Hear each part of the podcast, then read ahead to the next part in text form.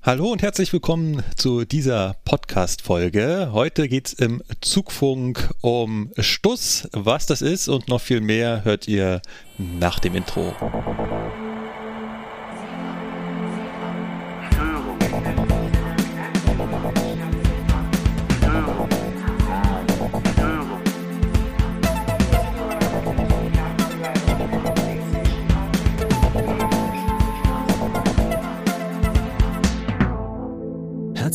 Willkommen beim Zugfunk-Podcast.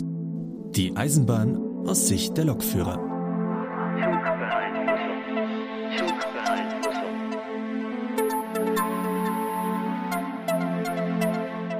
Zugfunk Folge 20. Heute dabei sind der Lukas. Morgen. Dann haben wir den Sebastian. Hallo. Und meine Wenigkeit, der Markus. Und wie gerade schon angekündigt, geht es heute um Stuss. Bahntypisch ist das natürlich eine Abkürzung und steht für Station und Service. Und was das ist, darüber unterhalten wir uns heute im Hauptthema. Aber vorher biegen wir in unsere Laberecke ab. Und da steht ganz oben Lukas und dann frage ich mal Lukas, was war denn bei dir los? Was hast du denn gerade auf dem Herzen?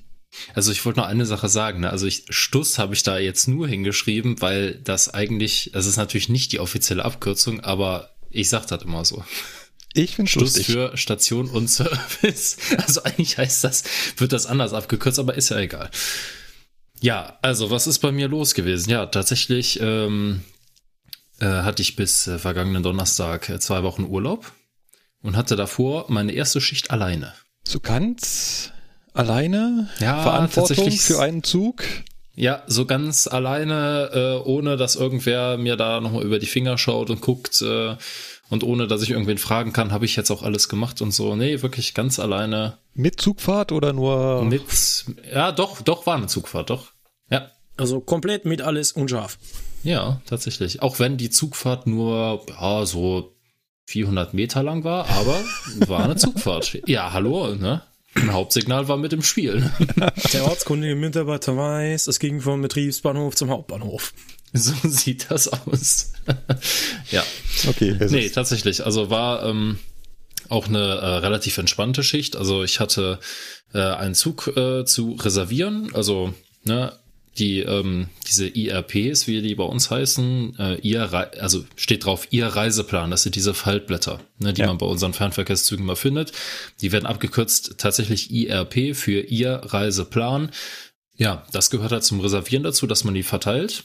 Und ähm, da muss man halt immer noch in dem Reservierungsrechner dann äh, die ähm, Zugbeschilderung eingeben, also den Zuglauf und halt die Reservierungsdaten abrufen. Und ähm, ja, das habe ich als erstes gemacht. Dann habe ich den Zug äh, technisch vorbereitet, also auf beiden Führerräumen alles geprüft und dann habe ich mich fertig gemeldet und bin losgefahren.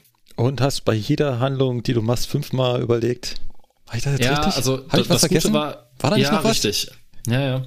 Das Gute war, ich hatte ähm, schon was früher mit der ganzen Arbeit angefangen, weil ich mir dachte, nimm dir lieber ein bisschen mehr Zeit. Also sagen wir mal so, ich hatte halt eine Schicht, die hat um, ich weiß gar nicht mehr, um 6 Uhr, glaube ich, begonnen und äh, dann hatte ich erstmal die ersten zwei Stunden hatte ich Bereitschaft. So, weil sich dann aber keiner gemeldet hat und nichts zu tun war. Da ich mir dann gedacht, so, naja, komm, dann gehst du mal eine halbe Stunde früher, als im Plan drin steht zu deinem Zug und bereitest den schon mal vor. Weil ich mir halt dachte, naja, weiß ja nie, was los ist, dann kannst du im Zweifelsfall immer noch einen anrufen oder halt irgendwo nachgucken. Ja, und das hat sich halt in dem Fall auch gelohnt, weil der Zug hatte, also es war ein ICE 2, der hatte eine Bremse ausgeschaltet. Ich musste also noch eine Fahrplanmitteilung dann einholen und äh, der hatte die Störung, dass mir als Anführer Bremsventil aufgesperrt war. Hat sich dann natürlich als Phantomstörung herausgestellt, war aber trotzdem nervig, weil ich dann halt nochmal durch die Gegend gerannt bin. Weil ich ja mich dann auch selber und persönlich davon vergewissern wollte, dass ich wirklich auf der anderen Seite den Schlüssel abgezogen habe. Ja. ja. Und ähm, deswegen war es schon ganz gut, äh, dann doch ein bisschen früher anzufangen. Aber letztendlich war ich, glaube ich, 20 Minuten vor der planmäßigen Abfahrtzeit des Zuges im Hauptbahnhof. Also hat alles geklappt. Lokführer war zufrieden. Alles gut. Das klingt doch toll. Ja. Ja, das mit dieser tollen Störung, äh, Einführer, mehr als ein Führerbremsventil aufgesperrt. Grüße gehen raus, man kennt diese dämliche Störung und ja, ich bin, ich hab das auch öfter mal beim Wenden und einem Betriebsbahnhof. Dann übernimmst du auf der anderen Seite Man sitzt du da wirklich so einen Moment und hast echt extreme Selbstzweifel. So, habe ich jetzt hinten echt nicht abgeschlossen? Ich meine, das, das macht man schon so aus Routine, da auf, auf der anderen Seite, also auf dem ankommenden Führerstand dann das Führerbremsventil abzusperren und den Schlüssel halt daneben zu legen unter die Klemme. Aber da ist man wirklich immer so im Überlegen, habe ich das echt nicht gemacht oder habe ich, oder ist es wieder nur die dämliche Phantomstörung? Ja. Mhm. Also dieses habe ich echt nicht gemacht, das, das kenne ich auch. Wir müssen ja immer noch ähm, zum Beispiel die SIFA absperren bei unserem Steuerwagen und Loks. Wie oft ich schon vom Steuerwagen oder also vom äh, Führerstand abgestiegen bin, jetzt zehn Meter gelaufen und sag mal, hast du die SIFA abgesperrt? So, und bevor ich dann, ne, beim Losfahren mhm. 20 Meter fahre und dann feststelle, oh, ich habe sie doch nicht abgesperrt, was immer sehr, sehr peinlich ist, wenn sowas passiert, da gehst du halt doch noch lieber, gehst, ja, habe ich. Hm. Aber das, äh, ja, das, und Phantomstörungen ich glaube, davon kann jeder Eisenbahner ein Lied singen. Ja, also rein prinzipiell müsste man sogar gar nicht nach hinten gehen und das nochmal nachgucken, weil äh, in der Abhilfemaßnahme sagt der Zug dir sogar, was du machen musst. Nämlich, äh, wenn ich mich richtig erinnere, sollst du eine Vollbremsung machen, abschließen und dann 30 Sekunden warten und gucken, dass die HL nicht füllt. Also ja, so oder ähnlich. So, habe ich natürlich gemacht, dass ich mir, okay, hier bewegt sich gar nichts, ne? Aber ach komm, geh lieber noch mal gucken, ne? Ja, ja. ja. Hat, hat sich natürlich herausgestellt, der Schlüssel war irgendwo im Nirvana. Auf jeden Fall war der so weit weg von dem Schloss. ja, also weiter ging's gar nicht, ne?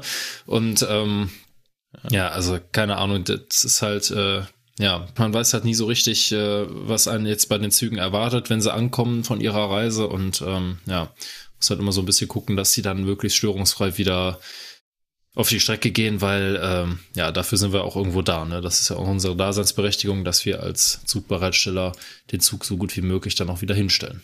Da freuen sich dann immer die Lokführer, wenn sie einen Zugbereitsteller hatten, der genau diesen, diesen Vorsatz äh, verfolgt und sagt, ich bin hier dafür da, damit der Zug da äh, störungsfrei am Bahnsteig steht. Ähm, ich hatte auch schon ja. einen Lokführer, der mir das Leid geklagt hat, dass er immer die Dinger hingestellt bekommt mit irgendwelchen Phan meist dann auch Phantomstörungen drauf, wo er weiß, ja, du musst nur einmal da hingehen, klack, klack, und dann ist die Störung weg. Aber. Ja, ja. schön wäre es manchmal. ja, wir arbeiten halt äh, alle unterschiedlich und haben unterschiedliche Prioritäten und ähm, ja, aber manchmal ist es zeitlich auch nicht möglich. Also ich hatte, das, ähm, ja, ich hatte jetzt klar. die Woche Quatsch, nicht diese Woche, sondern letzte Woche Samstag hatte ich eine äh, Schicht, die war schon ziemlich, ziemlich eng, also von der Zeitplanung her.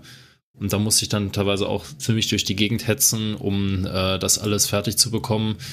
Aber ähm, ja, wie gesagt, wenn du nicht, wenn du jetzt eine größere Störung hast, äh, die dann auch noch Folgestörungen produziert, ähm, dann ja, musst du halt gucken, wo du die Zeit hernimmst. Ne? Ansonsten, ja. äh, wenn du keine Zeit hast, gibt's halt nur die Möglichkeit zu sagen, okay, die Störung ist jetzt nicht wichtig, also sie ist zwar nervig, aber äh, oder ähm, schränkt einen in gewisser Weise ein bisschen ein, aber sie ist jetzt nicht so, dass der Zug nicht fahren könnte. Wenn ja. sie natürlich dann so gravierend ist, dass der Zug nicht fährt oder dass es halt auf jeden Fall nicht verantwortbar ist, diesen Zug durch die Gegend zu schicken, weil der zum Beispiel, keine Ahnung, weil ihm zum Beispiel vier Bremsen fehlen oder so und der dadurch halt äh, ohne LZB nur 100 fahren kann, jetzt mal als Beispiel gesagt, ja, da muss man halt sagen, Leute, passt mal auf, äh, der Zug geht hier später raus, ähm, weil sonst bringt hat das ja alles keinen Zweck. Ja. Also, sonst geht das halt nicht. Du wirst uns aber, hast du versprochen, beziehungsweise schon angekündigt, mal auf eine Schicht mitnehmen. Ja, genau. Also ähm, ich habe äh, mir tatsächlich jetzt äh, so ein bisschen Equipment organisiert, ähm, habe damit auch schon ein bisschen rumexperimentiert und ja, wenn ich jetzt, wenn das morgen klappt, dann mache ich das morgen, weil morgen habe ich eine Nachtschicht in äh, Nippes an unserem neuen Werk und habe auch schon geguckt, ich äh, muss viel rangieren und viel vorbereiten. Also es ist ähm, recht interessant. Ja, und wenn das klappt, dann nehme ich das auf jeden Fall mal auf und dann höre ich da mal rein und bearbeite das noch ein bisschen und dann, ja, werde ich euch das mal vorführen, was ich da so mache. Der Sebastian will das auch machen. Ja, das ist äh, korrekt. Tatsächlich habe ich mich da auch schon mal probiert, aber ich äh, muss das dann nochmal zusammenbasteln und gucken, ob mich das dann äh, auch abschließend zufriedenstellt. Sagen wir es mal so. Da bin ich auf jeden Fall gespannt drauf. Jetzt hatten wir ja gerade beim Lukas das Thema Störung am Fahrzeug und ähm, Ja. Ich hatte ja schon beim letzten Mal angeteasert, dass ich ein größeres Thema ansprechen wollte und das ist halt genau dieses Thema Fahrzeugstörung. Ich hatte nämlich auch schon vor der letzten Sendung eine größere Fahrzeugstörung, so eine, hm, die halt nicht gut ausgegangen ist. Deswegen ähm, wollte ich darüber gerne mal reden habe halt in der Zeit auch mal ein bisschen tiefer darüber nachgedacht, was man darüber so erzählen kann. Ich erzähle erstmal, was vorgefallen ist. Das war eine Frühschicht, in der ich ähm, die Lok aus dem Betriebswerk holen muss, damit nach Pasing Betriebsbahnhof fahren muss, dort auf den Zugkuppel, der da schon steht, dann den Zug vorbereite, sprich die ähm, äh, Wendezugsteuerung da aktiviere, Bremsprobe mache, Vortemperierungsprüfung, Klimaanlagen einschalten und so weiter und den Zug dann im Hauptbahnhof aufstellen. So, ich fahre also mit meiner 218 auf diese Garnitur von Doppelstockwagen. Es sind immer vier Stück. Und was man dann macht, ist, man hängt, also man kuppelt die zusammen. Da kommt auch meistens ein Rangierer, der das für einen macht. Er steckt dann also alles an. Dann äh, aktiviert man den Steuerwagen, schaltet da also die Batterie ein und bereitet schon alles darauf vor, dass man den jetzt äh, in den Wendezugbetrieb nehmen möchte. Dann geht man auf die Lok und schaltet dort auch den Wendezugbetrieb ein und dann funktioniert das so ein bisschen wie das Pairing bei Bluetooth.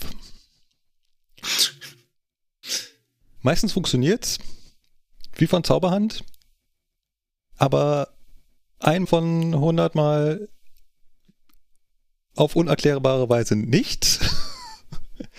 Dann blinken nur Lämpchen und man weiß nicht, woran es jetzt hakt. Und hm. genau das war da auch. Und dann ist so das, was ich so als erste Phase einer Fahrzeugstörung bezeichnen würde, so dieses, mhm, hm, ist ja komisch. Geht bestimmt gleich wieder weg. Ich mach mal weiter. Mhm. Da leuchtete halt diese, dieses Lämpchen für hier ZWS gestört. Also ZWS für Zeitmultiplexe Wendezugsteuerung. Das ist halt diese, dieses System, das ich von einem Steuerwagen aus eine Lok fernsteuern kann. Und das darf halt nicht leuchten. Wenn man das einschaltet. Wo hat das jetzt geleuchtet? Auf dem Steuerwagen oder auf der Lok? Äh, auf beiden. Achso. Was, ah. schon, was man schön, schönes Zeichen ist, sie sind sich beide darüber einig, dass es nicht funktioniert. Ja, das ist toll. ähm, auch so beim Einschalten hast du so einen Effekt, die, das Licht geht kurz an, während er quasi diesen Handshake ausführt, also mhm. während das Pairing läuft, und geht dann aus. Das dauert so 10 Sekunden. Und manchmal dauert es halt auch länger, ne? Dann stehst du da, hm, geht jetzt noch aus, geht aus, geht aus. Meistens geht halt aus und da ging es halt nicht aus.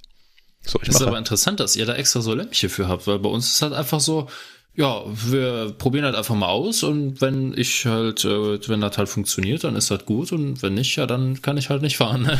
Also bei uns gibt's ja. jetzt keinen direkten Indikator für sowas, ne? Also. Wir haben immerhin ein Lämpchen. Wie gesagt, das ist wie bei Bluetooth. Da gibt's ja auch meistens ein Lämpchen, was normalerweise halt blau blinken sollte.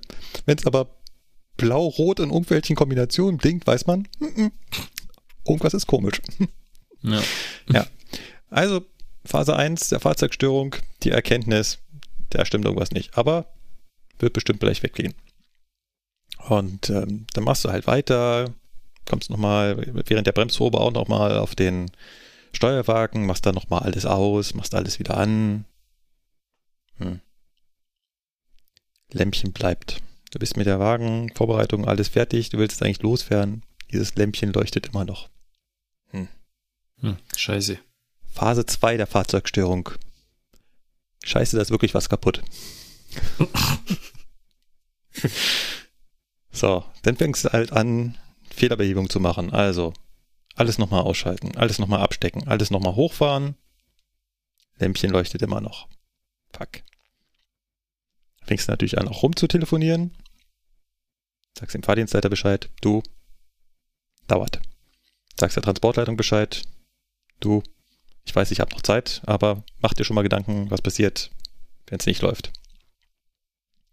Rufst noch die Lokleitung an, in der Hoffnung, dass da ein Profi sitzt und sagt, du, hast du noch eine Idee? So. Ja, nee, hm, hast du das? Hast du das? Ja, habe ich alles. Hast du das? Ja, habe ich auch. Hm. Warte mal. Ich sag mal dem in meiner Werkstatt Bescheid, der ruft dich dann an. Hat mich sogar der Kollege aus der Werkstatt angerufen und hat gefragt, was ich gemacht habe. Ich, ne, das gemacht, das gemacht, das gemacht, runtergefahren. Hm. Nee, mehr kannst du nicht machen. Hab ich gesagt, gibt es dann wenigstens eine Möglichkeit rauszufinden, wer von beiden schuld ist? Nee, gibt's auch nicht. Hm.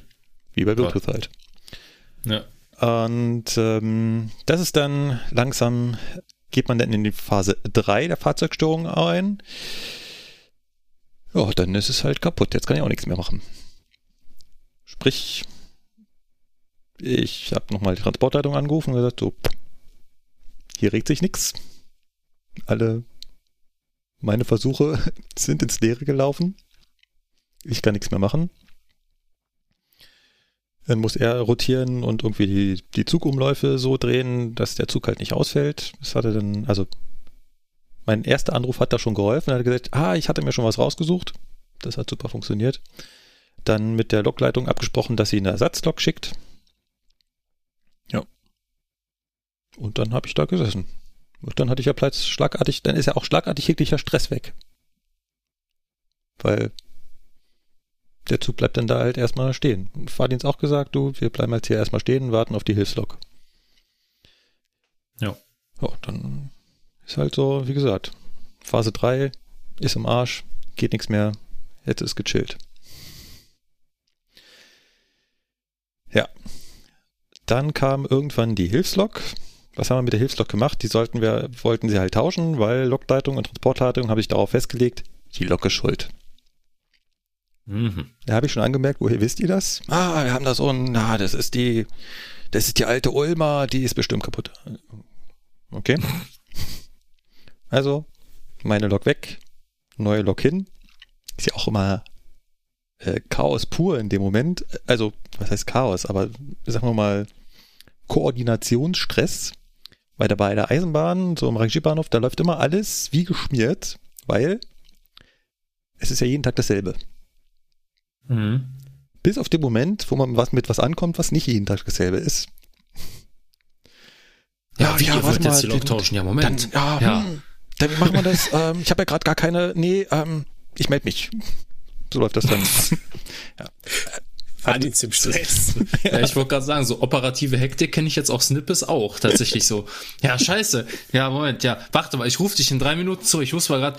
Dieter! Ja, können wir den irgendwo anders hinlassen? Ne, können wir nicht. Ja, scheiße. Ich rufe dich doch nicht zurück. Das passt jetzt gerade nicht. Ich rufe später nochmal an. Ja, ist klar. ja, genau so läuft das dann so ab. Ähm, haben wir dann äh, gemacht. Loktauschen macht man ja auch immer so, das finde ich auch total geil. Man fährt irgendwo anders, die, Lok, die beiden Loks dann nebeneinander. Also ich habe natürlich die Lok vom Wagen wieder abgehangen. Dann war natürlich kein Rangierer mehr da, das habt ihr nicht gemacht. Also die Lok vom Wagen getrennt und dann fährst du die Lok halt so nebeneinander, die neue und die alte, springst halt rüber, also die Lokführer tauschen und fahren wieder auf ihren Zug drauf. Das äh, funktioniert immer echt gut. Ja, Problem war nur, neue Lok, altes Problem. Ja, toll. ja, das ist, nee, nee, die Lok muss das sein. Ja. Ist klar. Hm. So. Kommen wir zu Phase 4 einer Fahrzeugstörung, die, ach scheiße, das war's Phase. Hm. Ich gehe auf den Führerstand vom Steuerwagen und denke mir so, hm, du hast doch schon mal die Störung mit diesem LSS da behoben. Ja, aber es macht ja keinen Sinn. Ich habe den ganzen Steuerwagen schon mal mit Hauptschalter aus, alles rund, der war alles tot. Ich probiere es einfach mal. LSS ausgelegt, also LSS ist Leitungsschutzschalter, ist halt Sicherung. LSS ausgelegt, LSS wieder eingelegt. Alles gut, keine Störung mehr. Hm. Das war echt ein beschissenes Gefühl. Diesen ganzen Klimbim hätte ich mir sparen können, indem ich einfach mal am Anfang auf die Idee komme und ich kannte den LSS. Ich habe den schon mal benutzt. Ich wusste, dass man mit dem sowas wegmachen kann. Aber Markus denkt sich ja, ich habe den Hauptschalter schon mal ausgelegt, da kann ja nichts anderes mehr sein. Ja, also echt mieses Gefühl danach. Aber so habe ich zumindest so für mich entdeckt, die vier Phasen einer Fahrzeugstörung. Welcher LSS war das jetzt? Also wofür war der jetzt zuständig? Der war allein für den Rechner vom, also der allein für den ZWS-Rechner. Also kannst du den ZWS-Rechner alleine runterfahren. Hm, okay. Ja, weil ich überlege gerade so Pendant zu unserem City-Steuerwagen, da haben wir nämlich auch so eine LSS. Der heißt ja auch SPS ZWS und der genau. ist auch nur für diesen Rechner zuständig ja, genau. und den musst du auch auslegen, wenn du zum Beispiel ähm, den Steuerwagen in der Mitte irgendwo hast. Also zwei arbeitende Triebfahrzeuge, die miteinander kommunizieren am ähm, ja, vorne und hinten. Mhm. Und der Steuerwagen ist irgendwo dazwischen. Dann musst du den auch mit auslegen, weil sonst sagte nämlich die ZWS, beziehungsweise die ZDS ist es ja dann, sagt dann, Moment mal, hier sind mehr als zwei mhm, Teilnehmer, genau. das geht aber so nicht. Ne? Ja. Nee, haben wir noch einen anderen Schalter für, mit dem wir das machen können.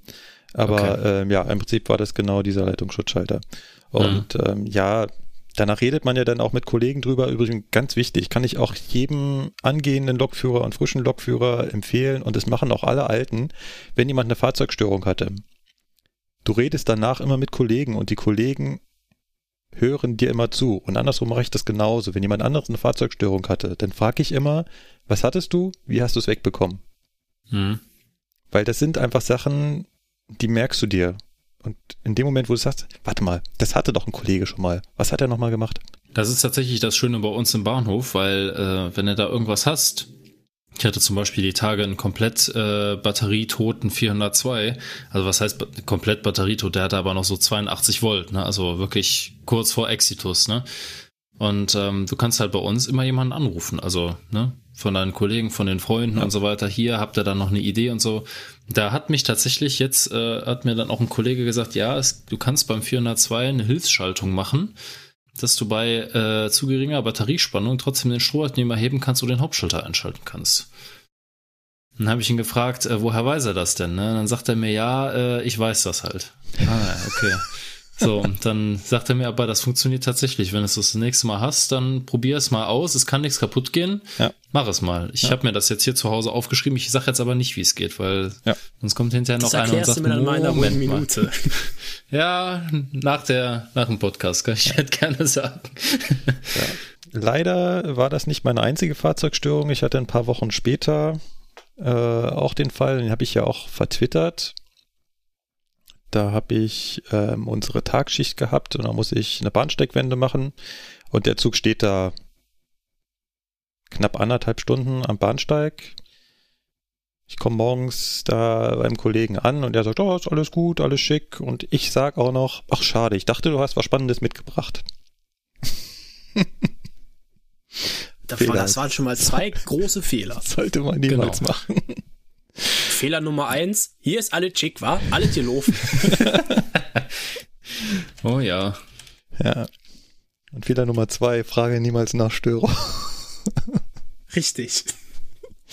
Ja, na gut, ich habe dann da die, die Zeit gestanden und war alles schick und ja, Abfahrtzeit nähert sich. Alles schick, und, hier ist wieder äh, alles gelaufen.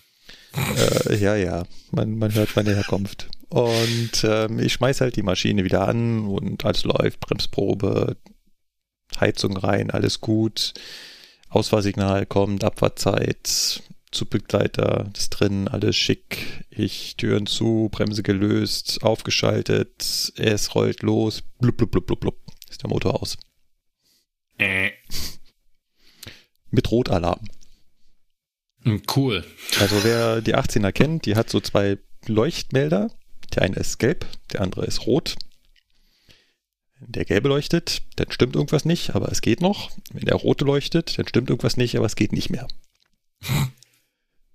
ja, hm. doof. Mal drauf gestartet gleich. Nee. Angehalten, Fahrdienst angerufen. Könntest du bitte die Ausfahrt nochmal zurücknehmen? Mein Triebfahrzeug möchte nicht. ja, gut, was machst du dann? Ähm, dann gibt es an der 18er so einen Schalter, mit dem man äh, die Störung wieder löschen kann. Plupp, ist auch der Leuchtmelder weg. Er hat auch sonst keine Störung angezeigt. Ich starte wieder, Maschine läuft, ich rufe beim Fahrdienst ein, du, wir versuchen es nochmal. Zugbegleiter ist wieder rein, wir fahren los. Blub, blub, blub, blub. wieder roter Alarm. Hm. Das ist jetzt aber doof. Fahrdienst angerufen. Nein, sie will nicht. Dann gehst halt so ein bisschen durch. Was könnte es sein? Rotalarm. Kühlwasserstand. Nachgeguckt. Alles gut. Bin sogar in den Maschinenraum hochgeklettert, um da direkt äh, zu gucken, ob da auch wirklich Wasser rauskommt. Hm. Ja, Kühlwasser ist drin. Andere, alle, andere, alle anderen Werte sind auch okay. Im Motorsteuergerät nachgeguckt. Ist da irgendein Code drin, der dir was sagt? Nee. Alles gut. Schnellschlussklappen. Nee, alle auf. Fuck. Ich weiß nichts. Ja, äh, Transportleitung angerufen, gesagt, du, geht nicht. Mach dir Gedanken. Dann haben wir schnell Garnituren, da war noch die äh, andere gerade reingefahren. Da hatte auch schon der Kollege über Funk gefragt, äh, ob alles in Ordnung ist oder ob wir auf seine Garnitur wechseln sollen. Das haben wir dann auch gemacht. Ich bin rübergeflitzt und äh, die anderen, die Fahrgäste auch. ja, und dann sind wir damit, war gar nicht so viel, äh, was wir da gemacht haben. Eine halbe Stunde oder sowas, 20 Minuten. Ja, war das erste Mal, dass ich einen 18er hatte, die wirklich nicht mehr fahren wollte. Ich habe auch leider nicht rausgefunden, woran es lag, was sie denn nun endgültig hatte. Der, der Kollege, der den Zug gebracht hat, habe ich am den Tag auch nochmal getroffen. Er meinte, ja, hier, Gleitschutz vielleicht. Gleitschutz? Mit, äh, oder Schleuderschutz, weiß ich nicht mehr. Also mit, mit Rotalarm? Nee, glaube ich nicht. Ja, nee, also ich habe es ehrlich gesagt nicht rausgefunden. Ist natürlich auch dann so ein Effekt, äh, sie wollte halt nicht mehr, woran es auch immer es lag. Hm. Äh, könnte Ölmangel gewesen sein, aber eigentlich müsste er das dann auch anzeigen. Ich, ich weiß es nicht. Aber das ist halt so deprimierend, wenn das Fahrzeug dann, dann gar nicht mehr will. Aber auch da war so sie Anfang so, als das erst äh, zuerst überlegst, denkst du dir immer, ja gut, ist halt mal ausgegangen, passiert halt, ist selten, aber hey, ist ein 18er, kann auch mal ausgehen. Und dann so die, äh, die zweite, mh, hm, ist wirklich kaputt, kann man irgendwas machen? Die dritte, nein, können wir nicht. Hier fehlt die vierte Phase, ich habe nämlich nie rausgefunden, was es war. Ja. Aber ich habe noch ein, äh, ein lustiges Highlight, was ich vor ein paar Tagen hatte. Ihr erinnert euch an den Vorfall, den ich zuerst erzählt habe im äh, Betriebsbahnhof Pasing? Ihr wisst schon, ja. das Bluetooth-Pairing. Das ist echt, das kann man sich gut merken, das ist gut, ja. Im Vergleich. Ja, ähm, neulich in Buchlohe habe ich Pause und steht jeder den Zug stehen. Die Kollegin sagt schon, ah, der da drüben ist ausgefallen. Ich hatte Pause, dann gehst du halt hin und dann war da auch ein Kollege drauf, ähm, den ich ganz gut kenne und fragte dann, du Markus, hast du nicht noch irgendeinen Einfall, irgendeine Eingebung? Ne? Dann gehe ich so auf den Zug und erzählt mir, was sie so gemacht haben und was so ihr Problem ist. Und ich grinse so. Habt ihr schon mal versucht, den LSS da auszulegen? Weißt du, was soll denn das bringen? Wir haben den schon runtergefahren, hochge... Ja, ja. Alles anlassen. Nur den LSS auslegen. Also, da haben, waren zwei erfahrene Lokführer drauf. 30 Jahre Lokführer, kennen die 18er in- und auswendig. Mhm. LSS ausgelegt, LSS wieder eingelegt, alle Störungen weg. Das fühlt sich dann gut an. Das fühlt sich sowas von gut an, weil du weißt, zum einen, okay, so blöd war ich also scheinbar damals nicht. Andere, die noch viel mehr Erfahrung haben, machen dieselben Fehler. Und ja, es war, meine Verspätung war nicht, also ich habe ja eigentlich keine Verspätung gemacht, aber mein Chaos war nicht umsonst, sondern ich konnte auch noch äh, damit anderen helfen. Das war, das mhm. hat sich sehr gut angefühlt, ja. Das sind mein, meine Gedanken zu Fahrzeugstörungen. Eigentlich hatte ich sie relativ selten äh, bisher in meiner Zeit als Lokführer. Ich sage persönlich auch immer, ich habe so den Fluch, dass mich sowas nicht ereilt. Ich kriege auch kaputte Fahrzeuge in die Hand gedrückt, die dann irgendwie von Zauberhand alle funktionieren. Aber manchmal passiert es halt eben, eben doch. Was ich noch kurz hinten dranhängen wollte, bevor wir nochmal zum Sebastian kommen, der da was Interessantes hingeschrieben hat. Wir haben ja gerade den, den September gehabt. Heute ist der 3. Oktober, Tag der Deutschen Einheit. Aber wir hatten den September und im September fangen immer neue Azubis an. Und relativ am Anfang hat man da in der Ausbildung zwei Fahrtage, also zwei Tage, an die man mal mitfahren darf. Das ist also das erste Mal, dass so ein junger Mensch dann vorne auf dem Führerstand sein darf und vorne rausgucken darf. Und da hatte ich zwei davon dabei. Und ich muss sagen, das war wieder mal so richtig, richtig cool. Weil das hat so, das hat so richtig Spaß gemacht, den Menschen den Anfang der Eisenbahn zu zeigen. Und die waren halt noch, für die war noch alles toll, also wirklich alles toll. Die wussten aber auch gar nichts. Also sie sind da total unbedarft reingegangen, hatten keine Ahnung von der, von der Eisenbahn. Also äh, äh zum Beispiel äh, hat einer gefragt, warum an der Strecke immer so Zahlen dran stehen würden auf so Tafeln. Ja, so Streckenkilometrierung. Und dann, da musst du halt wirklich mit dem, mit dem, mit dem Grundlegendsten anfangen. Der andere hat gefragt, oh, und jetzt hier im Steuerwagen, da ist kein Antrieb. Nee, wir brauchen die Lok hinten. Die schiebt die ganze Zeit. Also wirklich Basics. Und also ich habe da, mir hat das echt Spaß gemacht. Von daher, das war cool. Könnt ihr euch noch dran erinnern an eure erste Fahrt vorne im Führerstand in der Ausbildung? Oh ja. Mm, ja. Direkt eine Fahrt mit äh, einem sehr, sehr, sehr, sehr coolen Ausbilder.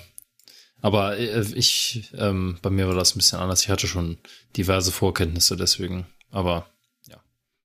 Ja, gut. Ich durch meine erste Ausbildung bei der Bahn halt auch. Also.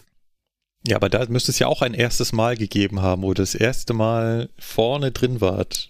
Das erste Mal vorne drin, da war ich, glaube ich, vier. Feier. Ja, ja okay, du, weißt ja, wisst ja, mein Onkel war, ist ja auch Lokführer und von daher, ja. Familiär vorbelastet. Ja, richtig. Ja. Ja. Gibt es etwas, wo ihr euch massiv getäuscht habt? Also irgendetwas, was ihr glaubtet, bei der Bahn sei ganz anderes, bis ihr es dann gesehen habt? Hm. Ja. Tatsächlich ja. Na dann erzähl. Bei mir war es die Druckluftbremse.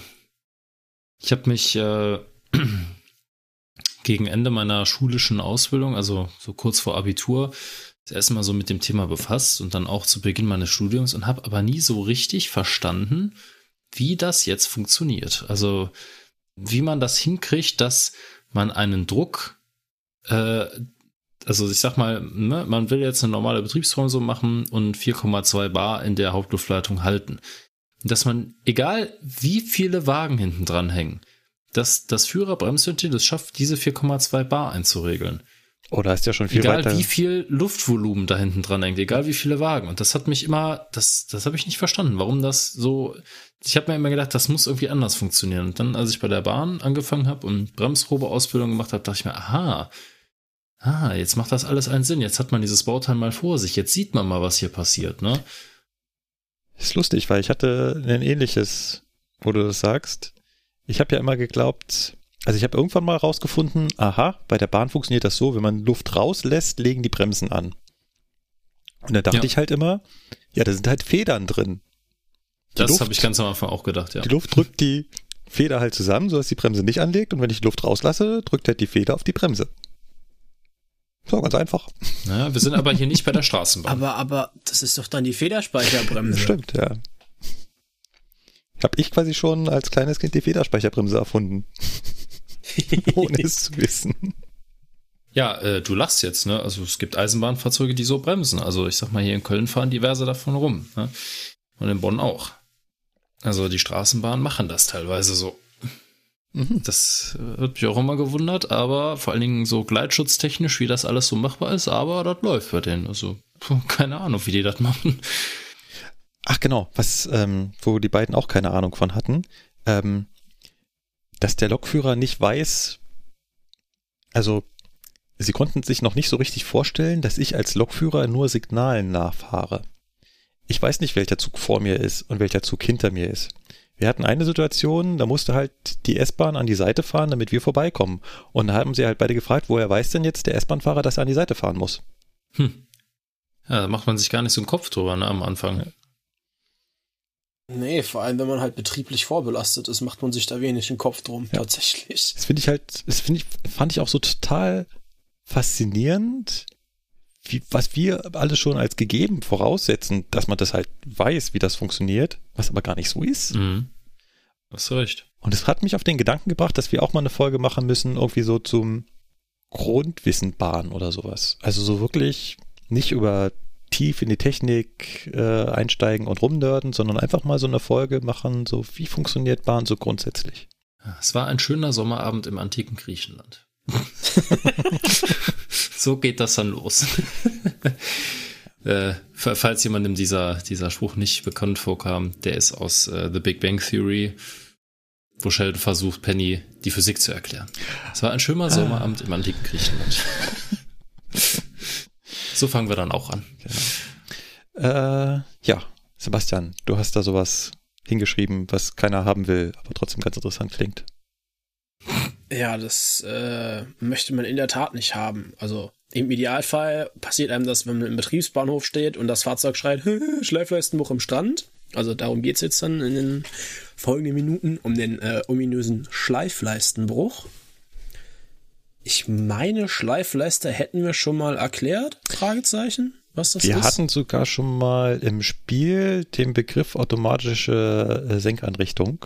Oh, lass mich Stimmt. raten. Das war unter A. genau, aber vielleicht, kannst du noch mal ganz kurz abreißen, was eine Schleifleiste ist, wieso die brechen kann und ja, fragen wir uns also die Schleifleiste ist im Endeffekt ein äh, aus gepresster Kohle oder Graphitkohle bestehendes Bauteil am Stromabnehmer. Und zwar ist das das Teil am Stromabnehmer, was an der Oberleitung schleift. Deswegen heißt das Ding auch Schleifleiste. Und derer sind an einem handelsüblichen modernen Stromabnehmer äh, jeweils zwei Stück verbaut. Ja, und in dieser Schleifleiste ist so eine kleine Bohrung. Da ist ein bisschen Druckluft drin und da wird halt über einen Druckwächter überwacht. Ist diese Druckluft da? Ist sie mit dem eingestellten Wert vorhanden? Und wenn nicht, dann Alarm. Weil dann geht man davon aus, diese, diese Kohlenleiste oben, die am Fahrrad lang schleift, ist gerissen oder gebrochen und das kann beziehungsweise wird halt dann dazu führen, dass du da Riesenkabelsalat am Stromabnehmer zusammenknüdelst. Ja, also das ist Graphit. Sag bitte nicht Kohle, das schauen die Hörer uns um die Ohren. Es ist Graphit. Ja, das. Ich wollte es jetzt mal einfach erklären.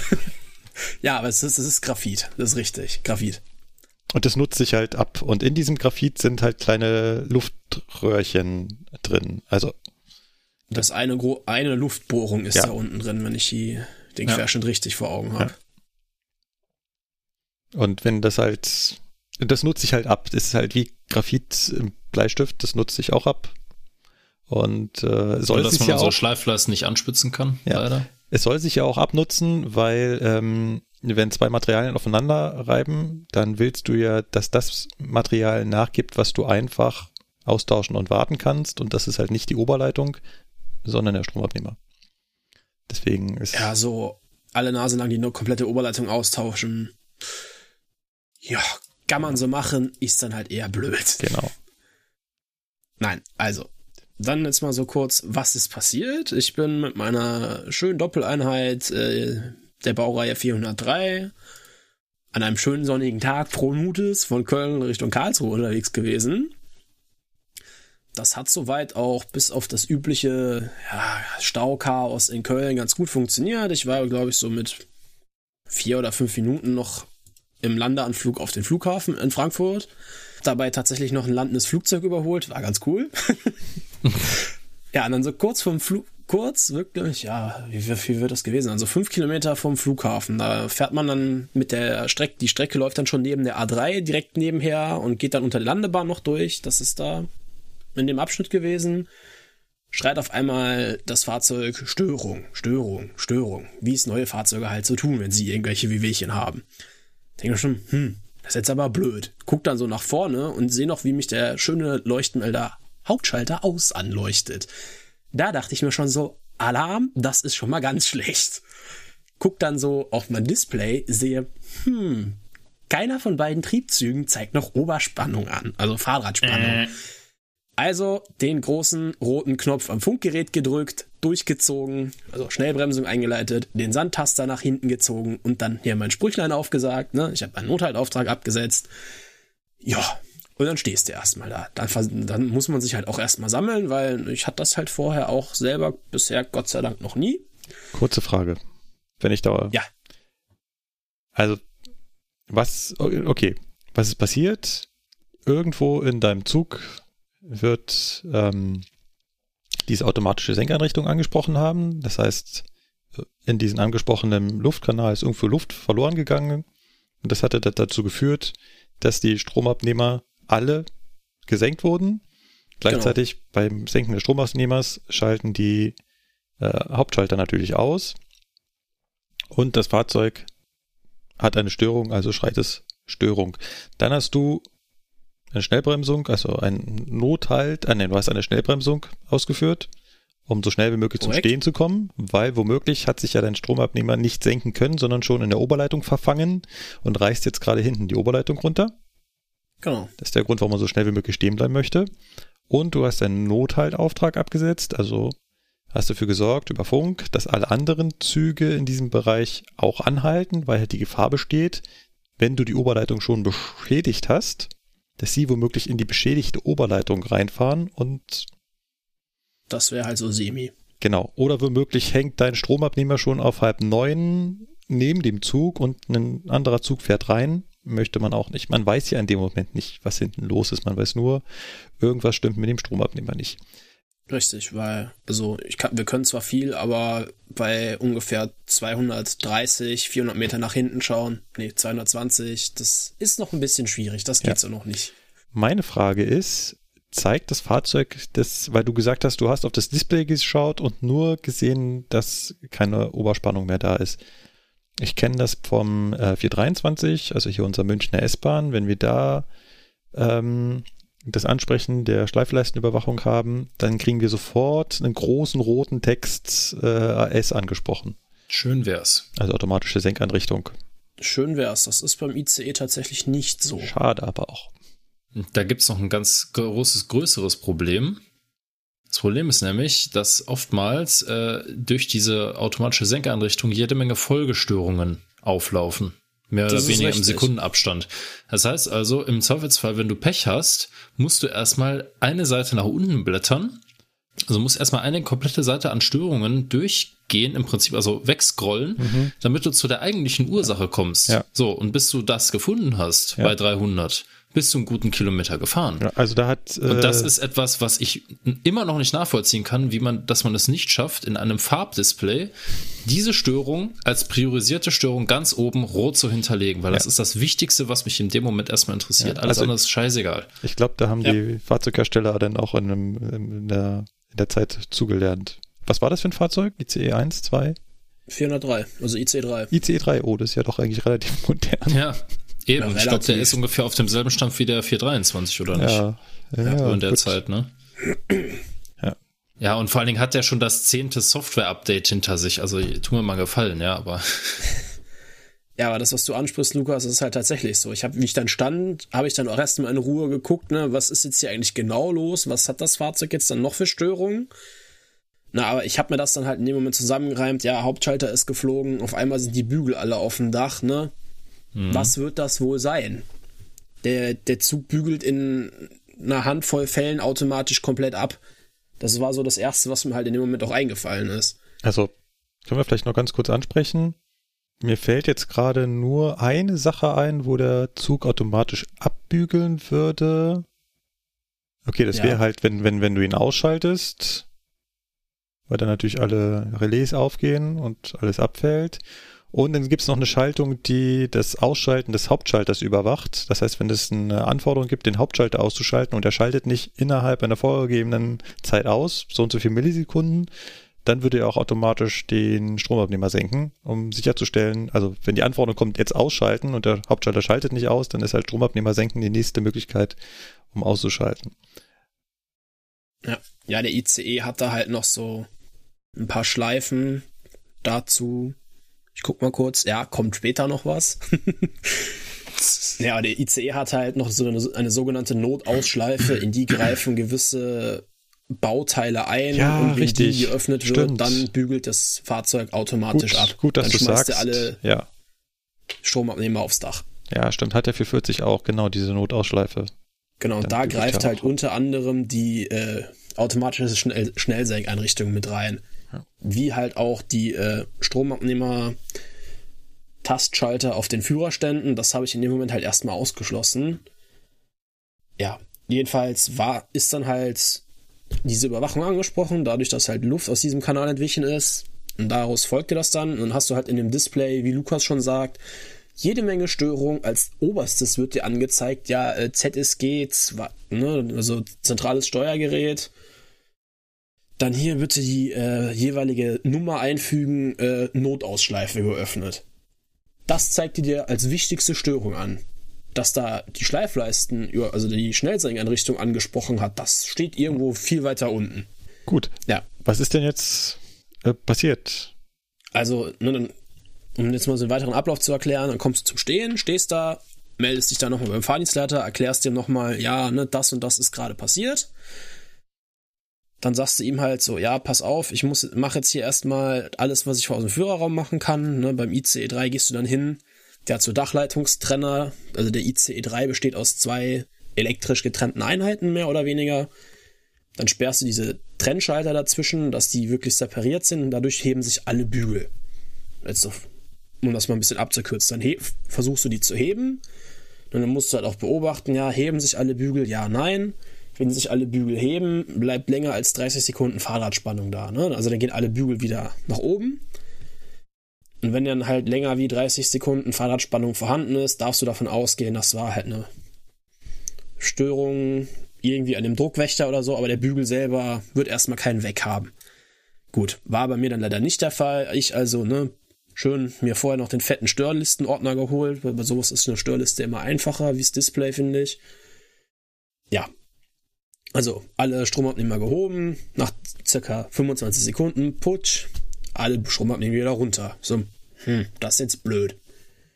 Also gehst du dann hin, rufst den Fahrdienstleiter an, sagst, ja, Kollege Fahrdienst, pass auf, ich muss jetzt hier bitte einmal das Gegengleis gesperrt haben, also das Nachbargleis, ich muss jetzt einmal außen am Zug langlatschen und alle Stromabnehmer überprüfen ich melde mich wieder bei dir. Und dann fängst du an, bevor du rausgehst, und das habe ich jetzt vergessen zu erwähnen, also bevor man rausgeht, bevor man irgendwas macht, ist erstmal wichtig, am besten schon, während du noch die Schnellbremse wirken hast, guck auf die Oberleitung, wackelt die irgendwie ganz ungewöhnlich, ein bisschen wackeln tut die immer, wenn man da lang gefahren kommt, aber schlackert die halt irgendwie unüblich in der Gegend rum, hängt da irgendwas runter. Und wenn du das direkt aus dem Führerraum siehst, da hängt irgendwas runter, dann äh, hat sich das Thema eh erledigt.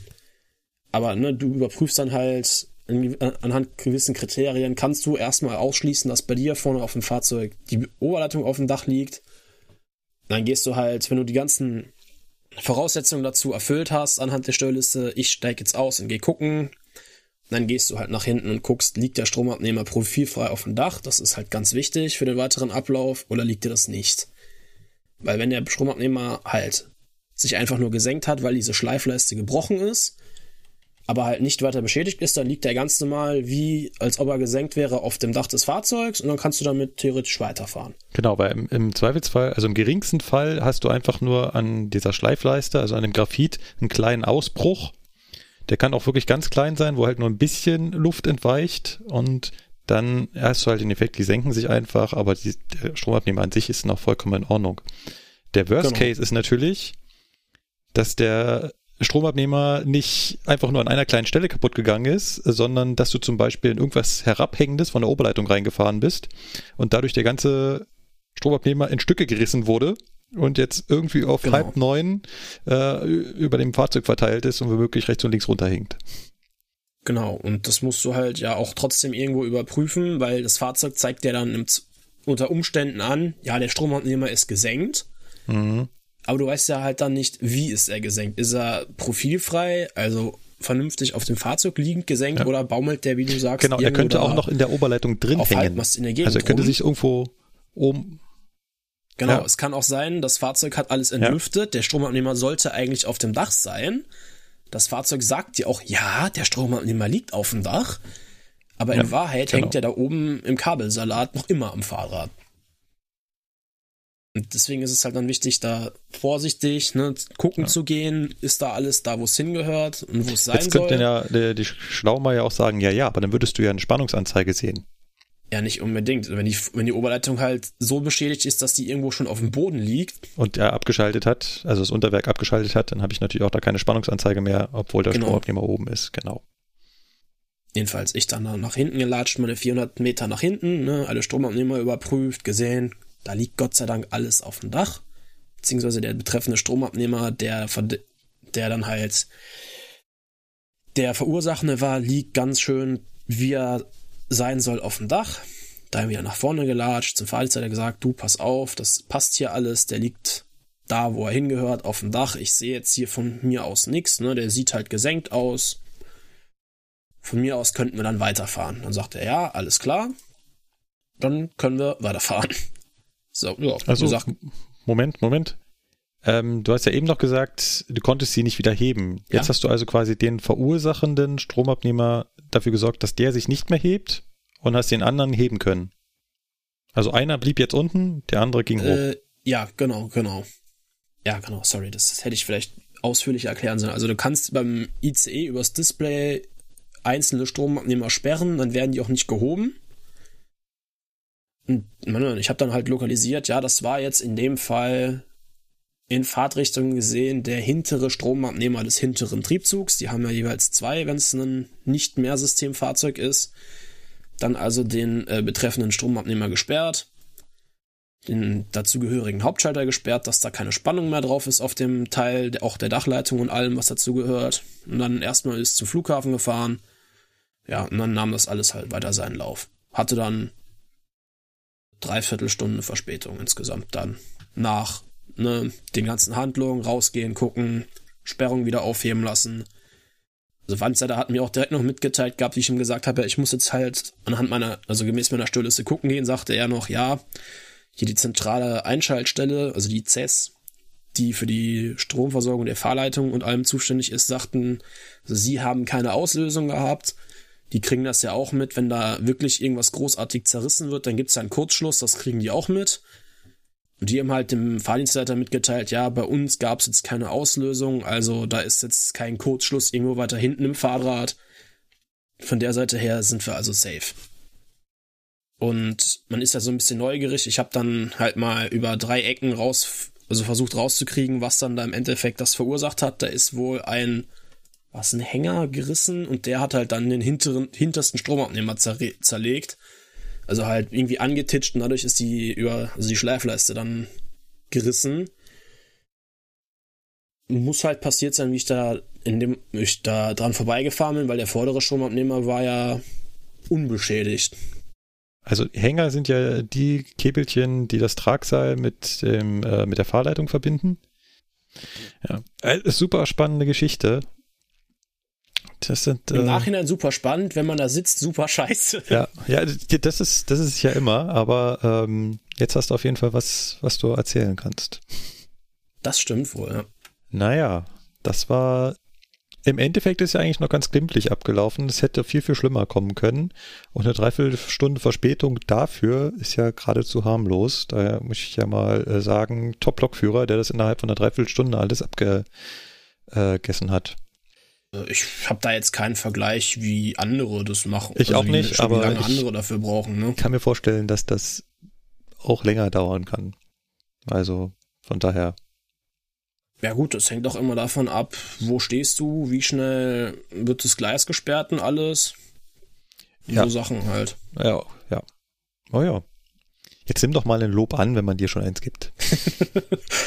Ja, ich war trotzdem mit so ein paar Sachen nicht zufrieden, aber das, das später, ist, dazu später. Das mehr. ist übrigens ein guter Punkt. Das kenne ich auch von allen Störungen, die man so hat. Man ist im Nachhinein nie zufrieden. Man sagt sich nie, ja, das hast du mal gut, richtig souverän abgearbeitet. Du sagst immer noch, Mann, warum habe ich nicht das gemacht und das hätte ich doch da machen können und hey, wenn ich gleich dahin gegangen wäre, wäre das noch schneller gewesen. Ich möchte den Lokführer sehen, der eine Fahrzeugstörung oder irgendeine andere Störung souverän meistert und danach sagt, hm, das war gut. Den würde ich auch gerne mal sehen, ja. ja. Nun gut, wollen wir uns zum Hauptthema begeben und uns mal anschauen, was Station und Service machen? Ja, kommt da jetzt noch was oder soll ich schon antworten? Nee, ich äh, habe auf Widerspruch äh, gewartet und da keiner kam, ist alles gut. Station gut. und Service ähm, haben ich und Lukas überhaupt gar keine Ahnung von. Wir wissen nur, das sind die Menschen mit den roten Hüten. Allerdings haben wir hier jemanden im Team, der da äh, schon mal doch etwas länger und einen tieferen Einblick hatte und zwar den Sebastian. Und da ist immer die der erste Frage. Hat. was hast du mit dem am Hut? Ja, also was habe ich damit am Hut? Ich hatte einen roten Hut.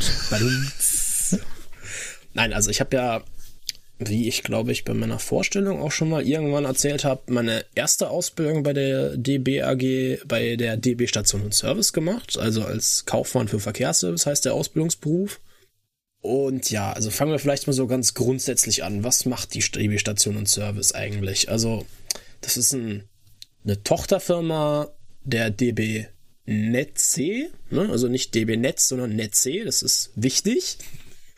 Weil Netze wiederum, meine ich, auch zum Netz gehört. Das ist dieses Orna, Orna Organigramm. Unter, genau das.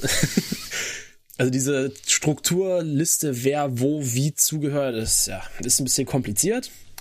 Aber man kann sagen, DB Station und Service gehören die Bahnhöfe, also jetzt mal bildlich gesprochen in München der Hauptbahnhof mit seiner Bahnhofshalle und den Bahnsteigen und allem, das gehört DB Station und Service. Bei dem Gehören würde ich wiederum, äh, Gehören in Anführungszeichen, also sie betreiben ja. sie, die äh, wirklichen äh, Besitzverhältnisse kennen wir da jetzt nicht. Ähm, ja, also jetzt mal bildlich ja gesprochen, die gehören halt DB Station und Service und die Gleise gehören DB Netz. So, um jetzt mal da so ein bisschen die Zuständigkeiten äh, klar zu machen. Oder anders gesagt, bis zur Bahnsteigkante ist das DB Station und Service und alles äh, zwischen Bahnsteigkante und äh, Fahrzeug und das, wo das Fahrzeug draufsteht, ist ein anderer Bereich. Ja.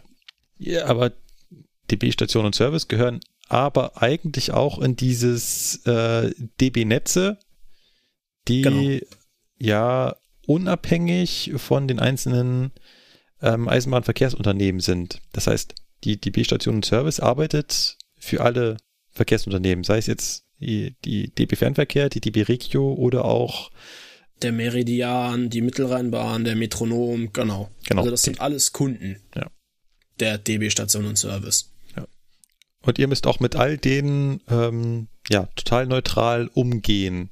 Also es ist egal, ob ihr eine Information über ähm, den Meridian gibt oder halt über einen Fernverkehrszug oder einen Regiozug oder so weiter. Genau, das ist erstmal total unerheblich. Ja.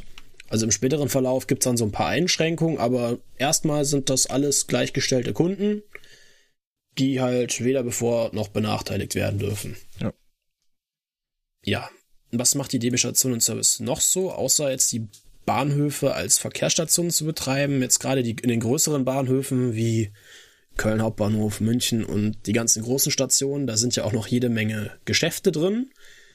Das ist auch ein äh, Teil von DB Station und Service, also die Vermarktung und Vermietung der Verkaufsflächen. Das ist so eigentlich mit das Hauptgeschäft. Damit machen die auch einen ziemlich großen Batzen Geld. Weil, wenn man sich so einen großen Bahnhof anguckt, hat man ja mittlerweile eher den Eindruck, das ist so ein Einkaufszentrum mit Gleisanschluss. Also da wechselt schon, glaube ich, ein bisschen ordentlich Kohle so. Da kommt schon ein bisschen was bei rum. Ja, was machen, was machen sie noch? Wir machen, also wir haben gemacht Stationsbetreuung, also hier die ganzen Aushänge aushängen, also gucken, dass das alles ausgehangen wird, dann Winterdienst beauftragen, wenn es kalt ist und sowas, das gehört auch alles dazu. Also alles, was irgendwie mit den ganzen Verkehrsstationen anfällt, ist die Zuständigkeit der DB Station und Service AG. Cool. So, und jetzt nehmen wir uns mal so ein paar einzelne Felder raus, fangen mit den langweiligsten Sachen an und enden nachher mit so spannenden Themen wie den Zugansagen und den Zugzielanzeigern und wie die funktionieren. Wenn wir die Spannung ja. hochhalten und Spannungsbogen aufbauen. genau. Das wirklich langweiligste Thema ist für mich ja DB-Information. Und schon in der Sendungsvorbereitung bin ich auch noch über DB-Information gestolpert und konnte damit nichts anfangen, weil die meisten kennen das unter Service Point. Service Point. Aber das, genau, das hieß, ja. wie ich 2011 bei Station und Service angefangen habe, hieß es auch noch Service Point. Aber dann kam die Initiative wieder den Anglizismen. Genau. Und seitdem heißt es DB Information. genau. Genau. Äh, du hast wirklich an einem Service Point gesessen? Also man muss das jetzt ein bisschen aufdröseln. Also Bonn, ich, also ich habe im Bahnhofsmanagement Bonn meine Ausbildung gemacht. Ja. Das Bahnhofsmanagement Bonn als eigenständige als eigenständige Einheit innerhalb der Station und Service AG gibt es jetzt so nicht mehr. Das gehört jetzt alles mit zum Bahnhofsmanagement Köln und Bonn wurde als eigenständiges Management aufgelöst. Das vorweg. Und wir waren da als Service-Mitarbeiter so ein bisschen, ja, nicht die Versuchskaninchen, aber es, in Köln ist das zum Beispiel so, es ist festgelegt, ja, Kollege Müller macht nur DB Information und hat dann dafür eine festgelegte Lohngruppe. Der Kollege Schmitz äh, sitzt auf der Zugansage und macht dann auch nur das. Hm. Und Kollege Röhrisch äh, ist am Bahnsteig und macht da Mobilitätsservice. Und in Bonn war das dann halt so ein bisschen anders. Wir haben in Bonn alles gemacht. Also jeder konnte alles, bis halt auf ein paar Kollegen, die gesundheitliche Einschränkungen hatten. Aber ich habe in meiner Schicht von 6 bis 8.30 Uhr in der DB Info oder im Service Point gesessen. Dann habe ich ein bisschen, dann habe ich mir eine halbe Stunde Arbeitsschutzpause gemacht. Dann saß ich zwei Stündchen an der Ansage. Dann war ich noch mal ein bisschen am Bahnsteig. Ja, und so hat sich das über den Tag verteilt. Also man hat, man ist so ein bisschen hin und her gewechselt und hat alles gemacht. Dieses Konzept nannte sich, wie hieß es denn? Bahnhofservice Plus hieß das. Ja, und so grundsätzlich, ich habe eigentlich alles gern gemacht. Am liebsten tatsächlich sogar DB Information und danach dann eigentlich direkt die Ansage. So, und jetzt hau doch mal raus. Was war denn so das, das Lustigste, was du bei der D am Service Point äh, mitbekommen hast von, ich meine, da kommen ja die Leute mit all ihren Wehwehchen an, die sie so haben. Im einfachsten Fall sind es einfach, ich möchte von A nach B, wie geht das? Aber da kommen bestimmt auch ganz kuriose Sachen. Du erlebst da halt tatsächlich ziemlich viel. Also ich muss sagen, ohne Schleichwerbung, es gibt da einen Kollegen aus Düsseldorf, der hat da Bücher drüber geschrieben, sehr empfehlenswert. Ich finde da auch vieles wieder. Ja, also gerade an Karneval, ja, ist das äh, durchaus interessant, weil die halt auch meinen, ja so, man wäre halt selber verkleidet und man würde eigentlich gar nicht bei der Bahn arbeiten und ja, die, die, die nehmen einen halt nicht ernst dann so gerade an Karneval so Fragen wie, ja, wann geht denn der nächste Zug nach New York und sowas? Ne? Wenn ich halt gute Laune gehabt hatte, habe ich schon mal gesagt, so, ja, Freunde, also ihr fahrt mit dem Zug bis nach Frankreich an die Küste, dann das nächste Schiff und äh, ab dafür. und sowas. Ja, kuriose Sachen, nervige Sachen und halt auch sowas wie ja, Reisende aus Frankreich oder auch aus Italien, die äh, scheinbar nur ihre eigenen Muttersprache mächtig waren, also noch nicht mal Englisch äh, gebrochen gesprochen haben, sondern wirklich nur äh, Französisch oder Italienisch und mich dann da ziemlich erbost, warum auch immer, ich weiß es bis heute nicht, äh, mit rotem Kopf äh, zugetextet haben und ich da halt so etwas ratlos und hilflos gesessen habe und den halt versucht habe zu erklären, ich spreche eure Sprache leider nicht, sprecht ihr denn Englisch? Was dann nur dazu führte, dass die äh, also der Zorn des äh, Reisenden immer größer wurde, hm, ja, und er dann irgendwann wild fluchend von dann zog. Ja. Äh, ja.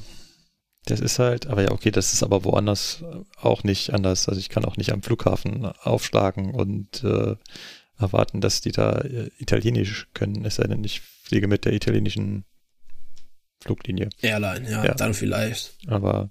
Ja, sonst. Ich weiß, ähm, hattet ihr mal den Fall, ich kenne das zumindest noch, die DB-Informationen, alias Service Point, nutzen auch die Lokführer. Und zwar können wir, also haben wir da eine Rückfallebene, um zum Beispiel um an einen Fahrplan zu kommen. Also in Zeiten vor Tablet, wo wir jetzt alles elektronisch kriegen, wenn da unsere elektronische Anzeige auf dem Führerstand ausgefallen ist, dann war eine Variante, dass man sich den Fahrplan hat zum Service Point faxen lassen, weil das ist halt das nächstgelegene Faxgerät und ist dann zum Service Point gegangen und hat sich da von einem Mitarbeiter den Fahrplan in die Hand drücken lassen. Hattet ihr das auch mal? Also in Bonn, Hauptbahnhof, ist es jetzt so, wir haben halt relativ wenig Züge, die da wenden oder beginnen. Ja. Deswegen ist das meistens dann halt nicht an die Info geschickt worden, sondern an den Teamchef, also an den Service-Teamchef. Und der hat das dann ja. halt an ja. den Lokführer verteilen lassen. Aber ja, das haben wir auch oft genug gehabt. Ja, rief dann die Transportleitung an, sagt, äh, ja, Kollegen, hier bei dem und dem Zug ist der Fahrplan abgeschmiert, wir schicken euch jetzt den ba Fahrplan, bringt ihr dem dann bitte an den ja. Bahnsteig. So, das haben wir durchaus oft gemacht, ja. Bringen ist ein gutes Stichwort. Das nächste, der nächste Punkt auf der Liste sind Fundsachen. Fundsachen sind eh ein lustiges Thema bei der Bahn. Da sind ja immer ähm, die interessantesten Sachen dabei. Ich habe neulich äh, einen Artikel, ach genau, da ging es um, äh, um die Wiesen, also um das Oktoberfest, Zwischenbericht vom Oktoberfest. Es sind 300.000 Besucher mehr als im letzten Jahr. Ist übrigens echt ätzend. Wenn ihr auf die ok also aufs Oktoberfest kommt man nur noch mit Sicherheitskontrolle und man darf keinen Rucksack und nichts mitnehmen. Also früher bist du dann raufgeladen, da bin ich selbst in meiner Pause äh, mit DB-Uniform und DB-Rucksack rübergegangen, äh, hab eine halbe Runde gedreht und bin wieder zurückgegangen. Geht jetzt alles nicht mehr. Jetzt ist äh, dann ein großer Zaun drum und Sicherheitskontrollen wirst abgetastet. Ich warte im nächsten Jahr, dass äh, die noch mit Metalldetektoren kommen. Äh, was wollte ich eigentlich? Nacktscanner. Ja, genau, Nacktscanner. Ähm, das ist schon bescheuert, ey. Definitiv. Vor allem, es fördert deutlich den Umsatz an Getränken. Ich habe da äh, so 0,5 äh, Spezi gekauft. 4 Euro inklusive 1 Euro Pfand. Ach ja. Sehr günstig. Ja. Sie wissen schon, wie sie an ihren Umsatz kommen. Genau. Ja, das ist, äh, macht kein, und ich glaube auch, die, der große Ansturm war da auch nicht, aber mal gucken, was die Zahlen nachher sagen. Ähm, wie bin ich da drauf jetzt gekommen? Fundsachen. Zwischenbericht war nämlich ähm, dann auch, was im Fundbüro abgegeben wurde, unter anderem ähm, so und so viele Handys und äh, Kleidungsstücke und eine Wärmeflasche und ein Badmintonschläger. naja. Ah, ja. So, und jetzt berichte doch mal, was ist bei dir bei den Fundsachen angekommen, was auch so in die Richtung gehen könnte. Also vom, ne, was, was fällt an Fundsachen so grundsätzlich an? Da ist ja wirklich, man kann sagen, es gibt, also ich habe an Fundsache Sachen ge gekriegt, wo ich mir dachte, wie? Wie geht das? Also da waren so Sachen dabei, kennst du diese großen mobilen Kleiderschränke, die hier aus so einem Drahtgitter mit so Stoffbezug sind? Also so, so ganz spartanisch, den kannst du in die Ecke rotzen, aufbauen und dann halt hin und her schieben oder sowas. Nee, aber ich kann es mir vorstellen. Also sowas wurde am Bahnsteig vergessen, mit drei Anzügen drin. Wo ich mir denke so, hä? Also gut, es kann sein, dass ne, der irgendwie noch seinen Koffer reingeräumt hat und dann halt währenddessen der Zug abgefertigt wurde und der halt draußen stehen geblieben ist. Kann passieren, natürlich. Aber ich denke mir, es gibt auch Leute, die vergessen ihren Koffer am Bahnsteig, die, nicht weil die Tür zugegangen ist, die vergessen den halt einfach. Die steigen so tü, tü, tü, in den Zug ein, setzen sich auf ihren Sitzplatz, der Zug fährt los und dann so, oh scheiße, ich habe meinen Koffer am Bahnsteig stehen lassen. So, hä? Oder Kinderwagen. Wie oft wir Kinderwagen hatten. Wo ich mir dachte so, dass das Kind nicht noch im Kinderwagen ist, ist aber auch alles. Ja, das waren jetzt so ein paar Anekdoten aus der, ähm, aus der Fundstelle in Bonn. Also, ne, es gibt ja Fundstellen, Fundbüros und es gibt das zentrale Fundbüro. Und innerhalb der dreijährigen Ausbildung war das dann so, wir waren eine Woche in Wuppertal im zentralen Fundbüro, wo halt wirklich alle Fundsachen von der Bahn ankommen. Alle. Also da kommt dann einmal in der Woche oder so ein so ein großer, wie hieß die Dinger nochmal? Colico? Heißen die so? Die so, so große Metallcontainer, die man zusammenfalten kann, halt. Da kam dann einer aus München, einer aus Stuttgart, einer aus Berlin. Und ja, da, da kam so viel Krempel. Also, ich weiß nicht, so, der hat uns dann am ersten Tag hat uns der Chef da von der Fund, von dem Fundbüro in Wuppertal mal so ein bisschen hin und her geführt, so rumgeführt. Und was die Leute alles vergessen. Also da, es gibt tatsächlich, hat der Chef auch gesagt, es gibt nichts, was nicht vergessen wird.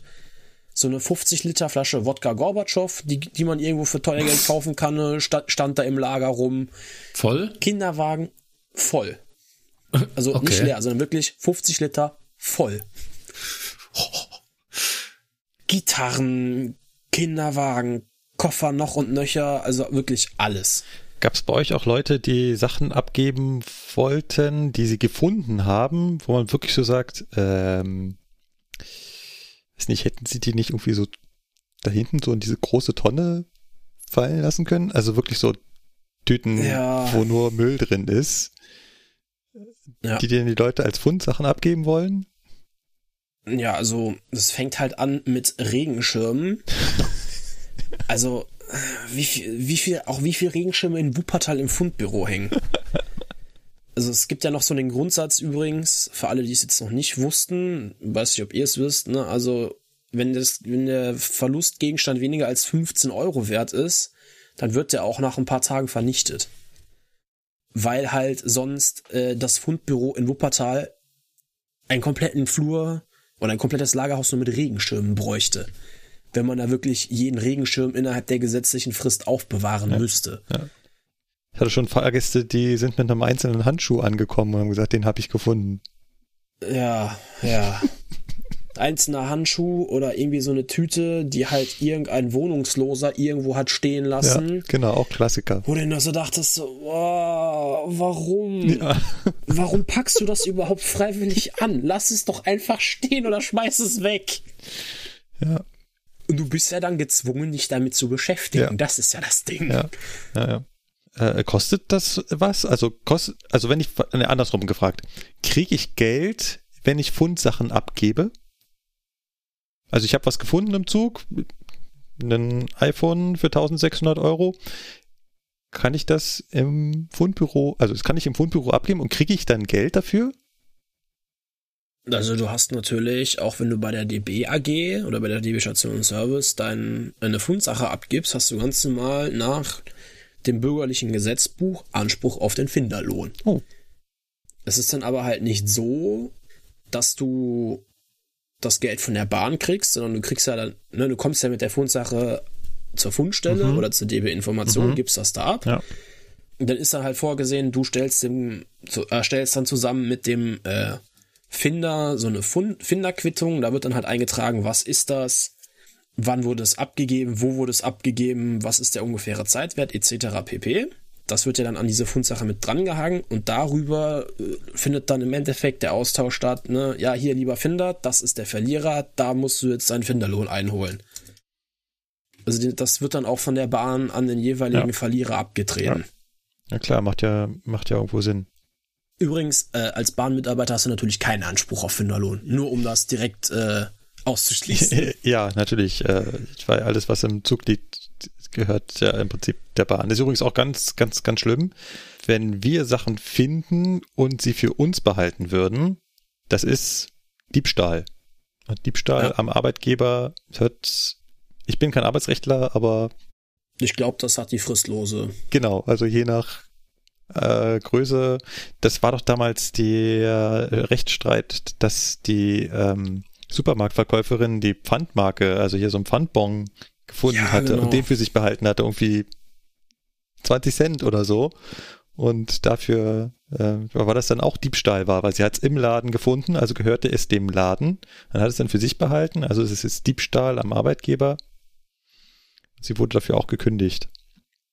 So würde ja. uns das genauso gehen. Also wenn wir irgendwie ein Handy in die Hand gedrückt bekommen, und hier, das habe ich gefunden, und ich sage, oh, ist aber ein schickes iPhone, äh, ganz, ganz, ganz, ganz böse. Vor allem gerade in Zeiten, wo mittlerweile jeder Nahverkehrszug und auch mehr, immer mehr Fernverkehrszüge eine Videoüberwachung haben, ja. ist das einfach selten dämlich und äh, es gibt leider Gottes immer noch irgendwelche Mitarbeiter, die es trotzdem irgendwie probieren, die dann auch, das dann halt auffällt. Und es ist dann halt auch teilweise wirklich zweifelsfrei zuzuordnen, wer das war. Ja. Wenn der mit, wenn der Verlierer direkt kommt, ja, ich habe hier meinen Laptop verloren und der Zug kam von der Strecke, fährt in die Abstellung, gerade bei einer S-Bahn, kommt aus der Abstellung wieder und der Laptop ist weg, dann lässt sich halt nun mal der Kreis der Leute, die den jetzt hätten einstecken können, mhm. relativ ja. stark einschränken. Ja. Ist auch schon mal vorgekommen vor ein paar Jahren und der ist halt auch fristlos geflogen. Ja. Ähm, bei größeren Wertgegenständen ähm, stellen wir dann auch untereinander Quittungen aus. Genau. Ganz wichtig ist da auch dann, gerade wenn es ums Bargeld geht oder so, das Vier-Augen-Prinzip, dass die Fundsache halt nicht alleine geöffnet wird, ja. sondern dass man sich dann irgendjemanden dazu holt, sagt, ey, komm mal ran hier. Genau. Wir machen das jetzt hier zu zweit. Das ist auch so der Punkt, wenn man, fest. genau, wenn man sowas findet, also wenn man Taschen findet, Jacken findet, immer nachgucken, sind da drin Wertgegenstände. Und wenn diese Wertgegenstände einen bestimmten Betrag überschreiten, ist dann auch äh, die Bundespolizei zu informieren. Dann geht es also nicht mehr, mehr ums Fundbüro, äh, dann ist äh, da die Bundespolizei am, am Drücker. Am Drücker ja. Da geht es dann um höhere Beträge. Also wenn ich jetzt den Briefumschlag finde mit 10.000 Euro drin, dann bringe ich den nicht zur Station und Service ins Fundbüro. Mm, nein. Nein. Genau.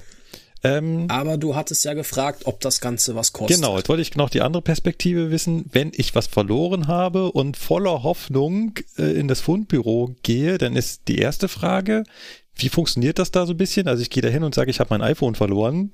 Dann guckt dich der Mitarbeiter da wahrscheinlich mit großen Augen an. Welches hätten es denn gern? äh, wie funktioniert das? Wie funktioniert das? Also, ähm, jetzt fangen wir, fangen wir mal ganz von vorne an. Sagen wir mal, du fährst gerade mit dem äh, mit dem Regionalexpress von Köln nach Koblenz. Ja, der erste RE5. Dann merkst du direkt nach dem Aussteigen so, oh, verdammt, mir ist mein, mir ist mein Handy aus der Tasche gefallen oder sonst was. Ja. Kommst dann total aufgelöst zu uns zur DB Information, sagst, ja, das und das ist passiert. Im Idealfall weißt du noch ungefähr, wo du gesessen hast. Das ist auch immer so ein bisschen blöd, wenn die Leute das nicht mehr wissen. Ja. Und dann haben wir halt natürlich die Möglichkeit, wenn auf dem Zug ein Zugbegleiter raus ist, wir rufen den Zugbegleiter an, ja, Kollege, hier, ne, DB Info in Bonn, wir haben hier einen Kunden stehen, der hat sein Handy im dritten Wagen oben in der Mitte irgendwo verloren. Könntest du mal gucken gehen? Dann sagt er, ja, ich gehe mal gucken und dann typt der da los und guckt im Zug, ob das Handy irgendwo rumliegt. Ja. Im Idealfall ruft er dann zurück, sagt, ja, hier, ich habe das Handy gefunden, ne? Und dann klärt man halt direkt mit dem Kunden, ja, ne, da und da kommt dann ein Handy wieder oder die geben das in Koblenz, dann, wo der Zug ja endet, mhm. dann da an der Information ab. Und sie könnten jetzt halt mit dem nächsten Zug hinterherfahren und sich das holen. Ja, wir haben auch schon Handstände gemacht, was äh, gefundene Handys ja. angeht. Äh, da wurde dann der Zugbegleiter durch den Zug geschickt, hat das Handy nach vorne gebracht, dann wurde organisiert, oh, jetzt können wir das mit dem Gegenzug, das Handy wieder zurückschicken. genau, ja, so, so Kunststücke Sachen. haben wir da auch abgezogen ja. bei Station und Service in Bonn. Ja, ich hätte da vielleicht äh, eine kleine Anekdote zu. Immer her damit. Sachen's an. Ich habe mal, ähm, ich war auf dem Weg nach Euskirchen, bei uns zum Verein, hatte meine Werkzeugtasche dabei und war noch ein Kumpel dabei und äh, wir natürlich so voll im, äh, im Tran, so ein bisschen, ja, bla bla, was müssen wir gleich machen? Wir müssen hier irgendwo was löten und da müssen wir noch was festschrauben, okay. Ja, und wir kommen in Euskirchen an. Ich steige dann ganz gemütlich aus. Ich muss dazu sagen, ich hatte noch einen Rucksack dabei, habe meinen Rucksack auf der Schulter. Wir gehen Richtung Halle, der Zug schon längst irgendwo, keine Ahnung, hinter Satzfrei. Denke ich auf einmal so, Moment mal, hat sie nicht eine Werkzeugtasche dabei? Scheiße. Ja, und dann dachte ich natürlich auch so, ja, was machst du jetzt? Ne? Willst du jetzt zurück zum Bahnhof latschen? Nee, machst du anders. Ne? Ich habe mein Handy genommen und habe dann äh, über Riss ähm, den Lokführer angerufen. Sagte dann hier, äh, Kollege, äh, folgendes Problem, ich habe da meinen Rucksack liegen lassen, bei dir vorne im A-Wagen, oben in dem Gepäckfach. Ja, ich schick mal meinen Zugbegleiter los, ne? Ja, und dann lief das aber auch äh, wie eine Eins. Der Zug ist dann nach, äh, nach Trier gefahren, kam dann zurück und äh, der Lokführer hat mich kurz vor Euskirchen dann angerufen. Ja, hier, ich bin dann und dann in Euskirchen, äh, kannst ja vorbeikommen, dann gebe ich dir den wieder, ne? Dann hatte der äh, den Rucksack vorne bei sich, hat mir den Rucksack wieder gegeben, also diese Werkzeugtasche und dann war, war wieder gut, ne? Aber das war auch so, ich dachte auch schon so, oh, oh, hoffentlich äh, finden die den noch, weil das wäre jetzt sonst blöd. Ja. Aber klar, ne, das ist natürlich viel äh, einfacher, als wenn jetzt ein normaler Fahrgast äh, sagt, ach verdammt, ich habe da was vergessen, ne? Ja, aber wie, ähm, wie Sebastian schon sagt, es hilft wirklich, wenn derjenige noch weiß, wo er gesessen hat. Ja. Dann kann man da äh, auch relativ schnell nach, nachschauen. Also gerade bei der S-Bahn werden dann auch die Lokführer angerufen und die haben halt nicht viel Zeit beim Wenden. Die können nicht jeden Zug, äh, also den gesamten Zug, jeden Platz absuchen. Dann, wenn ihr sagt, ich habe halt ganz vorne hinterm Führerstand gesessen, dann kann man da gut hingucken und die Sitzquote absuchen und mal runtergucken und schauen, ob es hintergefallen ist, aber halt nicht den ganzen Zug, ja. Also das. Also jetzt nur, um das noch anzumerken, sorry für ins Wort fallen. Passt schon. Auch wenn man im Fernverkehrszug fährt, das Zugpersonal hat auch Gott andere Sachen zu tun, wie jetzt den kompletten Elf-Wagen Intercity auf links zu drehen, weil irgendjemanden sein Handy aus der Tasche gefallen ist. Ja. Ne? Also die gucken dann natürlich, aber wenn der Zug halt auch voll ist bis unter das Dach, werden jetzt nicht bei jedem Fahrgast sagen, Entschuldigung, kann ich mal unter ihren Sitz gucken? Ja. Da wird ein Handy gesucht. Ja. Also da ist es dann wirklich hilfreich, ne, wenn man so ein bisschen das Bewusstsein schärft, so ich gucke wirklich, wo sitze ich. Gerade im Fernverkehr hat jeder Sitzplatz eine Nummer, Wagennummer, Sitznummer merken irgendwie oder zumindest die Wagennummer, damit ist viel geholfen. Ja. Weil ja, im dritten Wagen hinter der Lok, dann stellt der Zugbegleiter den dritten Wagen hinter der Lok auf den Kopf, dann war es aber der fünfte. Und dann ist das natürlich so eine Sache. Ja. Aber jetzt kommen wir mal dazu, was passiert, wenn es halt nicht direkt gefunden wird um mal so ein bisschen ja. weiterzumachen. Ja. Ähm, dann gibt es den sogenannten, gibt es eine sogenannte Verlustmeldung oder Schrägstrich Nachforschungsauftrag. Da füllt man dann aus, ich bin der äh, Horst Schlemmer, ich habe in der Regionalbahn von Grevenbroich nach Köln äh, mein Täschchen verloren, ne? An dem und dem Tag, das und das ist die Zugnummer oder von da nach da gefahren zu den und den Zeiten dann möglichst genau beschreiben, was wurde verloren und, und so weiter und so fort. Ne, das füllt man alles aus. Das kann man auch mittlerweile online machen. Äh, gibt, man, geht man einfach auf der Bahnseite, also auf bahn.de, da gibt es dann eine eigene Rubrik für, nämlich bei Reise und Service auf Fundservice. Und da kann man das dann alles auch mittlerweile online machen. Ja, dann wird das halt, wenn man es nicht online macht, von einem Mitarbeiter äh, in das sogenannte Verloren und Gefunden, heißt das System, eingetippt. Und da kann man dann direkt schon gucken, ja, wurde vielleicht schon in der Zwischenzeit zu dieser, zu diesen Angaben was gefunden. Ne? Dann listet einem das anhand von gewissen Kriterien auch Sachen auf, ja, das könnte, zu, das passt zu 90 Prozent und so weiter und so fort. Also da hat man schon mal die Möglichkeit, wenn man die Zeit hat, was halt an der Info immer so ein bisschen schwierig ist, weil halt in Bonn sitzt man da alleine und es gibt noch andere Leute, die auch was von einem möchten. Aber kann man halt sagen, ja, hier füllen Sie mal diesen Zettel aus, ne, mit ihren, mit ihren Daten, wie, wie können wir sie erreichen, was haben sie verloren, alles, den ganzen Klimborium. dann wird das halt über dieses System eingegeben. Dann kriegt der Kunde eine Nummer, damit kann er dann auch online halt immer wieder mal gucken, ja, gibt's da was Neues? Dann wird halt in diesem System gesucht, jede Fundsache wird da auch eingegeben, innerhalb von einer gewissen Frist ist das dann geschehen. Im Idealfall halt, sobald es gefunden wird wird das dann halt direkt da in dem System aufgenommen. Dann kannst du halt gucken, ja, an dem und dem Tag, was wurde da gefunden, könnte das das sein. Genau, also das wird wirklich alles erfasst, elektronisch. Es gibt eine zentrale Datenbank dafür. Heißt, es kann dann auch natürlich sein, das Handy ist im Zug von München nach Berlin verloren gegangen. Das wird dann halt nicht in Köln abgegeben, sondern das liegt halt in Berlin in der Fundstelle damit du jetzt halt nicht jede einzelne Fundstelle deutschlandweit abtelefonieren musst, weil da gibt's ein paar von, gibt's halt dieses System, das zeigt dir dann an, ja, in Berlin liegt das und das Handy in der und der Farbe, gefunden in dem und dem Zug dann und dann. Ja. Ähm, genau, sage ich gleich nochmal was dazu. Ähm, da ist mir gerade ja. aufgefallen, verloren und gefunden, das klingt äh, so eine, klingt wie eine blöde Übersetzung aus dem Englischen, weil da heißt es ja Lost and Found. Also es ist Büro. Ja, das kann gut sein, dass es deswegen so ist. Ja. Also, warum man das so genannt hat, weiß ich tatsächlich nicht. So. Und jetzt gibt es natürlich auch den Fall, ich habe äh, das nicht online ausgefüllt, sondern ich gehe einfach auf gut Dünken ins, ins Fundbüro. Vielleicht habe ich ja Glück. Wenn ich denn da aufschlage, äh, entweder weil ich vorher schon gesehen habe, hey, das könnte meins sein, oder weil ich halt auf gut Glück dahin gehe. Ähm, mhm. Wie funktioniert so das Zuordnen? Wie gesagt, gerade äh, iPhones sehen halt alle ziemlich gleich aus. Ja, im Idealfall, ne? Jedes Handy hat ja eine PIN und einen Sperrcode. Kann man natürlich sagen, ja, äh, entweder rufen sie halt mal eben gerade ihr Handy mit einem anderen Handy an oder haben sie ihre Nummer, dann kann man das ja mal anrufen, sofern noch Akku mhm. da ist. Da wird man ja schon merken, ah, da hinten klingelt das und das Handy, das wird das dann wohl sein. Ja, oder wenn man halt mehrere Handys hat, dann fragt man halt so, ja, wo haben sie es verloren, welchem, ne, wann haben sie das verloren und so weiter. Man hat ja die Daten dann alle da stehen, dann kann man mhm. ja zuordnen, das kommt in die engere Auswahl. Ja. Da kann man natürlich immer sagen, ja, ne, wenn sie jetzt halt die PIN kennen, dann wird das schon ihr Handy sein. Ne? Irgendwo ein bisschen, ne, man kann das nicht zu 1000 Prozent sicher, das geht halt nicht, aber man, man erfasst dann halt, an wen wurde das rausgegeben. Ne? Man muss sich auch den Ausweis zeigen lassen, das alles wieder nachhalten schriftlich und der muss das unterschreiben. Also es ist jetzt nicht so, dass da die Fundsache einfach rausgegeben wird, ohne zu, also ohne festzuhalten, wer hat das bekommen, wann hat er das bekommen. Ja. Es ist jetzt nicht so nach dem Motto, hey, ich brauche jetzt ein neues Handy, ich gehe mal zur Fundstelle und ich besorge mir da mal ein Handy. Das äh, entfällt. Wie viel kostet das Handy dann? Das ist so ein bisschen gestaffelt. Und was kostet das? Also wenn du es direkt aus der Fundstelle, jetzt in Bonn Hauptbahnhof, in Köln Hauptbahnhof oder so abholst, dann sind die offiziellen Bearbeitungsentgelte, wie es heißt, 5 Euro.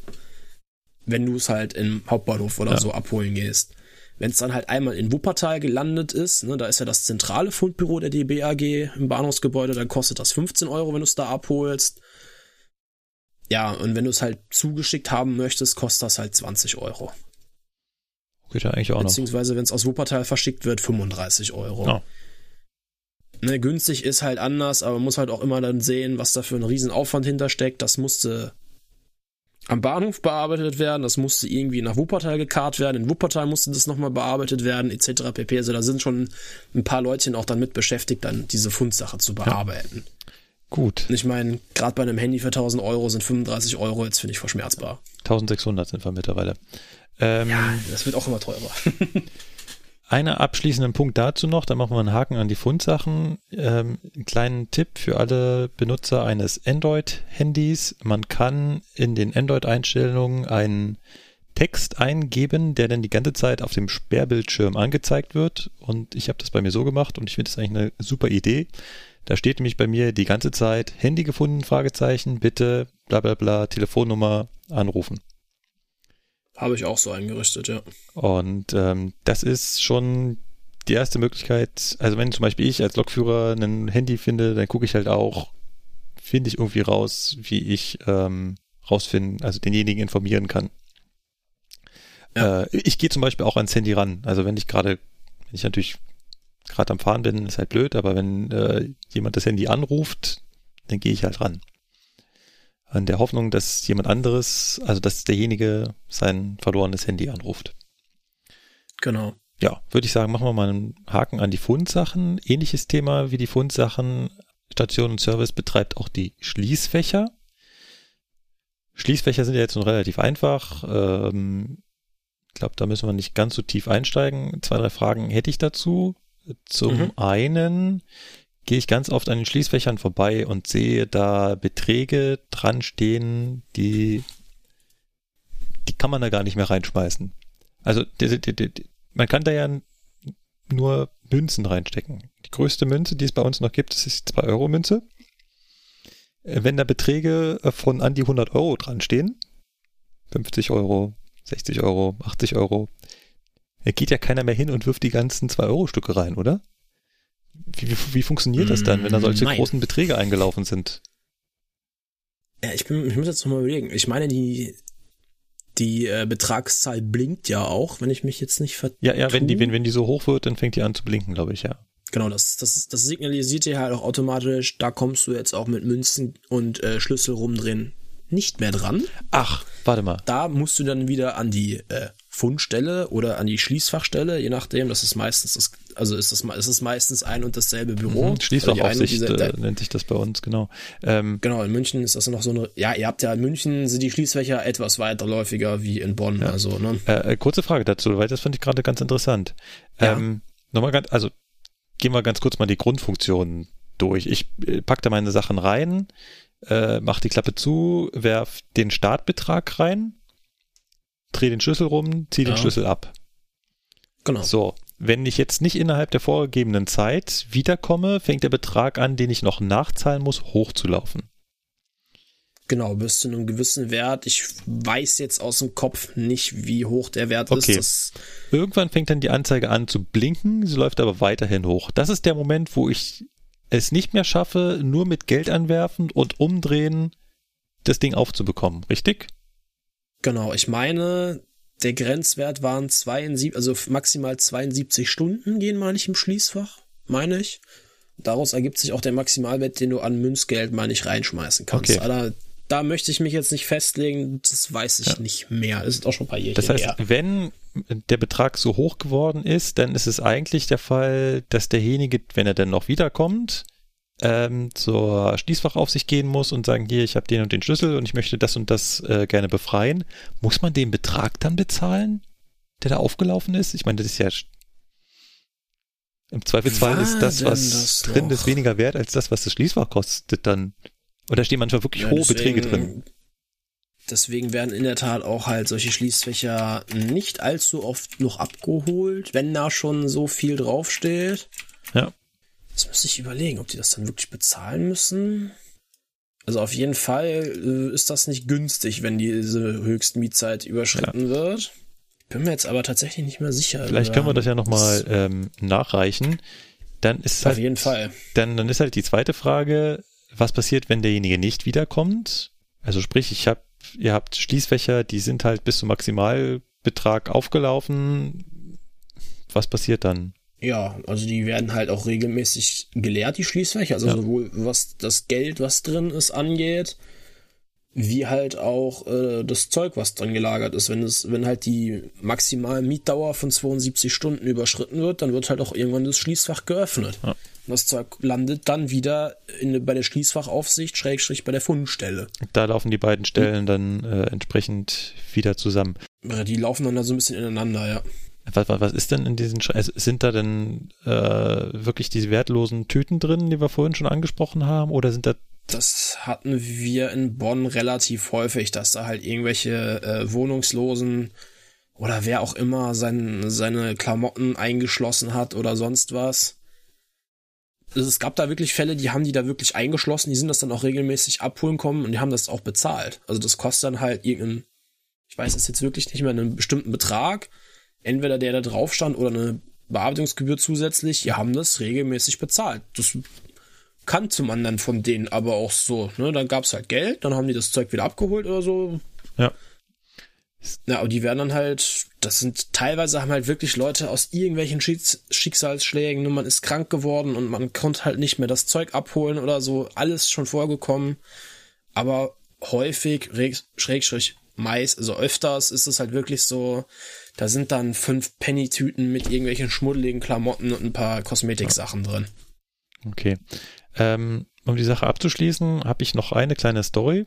Mal gucken, was du dazu sagst. Und zwar äh, hatte ich Feierabend, bin nach Hause gegangen, Bahnhof Pasing, wie ihr ja wisst, wohne ich in der Nähe. Gehe halt durch den Bahnhof und da hält mich halt eine Frau mit ihrem Kind an in der Nähe der Schließfächer und meint, sie würden ihr Schließfach nicht aufbekommen. Und der Zug käme gleich. So, zeigen sie mir halt das Schließfach, wo sie ihr Zeug drin hatten. Ich soll jetzt was tun. Gut, ich kann mit Schließfächern halt prinzipiell nicht sonderlich viel anfangen. Ich weiß, Prinzip, ich weiß halt so ungefähr, wie die funktionieren, aber mir halt auch nicht. Ich würge mhm. da halt an dem Schloss rum, ging halt auch nicht mit halbwegs Gewalt. Ähm, ich war schon so intelligent und habe mal nachgeschaut, ob sie auch das richtige Fach, also an dem Schlüssel ist ja so ein Anhänger drauf, wo die Nummer drauf, also das stimmte. Es hat aber nicht geblinkt. Ich glaube, es war dunkel, die Anzeige. So. Und sie ging halt nicht auf. Und ihr Zug kam halt gleich. Und was sollen sie denn jetzt machen? Ich habe, und das kannst du gleich mal sagen, ob das richtig war oder wie du es gemacht hättest. Ich habe gesagt, sie rufen jetzt diese Nummer an, die da dran steht, nämlich die Nummer von Station und Service. Und im Zweifelsfall steigen sie in den Zug ein und lassen die Sachen da drin. Du hast gesagt, die sollen halt im Zweifelsfall einsteigen und es dann klären. Genau. Im Zweifelsfall, also ist es wichtiger, dass sie in den Zug einsteigen, als dass sie jetzt hier bleiben und versuchen, das Ding aufzukriegen. Weil, egal was da drin ist, sie kommen nicht ran, jemand anderes kommt auch gerade nicht ran. Im Zweifelsfall holt es halt Station und Service irgendwann raus und dann kann man das klären, wie das zu ihnen kommt. Im Zweifelsfall halt zuschicken. Ja. Hättest du das genauso genau. gesagt? Habe ich das richtig gemacht? Das war richtig so, ja. Gut. Weil, wie du sagst, da kommt außer dem, äh, außer der Schließfachaufsicht, beziehungsweise also Schrägstrich Station und Service, keiner dran. Gut. Außer du mit deinem Schlüssel. Genau. Jetzt ist die zweite Frage. Das wusste ich nämlich nicht, aber Sie haben glücklicherweise auch nicht gefragt. Also, sollten, hätten Sie den Schlüssel mitnehmen sollen? Auf jeden Fall. Oder hätten Sie den Schlüssel stecken lassen sollen? Mitnehmen. Auf jeden Fall mitnehmen. Gut, weil das wäre nämlich auch mein Gedanke gewesen, weil wenn das Schließfach sich irgendwie fünf Minuten später dazu entschieden hätte, jetzt doch aufzuge aufzugehen, dann wäre das Problem gewesen, dass da ein, ein frei zugängliches Schließfach wäre. Ne? Ja, weil wenn, wie du gesagt hast, das Ding komplett dunkel war, ist es meist, kann es auch mal sein, das ist halt auch schon teilweise etwas ältere Technik, dass da irgendein blödes Kabel einen Wackler hat. Ne, dass es in dem Moment nicht funktioniert, ja. weil halt kein Strom kommt, und dann hämmert da irgendeiner nochmal gegen und plumps ist wieder Strom drauf wenn dann der Schlüssel steckt, ja. ist das Schließfach auf und das Zeug ist weg. Ja. Also wenn das Schließfach aus irgendeinem Grund nicht aufgeht, auf jeden Fall den Schlüssel behalten, die besagte Nummer anrufen, sagen, ja, hier, ich habe hier das und das Problem mit dem Schließfach, das lässt sich nicht öffnen. Ich muss jetzt aber los und dann klärt man den Rest halt mit dem Schließfachbeauftragten da und sagt denen, Freunde, ne, wann machen wir das ja. und wie komme ich an mein Zeug dran? Auf keinen Fall den Schlüssel dann da stecken lassen. Weil ne, mit dem Schlüssel kommst du in das Schließfach, wie sollst du denn sonst beweisen, dass das dein Zeug ist unter Umständen, ja. was da drin ist? Auch ein guter Punkt, ja. Ist natürlich eine blöde Situation. Die beiden haben natürlich auch gänzlich falsch reagiert. In dem Moment wahrscheinlich haben sie da schon eine Viertelstunde dran rumgedoktert, anstatt einfach mal sofort die Nummer anzurufen, die daneben steht, weil die hätte ihnen dann sofort sagen können, atmen Sie mal tief durch, alles okay. Wenn Sie da jetzt nicht rankommen, dann nehmen Sie den Schlüssel, setzen sich in den Zug und wir klären das alles. So war das halt Panik und Stress, Zug kommt gleich und wir wissen nicht. Und jetzt war ich halt der nächstbeste Mitarbeiter. Gut. Aber bin ich ja zufrieden, dass ich da ähm, das, die richtige Auskunft gegeben habe. Machen wir da einen Haken dran und kommen zum nächsten Punkt. Mobilitätsservice. Ja, ein sehr sperriges Wort. Kann ich mir jetzt auch spontan, also ich weiß wahrscheinlich, was hintersteckt, aber unsere Hörer spontan ähm, wahrscheinlich nicht. Was ist der Mobilitätsservice? So, der Mobilitätsservice zielt halt, beziehungsweise zielt halt ist das falsche Wort, also der Kundenkreis, für den der Mobilitätsservice gedacht ist, sind halt grundsätzlich erstmal in ihrer Mobilität eingeschränkte Reisende, also kurz mehr, MER. Das ist zum Beispiel der Rollifahrer, der halt aus einem Schicksalsschlag querschnittsgelähmt ist, oder halt auch die Oma, die halt nicht mehr gut zu Fuß ist. Also das sind alles mobilitätseingeschränkte Reisende. Also jeder, der halt nicht ganz normal laufen kann oder halt auch Blinde und Taube, das sind alles mobilitätseingeschränkte Reisende, die halt aus irgendeinem Grund Probleme haben können, sich im Bahnhof zurechtzufinden oder in, im Zug und so weiter und so fort. Das sind mobilitätseingeschränkte Reisende. Und für die gibt es diesen Mobilitätsservice und da kann man halt im Idealfall vorher bei der sogenannten Mobilitätszentrale äh, vorher anrufen oder auch online mit den Kontakt aufnehmen und dann sagen, ja, ich möchte dann und dann von Köln nach Hamburg fahren mit dem und dem Zug. Und dann kümmern die sich halt darum, dass dann ein Mobilitätsauftrag erstellt wird. Dann kriegt das Bahnhofsteam in Köln die Info, ja, der Herr Müller, ne, auf einen Rollstuhl angewiesen, möchte am 5.10. von Köln nach Hamburg fahren um 8 Uhr mit dem Intercity 2216. Ne, alles jetzt irgendwelche zusammengewürfelten Zahlen und so weiter. Und dann kriegen auch die Hamburger Kollegen eine Info, ja, der Herr Müller kommt dann halt dann und dann mit diesem Intercity in Hamburg an. In dem und dem Wagen sitzt er oder ne, hat da seinen Sitzplatz reserviert. Der braucht Hilfe beim Aussteigen aus dem Zug. Der hat so und so viele Gepäckstücke dabei äh, brauchen wir den Hublift, um den, um den Reisenden mit Rollstuhl rauszubekommen? Ja, nein. Und solche Sachen werden halt alle festgehalten und dann weiß jeder direkt Bescheid, an dem Tag ist das und das zu tun. Dann ist halt auch sichergestellt, dass da jemand da ist. Weil natürlich können die Reisenden auch jederzeit spontan zum Bahnhof kommen, das ist ihr gutes Recht.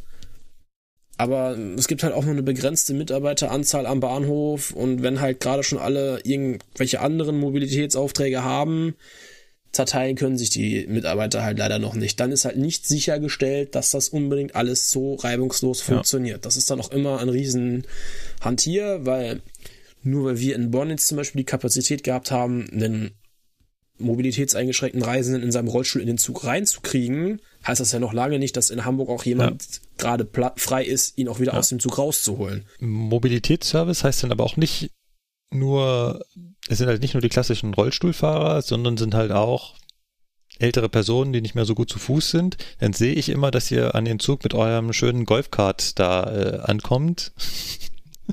Ja gut, das hatten wir in Bonn jetzt nicht, aber in München oder in Stuttgart gibt es diese Golfkarts, genau. Die, die, die sind immer sehr lustig, ähm, weil er damit natürlich auch über den Bahnsteig heizt, also heizt in Anführungszeichen. Sehr lustig mhm. ist auch, ähm, wenn ihr damit wendet.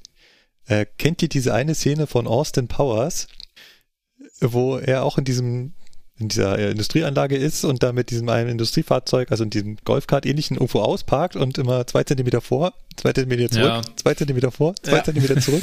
genau so macht ihr das nämlich auch am Bahnsteig. Die Bahnsteige sind die halt. Die haben halt auch den Wendekreis von einem Panzer, ja. äh, nicht von einem Panzer, das wäre ja schön. Die haben ja einen Wendekreis von so einem genau. Öltanker genau. auf, auf dem Atlantik. Vor, zurück, vor, zurück, vor, zurück. Sieht immer sehr amüsant aus und äh, ist halt äh, für diejenigen ganz cool, aber das hat halt funktioniert, weil die haben vorher halt da angerufen, haben das sozusagen bestellt und dann steht ihr da parat am Bahnsteig und sammelt die Leute ein. Genau. Eine Frage dazu noch. Ähm, gilt das auch für unbegleitete Minderjährige?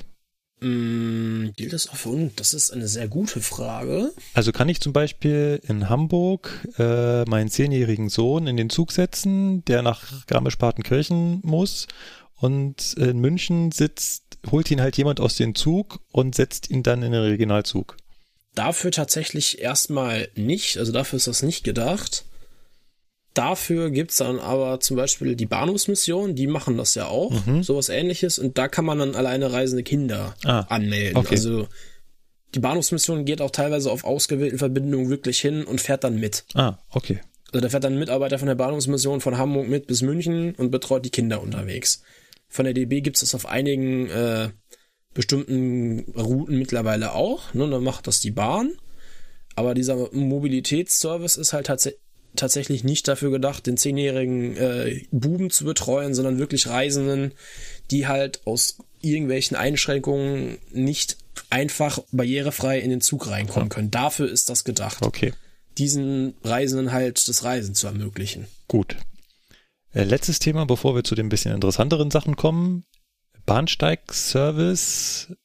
Äh, was hat's damit auf sich? Na, das, äh, der, Be der Name beschreibt eigentlich schon das, was du tust, mehr oder weniger. Du stehst halt am Bahnsteig und äh, bist für die Reisenden erreichbar. Also du sollst dann, das nennt sich immer Präsenz zeigen, halt am Bahnsteig sichtbar dich aufhalten, dass die Reisenden dich halt fragen können, ja, ich habe hier den und den Zug gebucht, wo kommt denn da der Wagen XY ungefähr zum Stehen? Ich habe das dann immer so gemacht, ich bin dann mit den Reisenden zum Wagenschildanzeiger gegangen, habe ihnen das dann schön gezeigt immer so mit der leichten Hinterhoffnung gehabt, vielleicht können sie es beim nächsten Mal ja dann auch alleine. Na, aber für sowas halt. Oder ja, mein Zug hat jetzt Verspätung, ich muss da und da umsteigen, äh, passt das oder wie komme ich dann weiter? Und also für Auskünfte. Ah, also Auskünfte, so die, die so einzeln rumlaufen, damit die Leute nicht für jede Kleinigkeit äh, zur DB-Information müssen. Genau, genau. Frage dazu.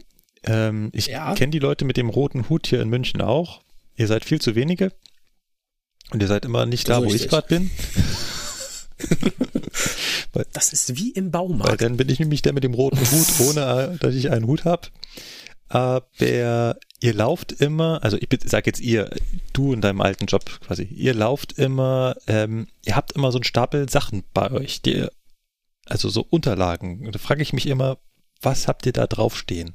Äh, also ich hatte nie einen Stapel Unterlagen dabei. Mist. Also man muss jetzt dazu sagen, wir hatten halt, ich weiß nicht, ob du den Bonner Hauptbahnhof kennst, das ist jetzt nicht so ein Riesenbahnhof.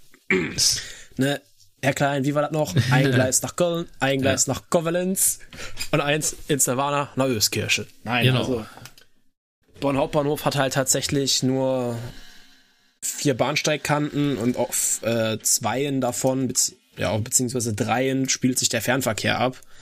Das ist halt ein bisschen überschaubar, aber ich meine, die laufen in Köln darum, haben dann nochmal so einen ausgedruckten Buchfahrplan des Bahnhofs dabei. Aber was da wirklich alles drin ist, weiß ich nicht. Ich hatte es halt irgendwann so, ich habe mein Privattablet mitgeschleppt, um dann da halt den DB-Navigator drauf zu haben, weil es für die Reise ein bisschen besser lesbar war, wie auf so einem winzigen kleinen Diensthandy, was wir damals noch hatten. Mhm. Gut, wir hatten dann in Bonn auf Gleis, also auf Bahnsteig 2, 3, beziehungsweise Gleis 2, 3, so ein kleines Bütchen. Da war, saß früher die Aufsicht drin, die gab es ja in Bonn dann auch schon jahrelang nicht mehr. Aber da war halt noch ein kleiner Rechner drin, wo man Verbindungen mit ausdrucken konnte. Stimmt, das gibt's auch noch. Manchmal habt ihr auch so einen kleinen, kleinen Wagen, das finde ich auch ganz lustig. Ich weiß nicht, wann der zum Einsatz kommt, aber ähm, die Leute mit dem roten Hut haben manchmal auch so einen kleinen Wagen, neben dem sie sich dann hinstellen. Ja, genau, so eine kleine Tonne. Oder in Köln Hauptbahnhof, da in der Querpassage das Aquarium, da so ein Mini-Dingens. Ja. Ja, das, also zumindest in Köln ist das so, wenn halt gerade wirklich die Luft brennt, wird das auf jeden Fall aufgemacht und sonst, ich glaube, tagsüber in bestimmten Zeiträumen. Aber wie gesagt, alles, was mit Köln Hauptbahnhof zu tun hat, weiß ich nicht zu 100 Prozent, weil ähm, ich nie in Köln Hauptbahnhof gearbeitet habe. Und ihr könnt auch nur so Ad-Hoc-Informationen geben, um wirklich äh, fundierte Aussagen zu bekommen, also zum ganzen Fahrplan, äh, Verbindung und sowas und alles, auch was Tickets betrifft. Damit sollte man dann eher zur DB-Information gehen oder zum ähm, Ticketschalter. Ja, also man kennt sich dann natürlich irgendwann so mit den grundlegenden Tickets aus. Ne? Da wird man auch so ein bisschen, ja, was beim Lokführer der regelmäßige Fortbildungsunterricht ist, sowas ähnliches gibt's halt bei Station und Service auch, nur öfter. Das nannte sich Servicewerkstatt. Da wurde immer so aktuelle Themen besprochen, was hat sich an Angeboten geändert. So eine richtige Tarifschulung hatten wir in Bonn bei Station und Service nicht. Wir haben dann halt immer, wenn es speziell werde, wurde, ans Reisezentrum verweisen mussten, habe ich auch gesagt, ne, ich habe jetzt hier hinter ihnen leider noch 15 andere Leute, die auch was wissen möchten. Also wenn sie irgendwas Spezielles mit dem Ticket haben, bitte ins Reisezentrum ja. gehen. Ne? Die sind da die besseren Ansprechpartner. Die können ihnen auch direkt im Zweifelsfall was umbuchen, was Neues buchen. Das kann ich hier alles nicht. Ja. Dafür ist die Info nicht gedacht. Genau, und du durftest auch bestimmt keine Fahrkarten freigeben für irgendwelche Züge und sowas. Das macht dann alles das Reisezentrum oder die DB-Information. Das haben wir schon gemacht, Ach, das, tatsächlich. Das geht. Das, das haben wir gemacht, also auch um das Reisezentrum zu entlasten. Ne? Ja. Gerade wenn irgendwelche Störungen waren, haben wir halt viel Fahrkarten, gerade bei Sparpreisen dann die Zugbindung nochmal aufgehoben. Ne? Ist für die Reisen ein bisschen einfacher, ja. wenn ein Stempel drauf ist, wo drauf steht Zugbindung aufgehoben. Randnotiz, wenn dein eigentlicher Zug 20 Minuten Verspätung hat, darfst du jeden anderen Zug nehmen. Damit entfällt die Zugbindung, steht aber auch so in den äh, Beschreibungen zum Sparpreis. Können wir aber gerne nochmal in die Shownotes dann packen. Ähm, was haben wir noch gemacht an der, was das angeht? Ja, also so, wir hatten zwar den Zugriff auf diesen gesamten Verkaufsleitfaden, schimpft sich das, wo wirklich jedes Ticket mit jedem Angebotsdetail äh, beschrieben ist, drinsteht, ne? Aber das ist einfach so eine Sache, da hast du halt je nach Betriebslage nicht die Zeit zu, jetzt jedem Reisenden sein Ticket zu erklären. Ja. Noch dazu ist das dann teilweise so kompliziert, dass ich da selber erstmal eine halbe Stunde sitzen würde und dann so, äh, okay, wie war das jetzt? Wie funktioniert das hier? Ja, also wir haben Verbindungen ausgedruckt, ne, so, ja, sie möchten von da nach da hinfahren, mit Umsteigen da oder mit Umsteigen woanders, so sowas haben wir gemacht. Was haben wir denn noch gemacht? Also was wir jetzt noch gar nicht erwähnt haben, es gibt ja auch den IC-Kurierdienst. Du kannst ja mit den Intercities der Bahn, sofern es das jetzt noch gibt, bevor ich jetzt hier Sachen erzähle, die es nicht mehr gibt. Ich guck mal schnell. IC. Hm. Das gibt's noch, sehr schön. Ich bin begeistert. ne, du konntest halt wirklich, äh, du musst das ne, an die DB Information kommen, sagen, ja, du hast hier IC Kuriergut, dann wurde das in eine Tüte eingepackt, die wurde zugeklebt, da wurde dann die Versandmarke drauf gebappt. Dann gab es dafür auch einen festen Zuglauf, ne, das wurde alles vorher gebucht, in Anführungszeichen. Dann ist ein Service-Mitarbeiter gekommen, hat sich das geholt, hat das zum Zugchef gebracht, der hat dir das quittiert in einem Übergabebuch, dass er dieses Kuriergut empfangen hat. Und dann ist das Kuriergut von Bonn nach Hamburg oder wo auch immer in die weite Welt gefahren das wurde auch von gewissen Sachen regelmäßig genutzt. Gerade so irgendwelche Forschungsinstitute sitzen ja auch viel in Bonn, die haben dann irgendwelche äh, Styroporkartons mit irgendwelcher tiefgefrorenen Klamotten durch die Gegend geschickt, wo ich gar nicht wissen will, was da drin war. Also so Sachen wurden dann da verschickt. Das ist cool. Das war Aber es ist wahrscheinlich schweineteuer. Ich wollte, ich habe neulich ein Paket von München nach Berlin geschickt. Das hat bei der Post auch mal eben drei Tage gedauert. Ich habe mich auch gefragt, wo das zwischendurch ja, war. Günstig, so also günstig ist das IC-Kuriergut tatsächlich nicht. Das habe ich befürchtet. Also ich hatte mal so, ähm, ich glaube, ich hatte mal so eilige Arzneimittel, hatte ich mal in einem, in einem City und äh, einmal tatsächlich einen Organtransport. Also Organtransporter hatten wir tatsächlich öfter. Da standen die dann auch wirklich schon in Bonn am Hauptbahnhof und haben mit den äh, Hufen geschart, so nach dem Motto, ja, wann können wir jetzt hier endlich los? Und, ne? Mhm. So, warte, ich, ich eruiere das mal schnell. Von München nach Siegburg. Möchtest du wissen, was das kostet? es ist günstiger als 4,99? Mm, nein, es ist deutlich teurer. Dafür ist es aber, wenn du es um 15.13 Uhr aufgibst, wenn nichts dazwischen kommt, um 19.46 Uhr in Siegburg. Das ist natürlich Kostet schnell. allerdings auch 126,60 Euro Oh. Jawohl, Junge. Holla. Da klingelt die Kasse, ey. dass er das, dass er das. Ja, aber das wurde, wie gesagt, sehr. Äh, das ist ja billiger, wenn ich mich mit dem genutzt, Gepäckstück ne? in den Zug setze, hinfahre und wieder zurückfahre, wenn ich den Sparpreis nehme. Ja, aber den Sparpreis kannst du ja nicht noch drei Stunden im Voraus buchen. Das ist ein Argument, ja, aber. Und du musst halt auch äh, hin und her fahren. aber trotzdem. Markus, ist, äh, hallo. Ja, das hat ja alles schon seinen Sinn, ja. Nun, ja. Nun gut. Wir sind ein bisschen abgeschweift. Was war eigentlich die Frage? ähm, nee, wir waren beim Bahnsteigservice und ähm, ah, ja, genau. ich glaube, ähm, da können wir auch ein Häkchen dran machen.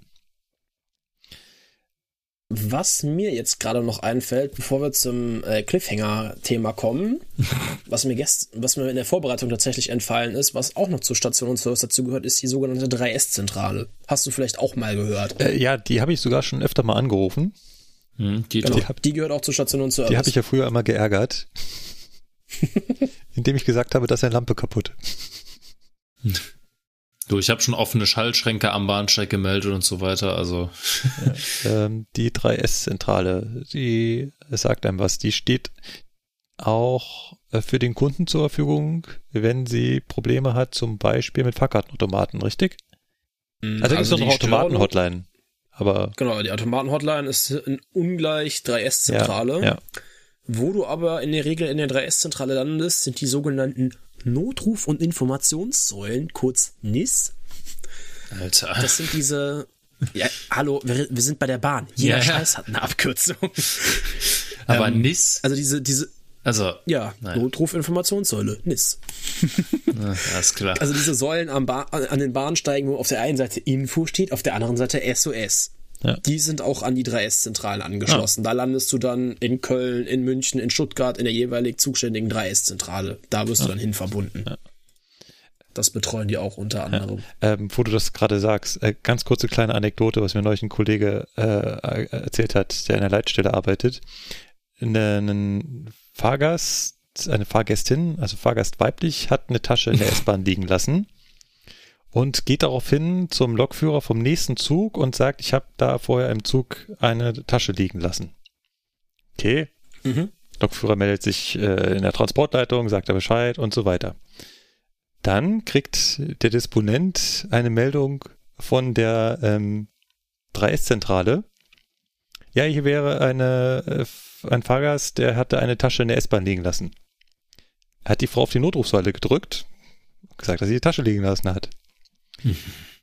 Dann kriegt er wenig später von DB Sicherheit die Information, ja, wir haben ja einen Fahrgast, der hat eine Tasche liegen lassen in, in der, ja, ja, wissen wir schon.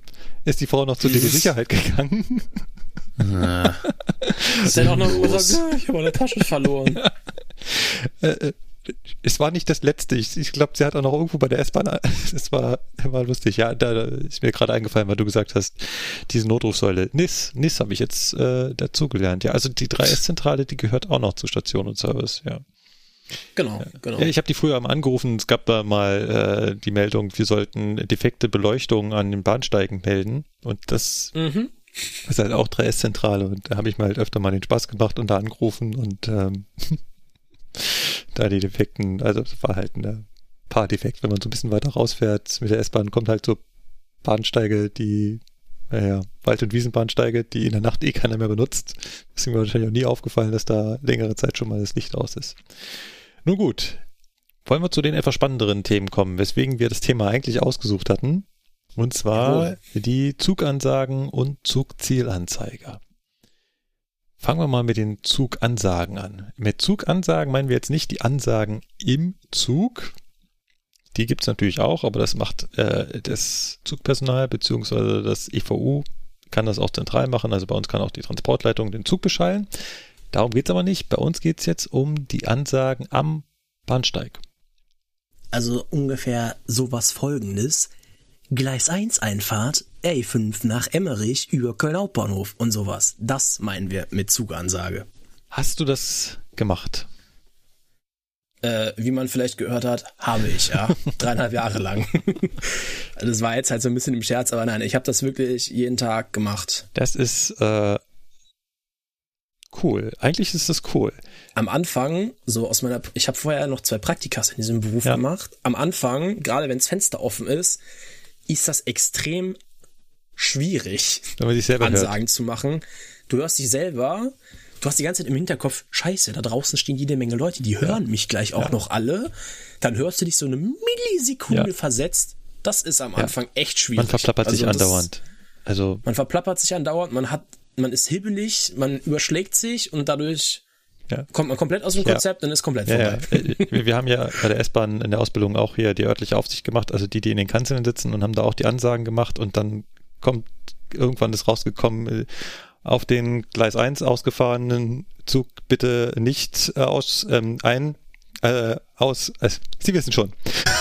Ja, genau. Äh, wenn Sie in, in, München in den Hauptbahnhof einsteigen, ne? Genau, da kam irgendwann nur noch Kauderwelsch raus. Das ist, ja. genau, das, also verplappern tut man sich eh und mit verplappern, verplappern auch mit dem Hintergrund, da hören jetzt ganz viele Menschen zu, äh, ist natürlich ein gewisser Stress, aber macht das auch Spaß? Also ist, ist doch eigentlich, also ich fand das damals cool, auf der Kanzel da die Ansagen zu machen, irgendwie so ein bisschen, aber. Ja, ich fand das auch sehr angenehm. Also angenehm auch einfach aus der Hinsicht so, wenn man den ganzen Tag unten nur Stress hatte und die ganz und schon äh, sechs Stunden lang immer ne, die gleichen Probleme an, die, an den Kopf geknallt bekommen hat, was ja auch das gute Recht der Kunden ist, dann warst du ganz froh, wenn du mal zwei Stunden oben an der Ansage außerhalb ja, der direkten ja, Reichweite von den Reisenden Genau, du bist so ein bisschen vom Schuss eine. weg. Das, äh, das mag sein. Genau. Ähm, no, nee, aber ich habe das tatsächlich gerne gemacht. Warum genau, weiß ich gar nicht, aber ich hatte da wirklich Spaß dran. Ist das eigentlich äh, stressig. Ich habe zum Beispiel hier in Augsburg, Hauptbahnhof, habe ich einen Tag mich nur mit dem Bahnhof beschäftigt, als ich bei Regio angefangen habe und habe dann auch ein mhm. Weilchen der Ansagerin da äh, zugesehen. Und die war ganz schön, ja doch, die war schon ganz schön im Stress. Weil sie hat, ähm, während sie die Ansagen gemacht hat, hat sie quasi schon rausgesucht, parallel, welche Ansagen sie als nächstes machen muss musst du dann natürlich auch immer abpassen, wann sie die Ansage machen muss, weil die entsprechenden Ankunftsansagen musst du natürlich machen, wenn der Zug angekommen ist. Was mir auch immer so ein Rätsel ist, woran man sieht, dass der Zug angekommen ist. Äh, hattet ihr da Kameras oder könntet ihr aus dem Fenster gucken? Also wir in Bonn Hauptbahnhof konnten tatsächlich noch aus dem Fenster gucken. Ja. Wir saßen im ersten Stockwerk von so einem kleinen Anbau am Bahnhofsgebäude.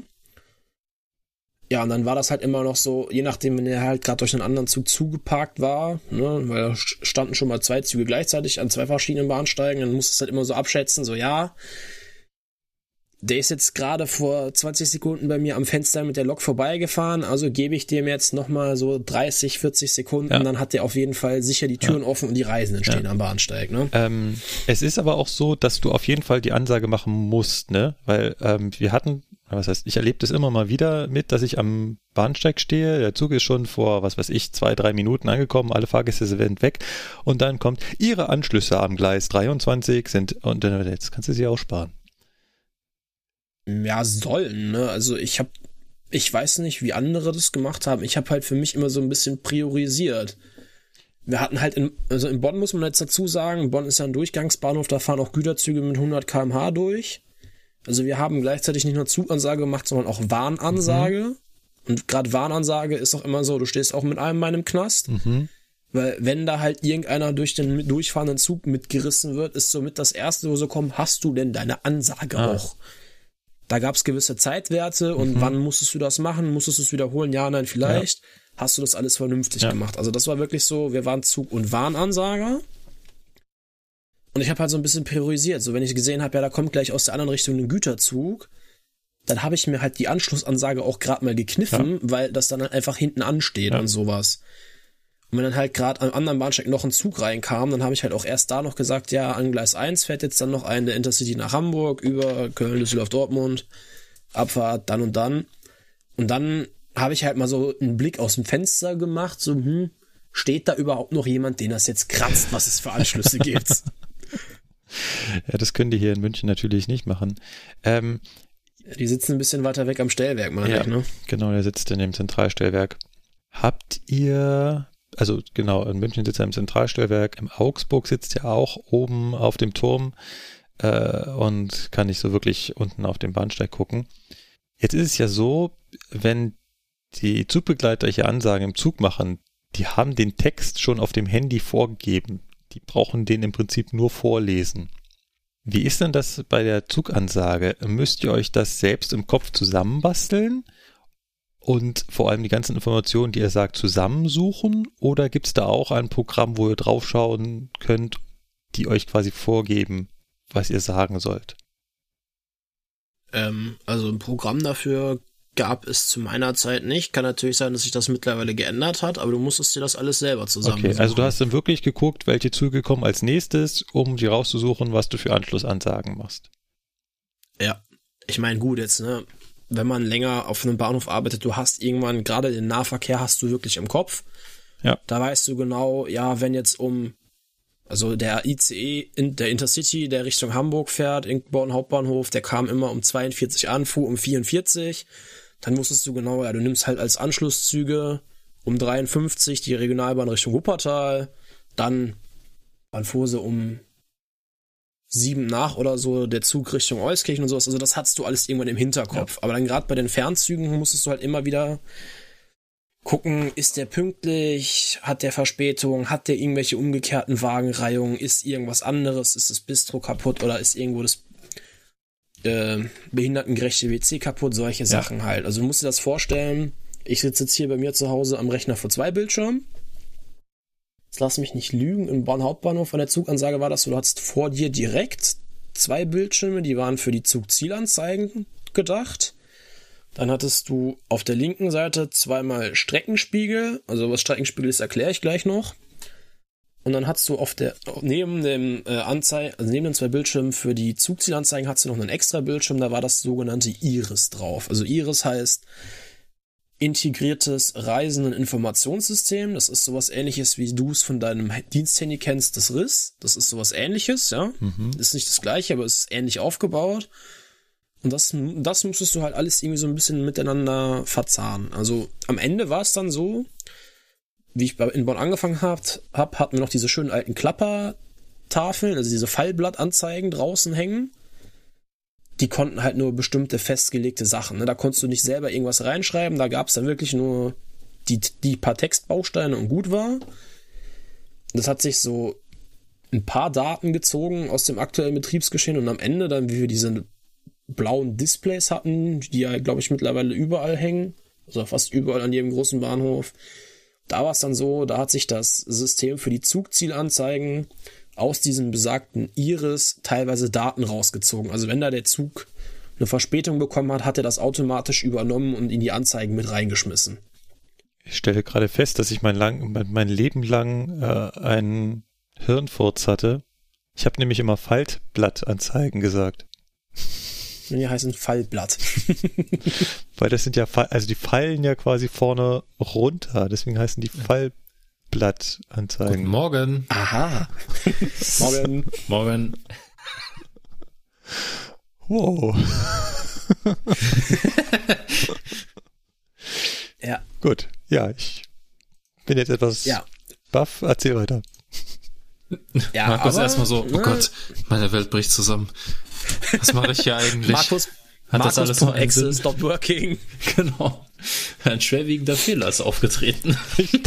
Die Problembehandlung konnte aufgrund eines Problems nicht gestartet werden. Dankeschön. mein alter Laptop andauernd. ähm, dann gibt's natürlich noch das Phänomen, was jetzt auch jeder Reisende kennt, wenn ich es jetzt sage, der Zug hat in Realität Verspätung aber das System ist der Meinung, ja, der Zug ist pünktlich, weil der Zug halt noch nicht losgefahren ist. Und wie funktioniert halt diese Verspätungsermittlung? Die funktioniert halt über die Kontakte, die in den Gleisen liegen, die halt auch das Netz benutzt für die Stellwerke. Darüber speist sich halt unter anderem auch die Verspätungsermittlung.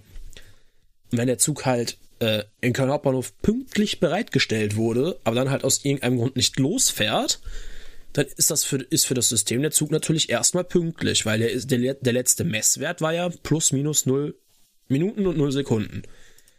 Dann war das halt immer so ein bisschen, du musstest halt nicht nur auf deinen Rechner auf der rechten Seite gucken, wo halt dieses System, dieses Infosystem war, sondern du warst immer ganz gut beraten, auch links den Streckenspiegel im Auge zu behalten, weil da konntest du ja sehen, ist der Zug überhaupt unterwegs?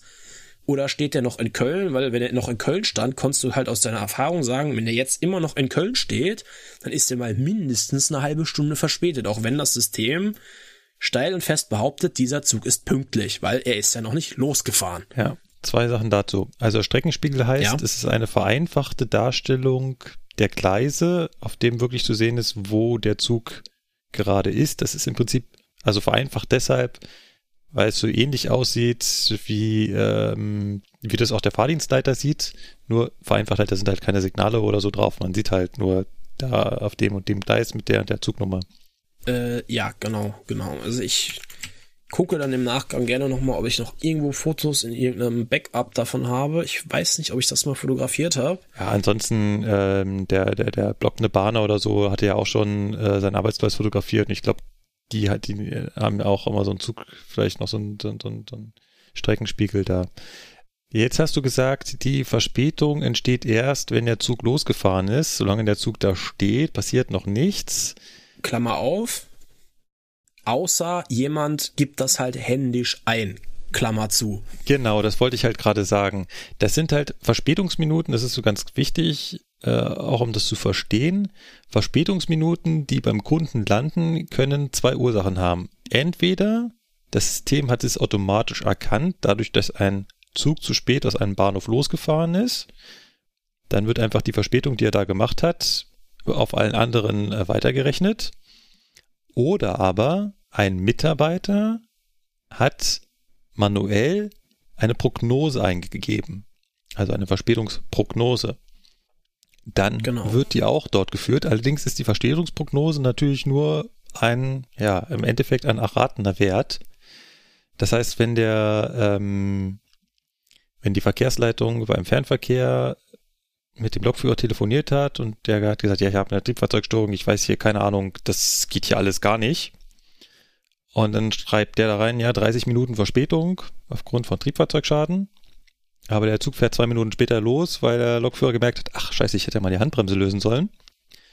Dann zeigten halt alle anderen Systeme, wie zum Beispiel DB-Navigator und ähm, und auch die Anzeigen am Bahnsteig halt 30 Minuten Verspätung an. Und alle denken sich, oh, kann ich ja noch 30 Minuten länger schlafen. In echt ist der Zug dann aber allerdings relativ pünktlich losgefahren. Das kann natürlich genau, auch passieren. Das ist halt immer extremst ärgerlich und da kann ich auch die Kunden verstehen, dass sie das maximal auf die Palme bringt, weil vollkommen zu Recht.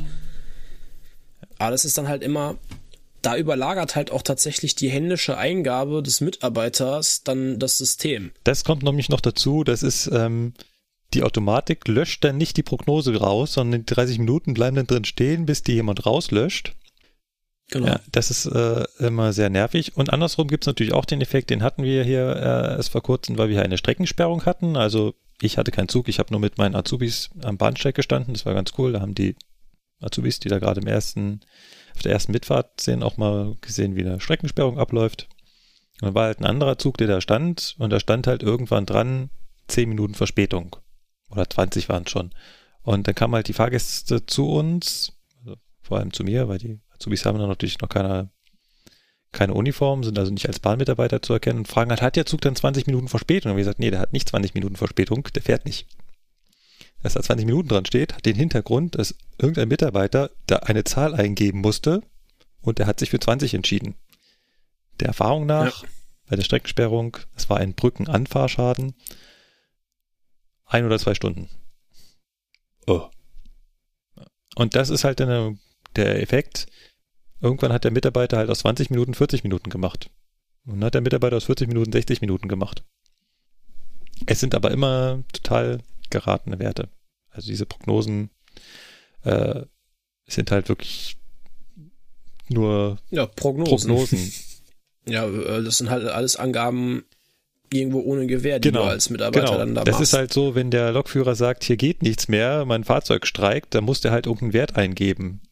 Und ob der Lokführer das dann das Problem schafft, äh, in zwei Minuten zu beheben oder ob das 30 Minuten dauert, weiß der natürlich in dem Moment nicht. Er gibt halt dann irgendwas, irgendwas ein. Genau. Ähm, jetzt weiß ich nicht, wie. Ja, genau, ich wollte zu den Zugansagen noch was fragen. Und zwar ja. waren dir Ansagen irgendwann, also waren dir Ansagen schon mal peinlich? Weil ich finde das immer relativ unangenehm. Ich kriege das dann so mit, gerade wenn eine größere Störung ist, dann kommen halt auch Ansagen wie dieser Zug ist heute 120 Minuten verspätet, verkehrt ohne Reservierung und das Bordbistro ist auch nicht mehr da. Man sich so fängt, oh, oh, oh, oh. Ist einem das dann irgendwann peinlich? Oder sagt man das einfach ganz neutral, als wenn der fünf Minuten Verspätung hätte? Ja, man äh, betet da halt erstmal so seinen Satz runter, ne? Natürlich denkt man sich dann schon irgendwo auch so ein bisschen so, oh Gott, ne? Jetzt läuft schon wieder den ganzen Tag so bescheiden, ne? War halt auch Lukas wird das jetzt bestätigen, du auch, ne? Gerade beim Fernverkehr ist freitags immer so, da denkt sich halt jeder nur so, ja, hahaha, danke, dass du mir pünktlichen Feierabend wünschst, aber ey, wir haben Freitag. Freitag geht halt immer irgendwas schief, ja. ist einfach so. Jo. Und das dann der dritte Freitag in Folge war und den dritten Tag, die dritte Woche die gleich, in der Frühschicht da warst und jetzt der gleiche Zug in der dritten Woche zum dritten Mal Extremsverspätung hast, dann denkst du auch nur so, ey, das ist doch langsam auch nicht mehr normal und sowas. Also du denkst dir halt schon deinen Teil dazu, ne? Aber du bist halt dazu angehalten, das halt nicht durchkommen genau, zu lassen, sage ich jetzt mal. Also du sollst das halt schön sachlich und am liebsten der Ansa entsprechenden Ansagerichtlinie nach, da gibt es eine Richtlinie für, wie für ziemlich vieles, äh, demnach halt zu machen und fertig. Ja. Dialektfrei. ja, das funktioniert halt auch nur bei manchen Kollegen so bedingt. Mhm. Ja, obwohl es natürlich auch ein Stück weit auch etwas sympathischer ist. Also ich finde auch jemand, der so ja, halt so einen leichten bayerischen Unterton hat, der kann halt äh, eine Verspätung viel besser verkaufen, als wenn es in dem perfekten Hochdeutsch neutral dahingesagt ist. Ich meine, die Bahn hat auch vor, das irgendwie zu ändern. Ich habe da, glaube ich, irgendwas gelesen. Irgendwas ist da, ja. Irgendwas ist da, da im Busch. Also ich, da ist wahrscheinlich wieder Alkohol mit da im ist Spiel. Schon wieder aber was im Busch. Genau. Oh, und es ist ja auch so, dass äh, ich mich zum Beispiel bei den Ansagen, die ich im Zug mache, da nicht an die Richtlinien halte, sondern ich sagte halt auch ein bisschen frei Schnauze, ja, tut mir leid, aber ähm, irgendein Zug muss die, den schwarzen Peter kriegen und das sind halt leider heute wir. Wir müssen schon wieder rechts an die Seite, damit der ICE vorbei kann.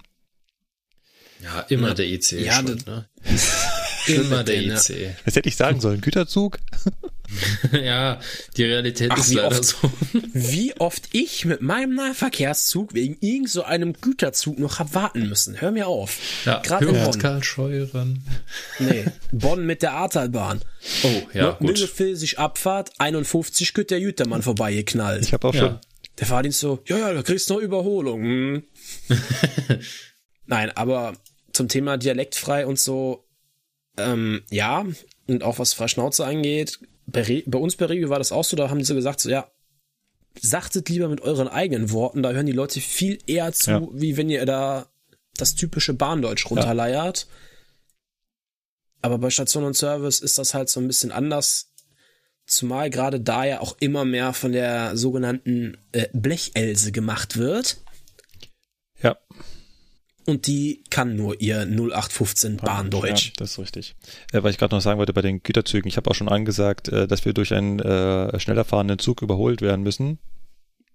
Und da fährt ein Güterzug an uns vorbei. yes. Äh. ja, ähm, ja, das ist, andererseits kann es natürlich auch nicht, äh, es äh, wird es natürlich auch nicht besser, wenn jetzt jeder Ansager da seinen eigenen Schluss erzählt. Ähm. Soll ja irgendwie schon ein bisschen normiert klingen. Seinen eigenen Stuss.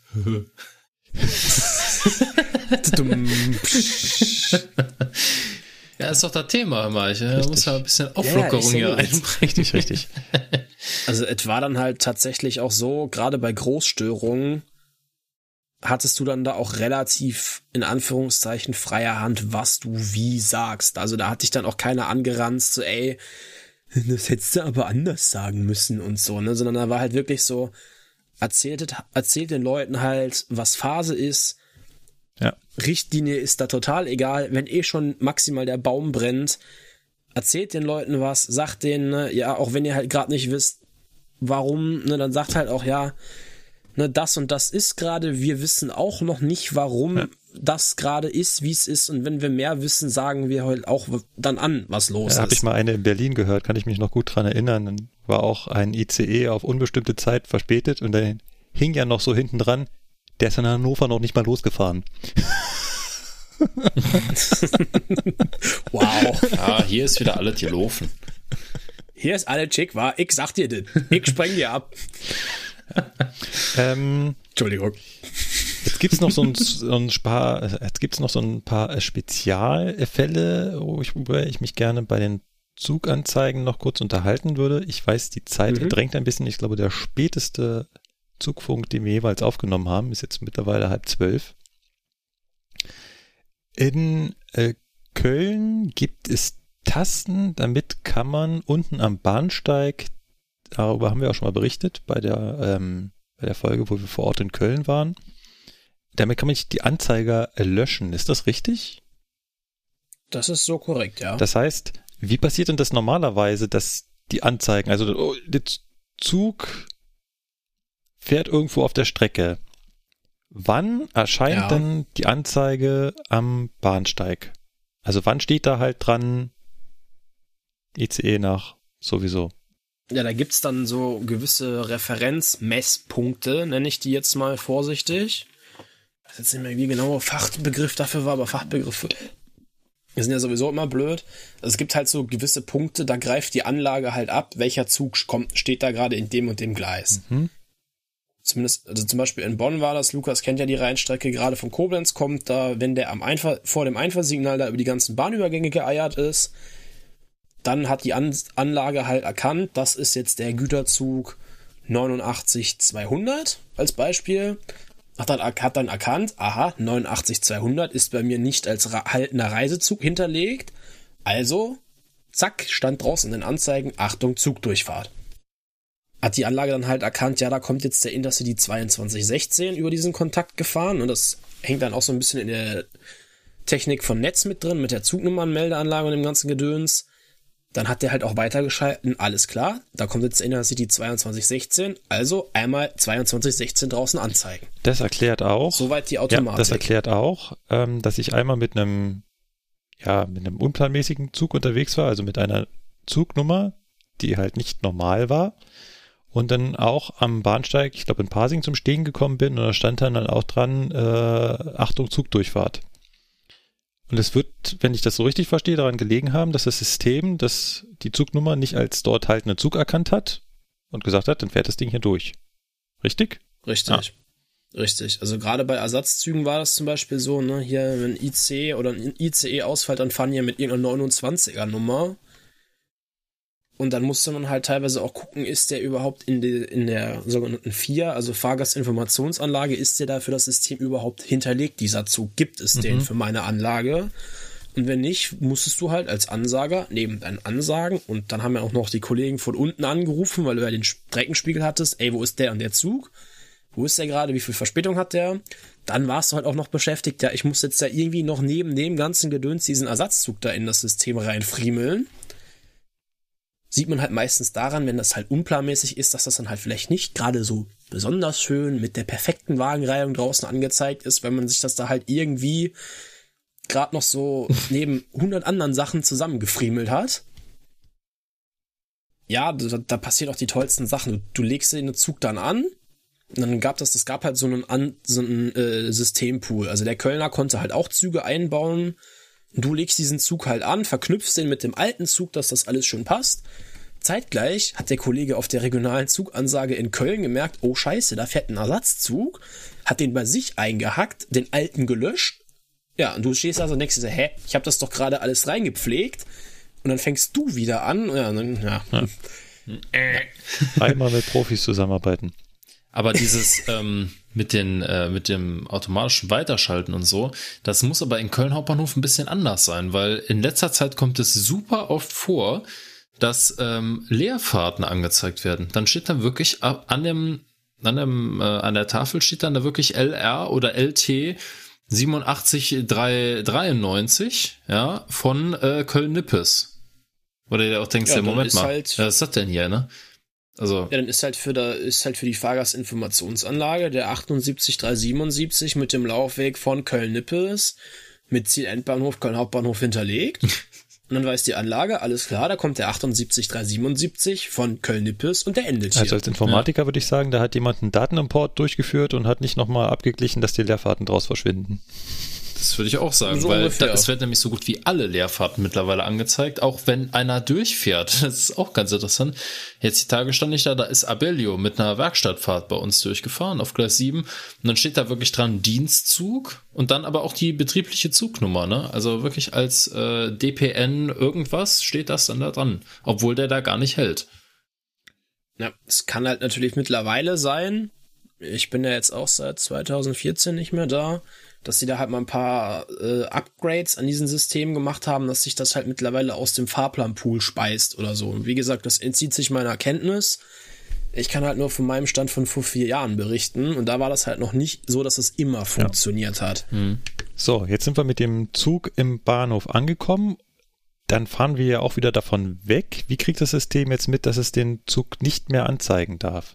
Da haben wir gerade festgestellt, in Köln kann die Aufsicht am Bahnsteig einen Knopf drücken? Wie funktioniert das? Ich glaube, hier in München haben wir sowas nicht.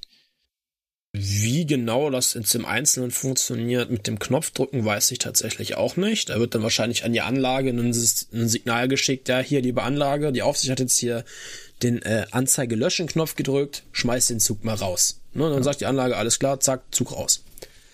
Wie funktioniert das, wenn die Aufsicht nicht diesen Knopf drückt?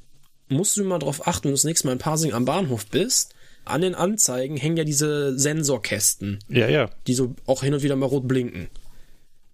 Ne, dann erkennt ja die Anlage, alles klar, da kommt gerade der Zug 2216 angefahren, dann blendet die den ja auf den Bahnsteig an, also blendet, schildert den halt draußen aus.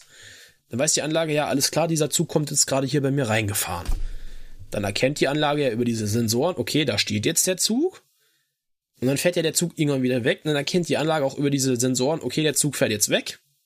Jetzt ist der Zug weg und dann löscht die den Zug auch im Idealfall selbst steht, selbsttätig wieder. Ja, also das sind das diese Kästen, die an der Anzeige hängen und Richtung Gleis zeigen?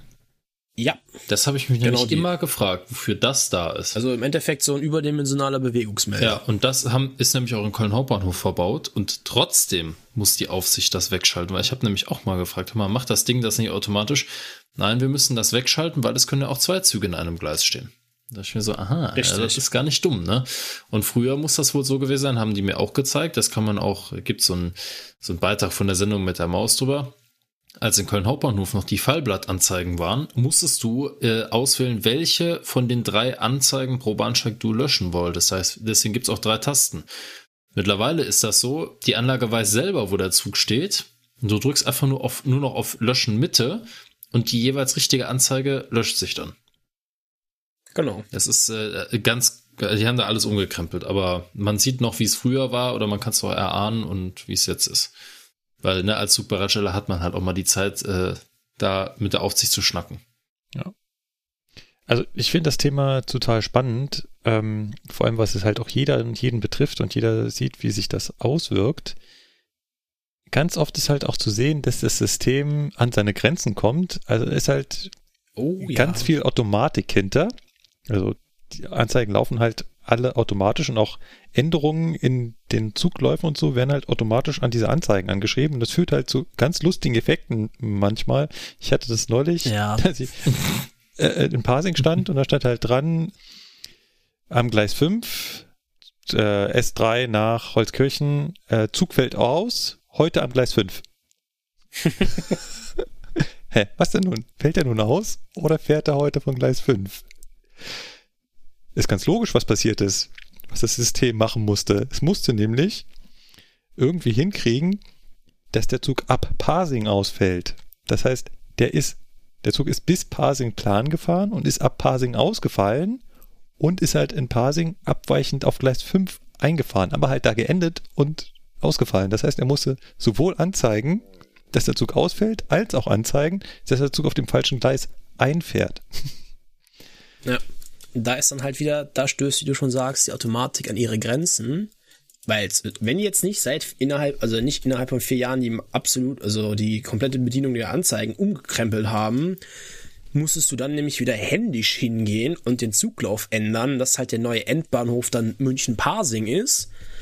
Weil dann hat er nämlich den restlichen Zuglauf einfach automatisch gelöscht dann stand halt auch draußen nicht mehr, ja, fällt aus heute vom Gleis da und da, sondern dann stand einfach nur noch draußen, ja, S1 von, oder keine Ahnung, S7 von Kreuzstraße, heute Gleis XY, ne, dieser Zug endet hier, nicht einsteigen, stand ja. dann draußen.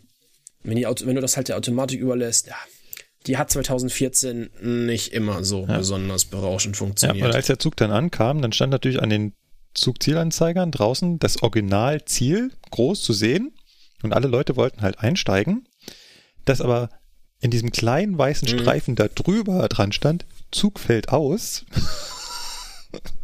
herrlich, herrlich. Ja, da kann man sich echt nur an den Kopf fassen und fragen, Leute, wer, wer, wer hat sich das System ausgedacht? Da kann man den, den, kann man den Fahrgästen ja auch gar keinen Vorwurf machen, dass sie versucht haben, in diesen Zug einzusteigen. Der war an, ja, am, am, Zug selbst mit nicht einsteigen geschildert. Ja, aber hey, da steht groß dran. Hier, fährt nach Holzkirchen, nicht einsteigen. Was übrigens auch ganz interessant ist, äh, vielleicht so nebenbei, ähm, bei uns in Köln gibt es den Bahnhof Köln Süd und da sitzt quasi der Fahrdienstleiter in Sichtweite zu seinen Bahnsteigen in so einem kleinen Turm.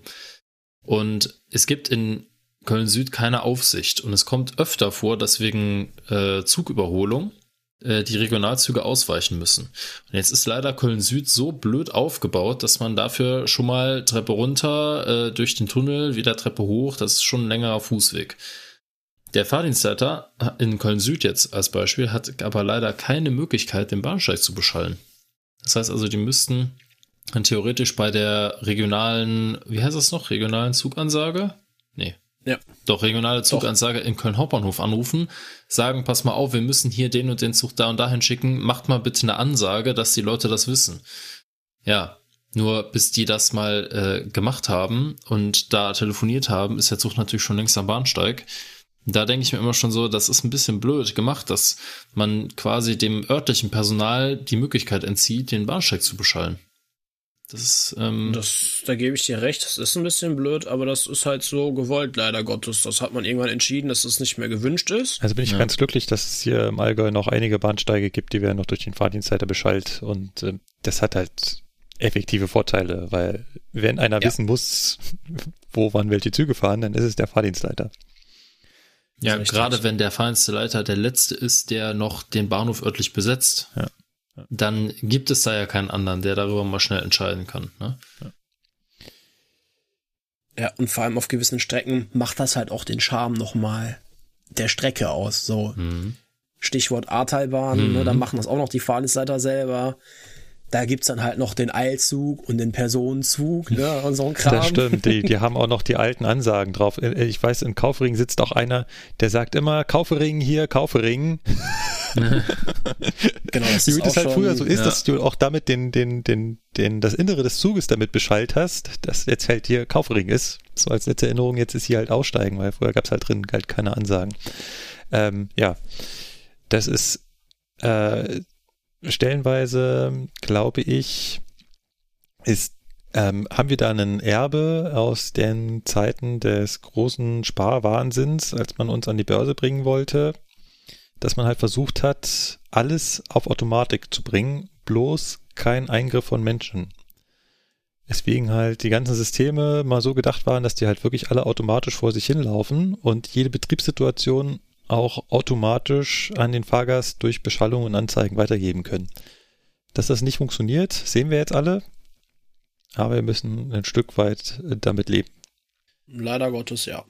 Ja, mir fällt spontan jetzt gerade nichts mehr ein, was man zu den Anzeigen und Ansagen noch sagen könnte höchstens, dass ähm, es natürlich noch verschiedene andere Anzeigesysteme gibt, außer diese schönen großen blauen LCD-Anzeigen, die übrigens in der Hintergrundbeleuchtung Leuchtstoffröhren sind. Das ist ganz lustig. Ja. Ähm, okay. Ja, es sind monochrome LCD-Displays mit Hintergrundbeleuchtung Leuchtstoffröhre. Hm. Äh, Sieht besonders witzig aus. Das sind meistens für oben und unten jeweils eine, wenn halt eine der beiden Leuchtstoffröhren ja. ausfällt. Genau, es gibt natürlich noch andere Systeme, die äh, das anzeigen. Aber in kleinen Bahnhöfen kennt man diese Durchlaufanzeige, wo wirklich nur eine Zeile Text angezeigt werden kann, auch extrem kurz. Äh, die, ex die haben übrigens auch eine eigene Abkürzung, diese Dinger. Ja. Wie heißt diese? Dynamischer Schriftanzeiger, kurz DSA. Ach, ey. Funktioniert im Endeffekt so ein bisschen du schickst mehr oder weniger eine SMS mit einem kodierten Infotext an diesen Anzeiger und der Anzeiger macht im Endeffekt nichts anderes wie diese diesen Inhalt dieser Nachricht äh, in anzeigenden Text oder je nach Ausführungsversion auch äh, angesagte Sprache umzuwandeln. Ja, also das, das ist wirklich ganz einfache Technik. Das, ja, das Ding. Ding. ist echt äh, großer Mist. Ganz ehrlich. Äh, ja. Es, es, kann nicht, es zeigt ja nicht mal den nächsten Zug an, der jetzt kommt. Es zeigt halt nur Störung an und das auch mit einer extremen Verzögerung und ah. Und das zeigt dir die Uhrzeit an. Ja, es zeigt die Uhrzeit an, richtig. Wenn es denn funktioniert. Ja. Wir haben ja hier noch auf unserer äh, Haus- und Hofstrecke hier ähm, entlang des Flughafens Köln-Bonn haben wir noch moderne Fallblattanzeigen. Die sind zwar fast, also bis auf Köln-Bonn Flughafen sind die zwar alle im Arsch, funktionieren nicht richtig. Äh, Zemendens, also Köln-Bonn Flughafen hat mittlerweile LCD-Anzeigen. Auch schon, okay. Jo. Ja gut, aber hier, ich meine jetzt hier so Frankfurter Straße, Wahn, Spich, Trostorf, Trostorf? Doch, Trostorf sind mhm. auch noch mhm. Fallblattanzeigen. Sicher? Ja, auf jeden Fall auf dem Gleis, wo die RB 27 abfährt. Weil da steht nämlich immer, egal welcher Zug da fährt, S13 von äh, Düren oder so, keine Ahnung. Weil die sind alle kaputt und hängen alle und naja. Ja. Ja, das stimmt wohl. Ansonsten, was haben wir hier in Köln? Noch irgendwas Besonderes? Außer diverser Bahnhofsuhren, wo noch Deutsche Bundesbahn drin steht? Ist mir jetzt die Tage wieder an der Geldernstraße aufgefallen, denke ich mir so, ach, die Deutsche Bundesbahn grüßt mal wieder. Ja, schön. ähm, was ich abschließend dazu noch sagen wollte, ist, dass es leider auch unterschiedlichste, also es gibt kein einfaches zentrales System, von dem alle Informationssysteme oder Anzeigesysteme ihre Daten ziehen. Das ist ein nee. großes Tohuwabo. Deswegen kann man es auch ganz einfach schaffen, dass an der Anzeige eine andere Zeit, Abfahrtzeit oder Verspätungszeit steht als das, was, was auf unserem Diensthandy steht.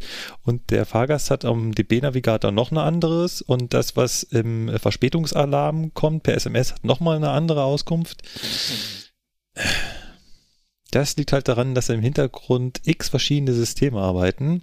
Was wiederum ein übliches IT-Problem ist, kann ich wieder als ITler sagen, ja, das ist überall so, weil immer wenn was Neues dazukommt, schafft man das alte nicht ab und macht ein neues großes, sondern man friemelt das halt irgendwie noch daran.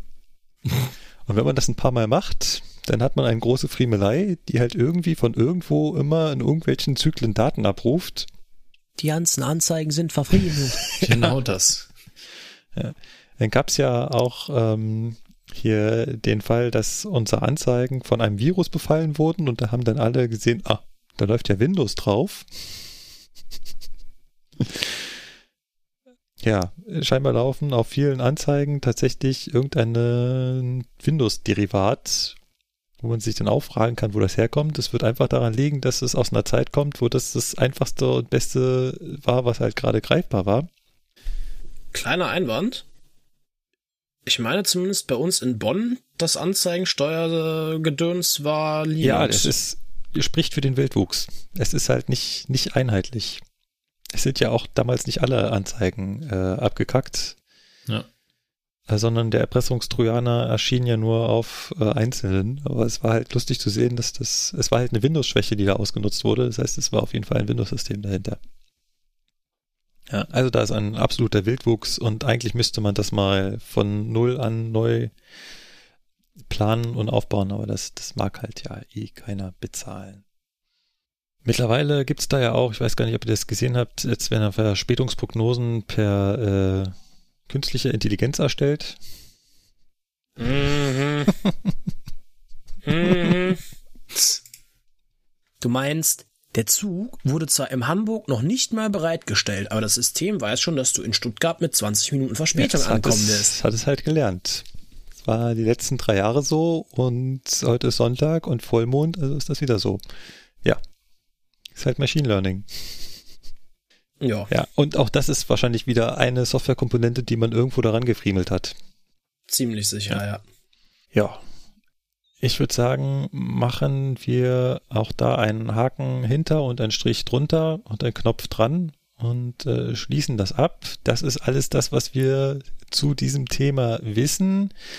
Vielleicht in der Weiterentwicklung vom Zugfunk kriegen wir irgendwann das mal hin, da irgendwie mal tiefer einzusteigen mit einem, mit einem, mit dem Thema, mit noch mehr Infos, aber aktuell ist äh, dieses Thema, würde ich sagen, an dieser Stelle damit abgearbeitet. Ah, jo. Jo. Ja, und das äh, nächste auf der Liste ist äh, somit das Spiel. Heute mit dem Buchstaben S.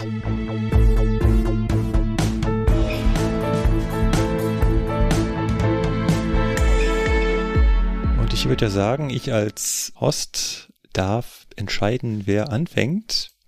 Und ich nehme mir mal den Sebastian.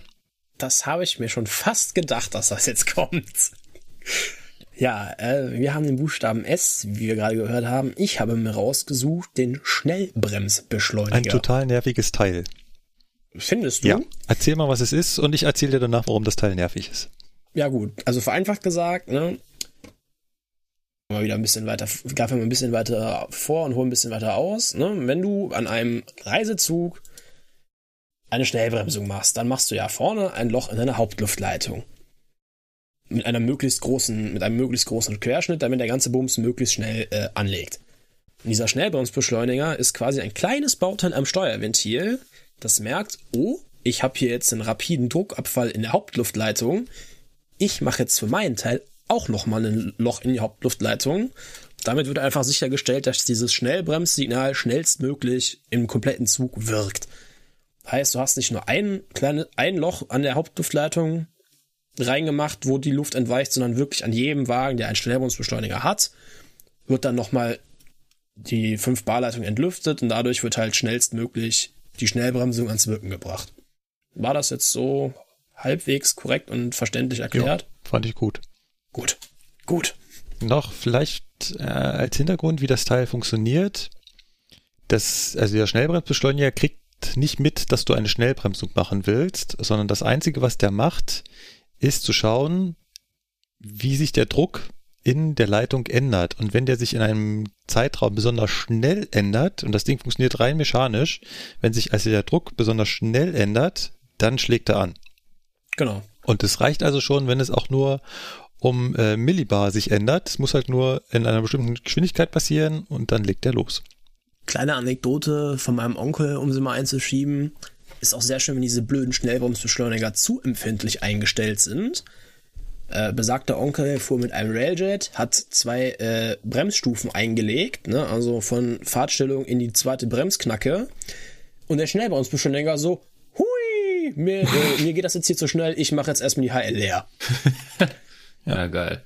Also so, ne, null, knack, knack, nach Bremsstufe 2 und der Schnellbremsbeschleuniger so, okay, alles klar, wir wollen jetzt hier durchziehen und pff, HL leer. Ja, ist ein Fehler, den ich auch kenne, hatten wir hier auch mal bei einer Garnitur, muss der Wagen ausgestellt werden. Das, ähm, ja. Die Leute haben sich ein bisschen, die haben ein Weilchen gebraucht, um rauszufinden, welcher Wagen es ist, weil es ist natürlich nicht so einfach, rauszufinden, wer denn zuerst dann anspricht.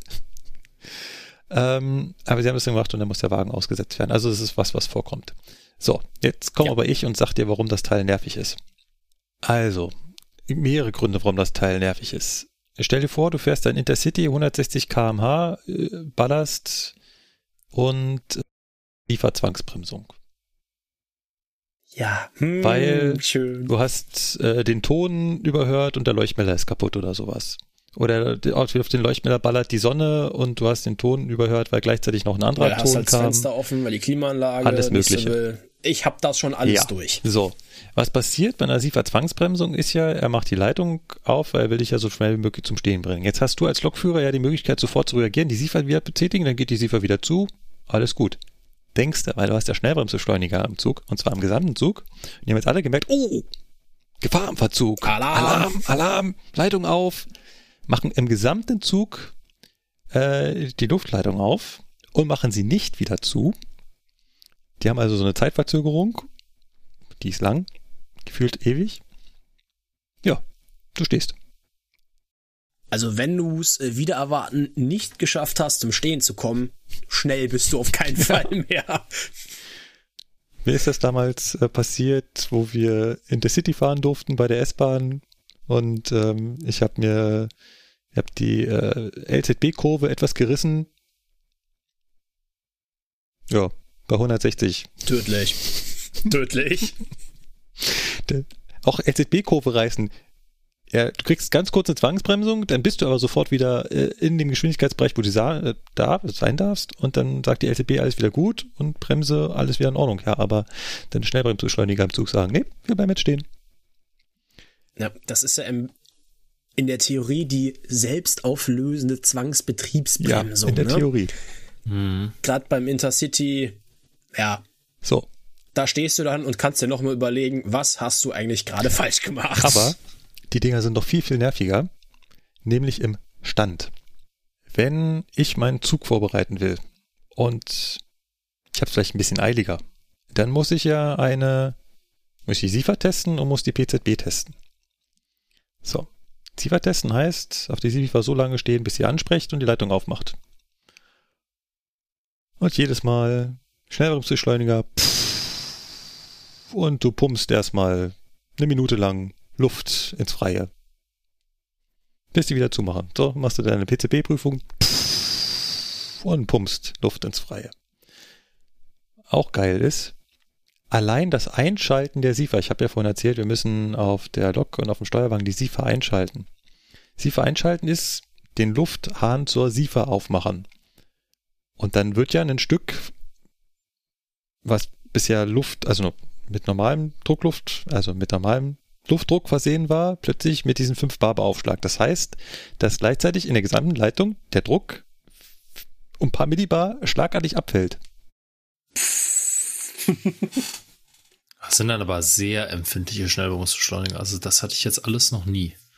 Tatsächlich. Das ist bei den Dostos also bei Gang City Park, äh, ich hatte es einmal, jo, dass Dosto das kann ich äh, nicht mitreden. Ich hatte es einmal, dass bei einem Intercity Park, als ich beim Steuerwagen die äh, PZB getestet habe und die LZB, ähm, dass der dann sich schwer getan hat, das Ding wieder zu füllen. Aber da half dann einmal kurz EP-Bremse ausmachen, Füllstoß geben und gut. Dann war das Ding wieder dicht.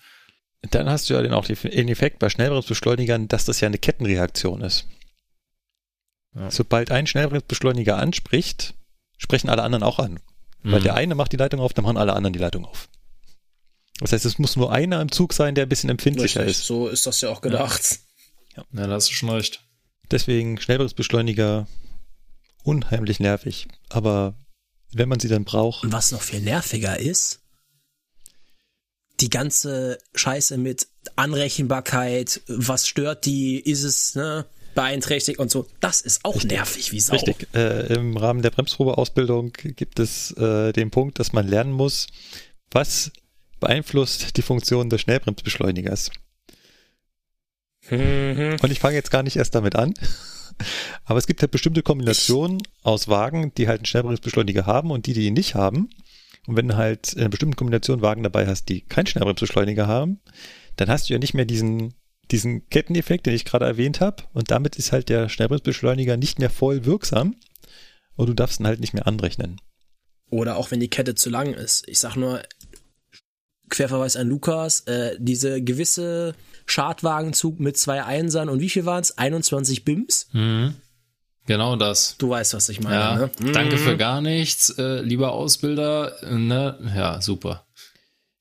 Dann sitzt du da, Ach nee, denkst als hier habe ich schon jetzt vergessen. Und, ah, da, nee, da habe ich ja, schon noch jetzt vergessen. So, und, oh.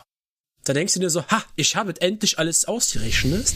Gehst stolz wie Oscar zum, zum Ausbilder. Wir haben ja mit dem dann nochmal Auffrischung, Betriebsdienst gemacht.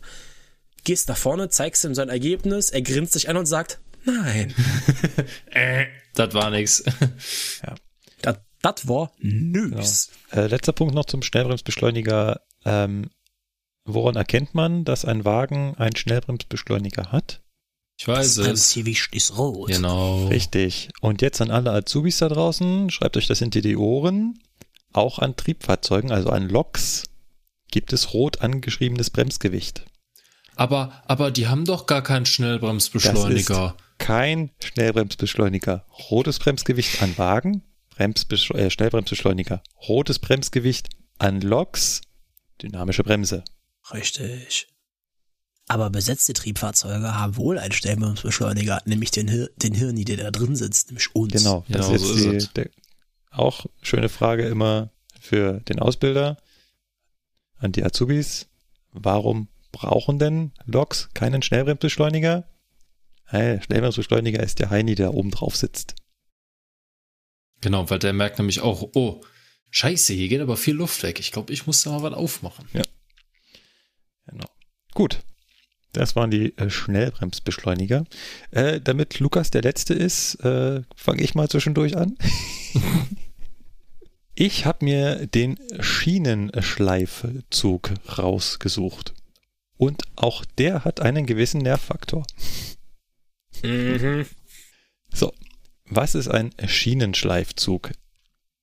Dafür muss man wissen, dass Schienen ein bestimmtes Profil haben.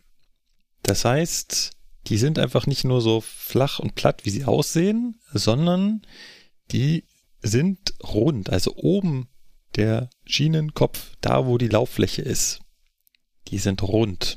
Beziehungsweise nicht so einfach rund, sondern die sind ganz speziell geformt. Die haben oben einen äh, ein bisschen flacheren Teil, der genau eine gewisse Breite hat. Dann hat er rechts eine Abrundung, links eine Abrundung. Das ist ganz genau vorgesehen. Ist übrigens auch so eine Sache, die ich, bis ich bei der Eisenbahn angefangen habe, nie wusste. Ich dachte, die sind immer ganz flach, damit ja. möglichst viel Auflagefläche da ist. Warum ist das wichtig? Wichtig ist das für den sogenannten Sinuslauf. Den haben wir auch schon mal erklärt. Die Drehgestelle bzw. ähm, die Radsätze von Eisenbahnfahrzeugen, die laufen nicht einfach geradeaus, so wie die Schiene ist, sondern die eiern die ganze Zeit hin und her und halten sich damit mit dieser Rumeierei von selbst in der Schiene. Und damit diese Rumeierei, dieser Sinuslauf sauber ist, muss auch das Schienenprofil sauber sein. Wenn jetzt aber äh, die Züge immer wieder da drauf fahren, darauf lang fahren, dann wird die Schiene abgenutzt und es wird oben immer flacher. Und ähm, man sieht das an Schienen, die tendenziell eher selten geschliffen werden, zum Beispiel in Abstellbahnhöfen. Wir haben das bei uns äh, in einem, ein paar Abstellgleisen in Augsburg, sieht man das ganz krass. Da ist oben die Lauffläche ganz glatt und rechts und links sieht man die, den, das Material, was äh, verdrängt wurde, so als Abschabungen. Ja, wie ein Grat. Genau. Das ist richtig. Ähm, da entsteht so ein Grat. Haben wir auch bei uns. Genau. Das ist ähm, und umso älter die Schiene ist, umso stärker sieht man das wenn die Schiene nur so ein bisschen abgenutzt ist, dann sieht man, dass rechts und links das so ein bisschen scharf wird. Das ist also nicht mehr rund, ganz abgerundet, sondern es bekommt so eine scharfe Kante. Und wenn das noch weitergeht, dann, dann sieht man, dass rechts und links sich die Abschabungen auf, äh, ja, aufhäufen und dann entsteht da so ein Grat. Das ähm, sieht dann im Extremfall äh, schon sehr lustig aus. So, dazu kommt natürlich, dass auch durch die Benutzung der Schiene die Schiene ungleich abgenutzt wird. Das heißt, bei Bremsvorgängen oder wenn einmal wieder das Rad zum, kurzzeitig zum Stehen kommt, wenn es also kurzzeitig Gleitvorgänge gibt und sowas, wird die Schiene ungleich abgenutzt und dadurch entstehen kleine Riefen und Wellen in diesem Gleis. Kann man sich ja auch vorstellen, dass das nicht sonderlich schön ist, weil damit auch wieder äh, der ruhige Lauf der Achsen gestört ist und das Gleis auch lauter wird. Und was auch passieren kann, ist, dass in der Schiene Materialfehler enthalten sind. Das heißt, die läuft, wird nicht gleichmäßig abgenutzt, sondern da entstehen sowas wie Schlaglöcher drin. Also wirklich kleine Löcher. So. Und was macht man jetzt, damit man diese ganzen Probleme beseitigt? Man reißt nicht gleich das ganze Gleis wieder raus und baut ein neues hin, sondern nein, man schleift diese Schienen in Form. Das kann man, es gibt es als Handgerät, das heißt, wenn nur eine ganz kleine Stelle ausgebessert werden muss, es wird vor allem genutzt, wenn man ähm, Gleise neu verschweißt hat. Also an dieser, ähm, an dieser Schweißstelle zwischen zwei Schienenstränge habe ich ja ein Stück, was dann quasi nicht so richtig geformt ist. Da ähm, schleife ich halt mit diesem Handgerät drüber. Aber um so richtig äh, kilometerlange Gleise wieder in die perfekte Form zu schleifen, Dafür gibt es äh, Schienenschleifmaschinen und Schienenschleifzüge. Und ähm, ja, die fahren meistens in der Nacht halt auf den entsprechenden Strecken entlang und schnörgeln die obere Schicht der Schiene ab. Das sind halt nur Zehnte Millimeter, die da wegkommen. Sieht natürlich imposant aus, weil es ist natürlich rechts und links mit einem entsprechenden Funkenflug versehen. Das kennt man ja, wenn man auf einer Baustelle oder zu Hause mal einen Trennschleifer benutzt hat, dass wenn man Stahl Durchflex. Durchflext, dann hat man ein äh, schönes Feuerwerk. Das hat man da natürlich ganz extrem. Das sieht sehr cool aus. Führt allerdings auch zu einem gewissen Nährfaktor, denn wenn da rechts und links was Brennbares ist, dann geht das auch gerne mal in Flammen auf. Wir haben also mit Schienenschleifzügen gerade hier im Stammstreckentunnel bei der S-Bahn schon den ein oder anderen Brandalarm ausgelöst. Hm. Nicht schön. Ich habe da mal äh, ein YouTube-Video gesehen von einem amerikanischen Schienenschleifzug, der hat mehrere Tankwagen hinter sich hergezogen und hat erstmal großflächig einfach Wasser drauf verteilt. Also wirklich Sprinkleranlage rechts und links und das ganze Gleis unter Wasser gesetzt. Es gibt verschiedene Arten, wie dies gleich abgeschliffen werden kann. Das ist auch entsprechend einzustellen. Da kann man auch das Falsche einstellen. Das hatten wir auch hier bei der S-Bahn.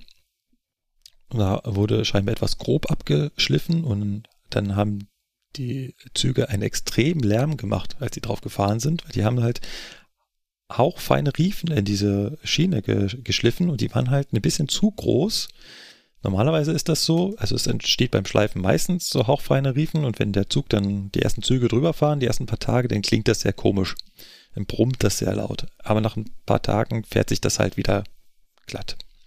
So, und da haben sie es ein bisschen übertrieben und ist halt auch nach mehreren Tagen haben die Fahrzeuge immer noch gebrummt und gerade wenn das halt im Tunnel so brummt, dann fängt der ganze Tunnel an zu schwingen. Die haben das in den Häusern darüber im Wohnzimmer gespürt, dass unten vor Tagen mal geschliffen wurde. Es musste dann also wieder nachgeschliffen werden. Das war also deutlich zu krass. Und was es dann auch noch gibt, und das wollte ich als letztes äh, mal erzählen, gibt es ein sogenanntes High-Speed Grinding. Ja. Das sind also Hochgeschwindigkeitsschleifanlagen, die arbeiten mit bis zu 100 kmh, brettern die über dieses Gleis und schleifen das wieder in Form. Das, ist, das Ding ist mir heute erst noch entgegengekommen im Dunkeln.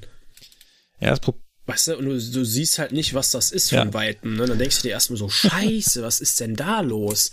Hat der da irgendwie eine feste Bremse oder so? Weil da, da spritzen ja in alle möglichen Richtungen die ja. Funken. Die Dinger sind schon sehr imposant, sind wahrscheinlich sicherlich auch schweineteuer, aber ähm, es muss halt gemacht werden. Und auch die Form, äh, die da geschliffen wird, ist halt, also damit kann man halt wirklich sehr den Lauf äh, der Drehgestelle äh, verändern und ähm, da sorgt halt dafür, dass es auf einigen Strecken besser läuft und auf anderen schlechter. Zum Beispiel hier äh, das Schwanken der IC2 könnte daran liegen, dass es halt auf anderem Schliff getestet wurde, als sie nachher gefahren sind. Äh, wenn ich das richtig im Kopf habe, wurde auch nach Eschede, wo ja das Problem war, dass ähm, die ICEs so unsauber laufen, ein anderer Schliff verwendet, damit die ICEs ruhiger laufen. Also man kann ja. mit dem ähm, Schleifen der Schiene äh, sehr viel erreichen. Es ist halt nicht einfach nur so flach T-Träger, sondern das ist äh, sehr genau festgelegt, wie das, wie das auszusehen hat. Ja. Das zum Schienenschleifen. Dann, ja, kommt der letzte. Was hast du, Lukas? Ja, ich habe mir ausgesucht, ähm, auch was mit Schleifen, allerdings nicht in dem äh, Sinne, dass hier irgendwo Material abgetragen wird, sondern in dem Sinne Schleifen bei Triebzügen. Ähm, ja, was ist das jetzt? Also, ja, wie kann man das jetzt am besten beschreiben? Ähm, unsere Triebzüge haben verschiedene, ich bleibe jetzt einfach mal bei dem Begriff verschiedene Schleifen. Und diese Schleifen überwachen verschiedene Betriebszustände. Und so eine ähm, Schleife kann man sich vorstellen. Begriff? Ja. Stromkreis. Hm, naja. Also. Äh, weiß ich nicht, ob das jetzt so ein guter Begriff dafür ist als Ersatz. Okay, also denn benutze weiterhin Schleifen, aber für die ja. Leute, die jetzt nicht ganz verstanden, was eine Schleife ist, also mit Schleife ist wirklich gemeint ein Stromkabel, was durch den Zug geht. Ja, also im Prinzip kann man das so sagen. Ähm, der Hintergrund ist einfach, ähm, ich sag mal, ich nehme jetzt mal als Beispiel äh, den 401, also den ICE 1, der hat ja vorne und hinten einen Triebkopf. Und bei diesem, bei diesem Zug muss ja überwacht werden, ähm, wie die Betriebszustände im Zug sind. Zum Beispiel sind alle Bremsen gelöst. Oder sind bei den beiden Triebköpfen alle Federspeicherbremsen gelöst während der Fahrt. Und das macht der Zug in, mit Hilfe dieser Schleifen, wo einfach quasi äh, durch den ganzen Zug vom ersten TK zum zweiten TK ein Signal geht. Das geht dann durch den zweiten TK durch und kommt dann wieder zum ersten TK zurück. Und da auf diesem, auf dieser Schleife verkehrt quasi immer so ein, naja, ist quasi immer so ein Strom drauf. Und wenn der unterbrochen wird, dann merkt der Zug eben, okay, hier stimmt irgendwas nicht. Und der 402 oder auch der 401, die haben insgesamt fünf von diesen Schleifen. Die eine ist dazu da, die Stromabnehmer zu überwachen, beziehungsweise die Stromabnehmer im Notfall zu senken. Dann gibt's noch eine, die Schnellbremsschleife, die ist dafür da, die ersetzt mehr oder weniger die vorhin angesprochenen Schnellbremsbeschleuniger.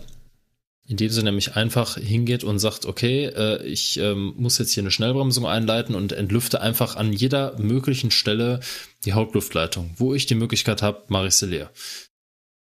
Ja, dann gibt's auch eine Fahrgastnotbremsschleife. Die überwacht einfach nur dass halt alle äh, Notbremsgriffe in Grundstellung sind und wenn eine das nicht ist, dann wird eben auch hier wieder die Schleife unterbrochen und sorgt halt dafür, dass der Zug dann halt zum Stehen kommt. Und dann gibt's halt noch die beiden Schleifen, die ich gerade eben angesprochen habe. Einmal die eine Schleife, die Bremse gelöst Schleife, die halt überwacht, dass alle Bremsen gelöst sind.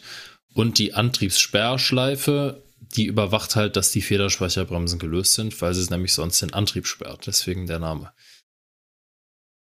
Gibt es nicht nur bei den ICE-Zügen, gibt es auch bei ganz anderen Triebzügen, wie zum Beispiel im Regionalverkehr gibt es die und ja, also jedes Fahrzeug hat äh, seine eigenen Schleifen, zum Beispiel der ICE 3, der hat auch noch eine andere Schleife. Ähm, da nennt sich das dann nicht Antriebsschwerschleife, sondern zum Beispiel Federspeicherüberwachungsschleife.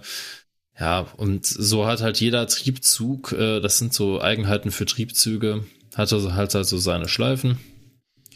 Ja, und das sind äh, ja, im Prinzip diese Sicherheitsschleifen, die wir bei uns haben. Wieso stelle ich mir gerade vor, dass uns jemand ein Bild schickt, wie er um einen ICE fünf Geschenkbandschleifen gebunden hat? Das kann ich dir jetzt auch nicht so genau sagen, aber äh, ja, ja gut, nee. Ja, ähm, vielleicht nochmal so ein bisschen aus der elektrotechnischen Sicht. So eine Schleife ist im Prinzip nichts weiter als eine Reihenschaltung vieler Schalter erst wenn alle Schalter in dieser Reihe geschlossen ist, ist ja der, gesamte Stromkreis geschlossen und dann ist diese Schleife als geschlossen zu betrachten und ist sozusagen okay. Und jemand, der es abfragt, sagt halt eben, jo, jetzt wo die Schleife geschlossen ist, ist alles gut. Klassisches Beispiel ist die sogenannte Grünschleife. Die kennt jeder. Und die Grünschleife ist eine Tür-geschlossen Schleife. Das heißt, an jedem, an jeder Tür ist ein Schalter und diese Schalter sind alle hintereinander in einer Leitung miteinander verbunden und erst wenn alle Türen geschlossen sind, also alle Schalter geschlossen, weiß der Zug vorne, aha, mein Stromkreis ist geschlossen, heißt also, alle Türen sind zu. Würde eine Tür aufgehen, wäre also in dieser Reihenschaltung der vielen Schalter ein Schalter offen, wäre der Stromkreis nicht mehr geschlossen, würde heißen, eine Tür ist offen. Vielleicht nur noch mal eine andere Variante der Erklärung. Hm. Es gibt, es gibt auch noch, ähm, also zum Beispiel der neue ICE 4, der hat auch noch eine Schleife, die gab es bisher auch noch nicht. Das ist die FDÜS, heißt die. Also FDÜS. Was? Feststellbremsen und Drehgestellüberwachungsschleife. Ne, also ah, ja. jeder Zug hat so seine eigenen Schleifen. Das ist halt so. Und ähm, ja, also wie gesagt, ne, welche Schleife jetzt welche Aufgaben hat, das erfährt man dann halt immer alles in den Ausbildungen. Und ähm, ja, nur es ist halt, gibt es halt immer Unterschiede, ne? Also. Und im Prinzip kann man von gemeinschaftlich sagen, alle Schleifen müssen geschlossen sein, damit es losgehen kann. Genau. Und wenn das halt nicht ist, also, ne, das ist halt auch so eine Sache, wenn mal eine Schleife aus irgendeinem Grund angesprochen hat, es aber wirklich kein, äh, keinen Grund dafür gibt, dass sie das getan hat, dann kann man so eine Schleife eben auch brücken. Nur dann müssen wieder verschiedene ähm, Dinge beachtet werden. Also zum Beispiel, wenn ich die Schnellbremsschleife überbrücke, dann muss ich darauf achten, dass ich zum Beispiel von meinen Bremsprozenten 10% abziehe, weil das ist ja genau dasselbe wie mit den Schnellbremsbeschleunigern. Wenn ich die Schnellbremsschleife brücke, dann wirkt eben, wenn ich vorne eine Schnellbremse mache, geht halt kein Signal mehr durch den Zug, das überall sagt so, hier ist jetzt Alarm, wir müssen jetzt hier mal alles aufmachen.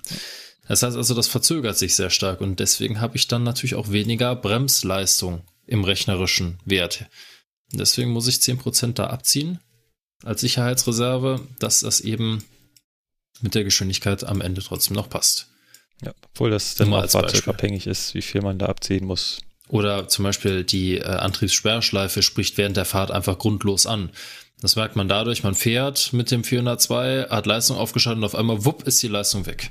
Ja, was macht man jetzt? Ja, scheiße, ne? Man will ja weiterfahren, dann schaltet man einfach wieder Leistung auf.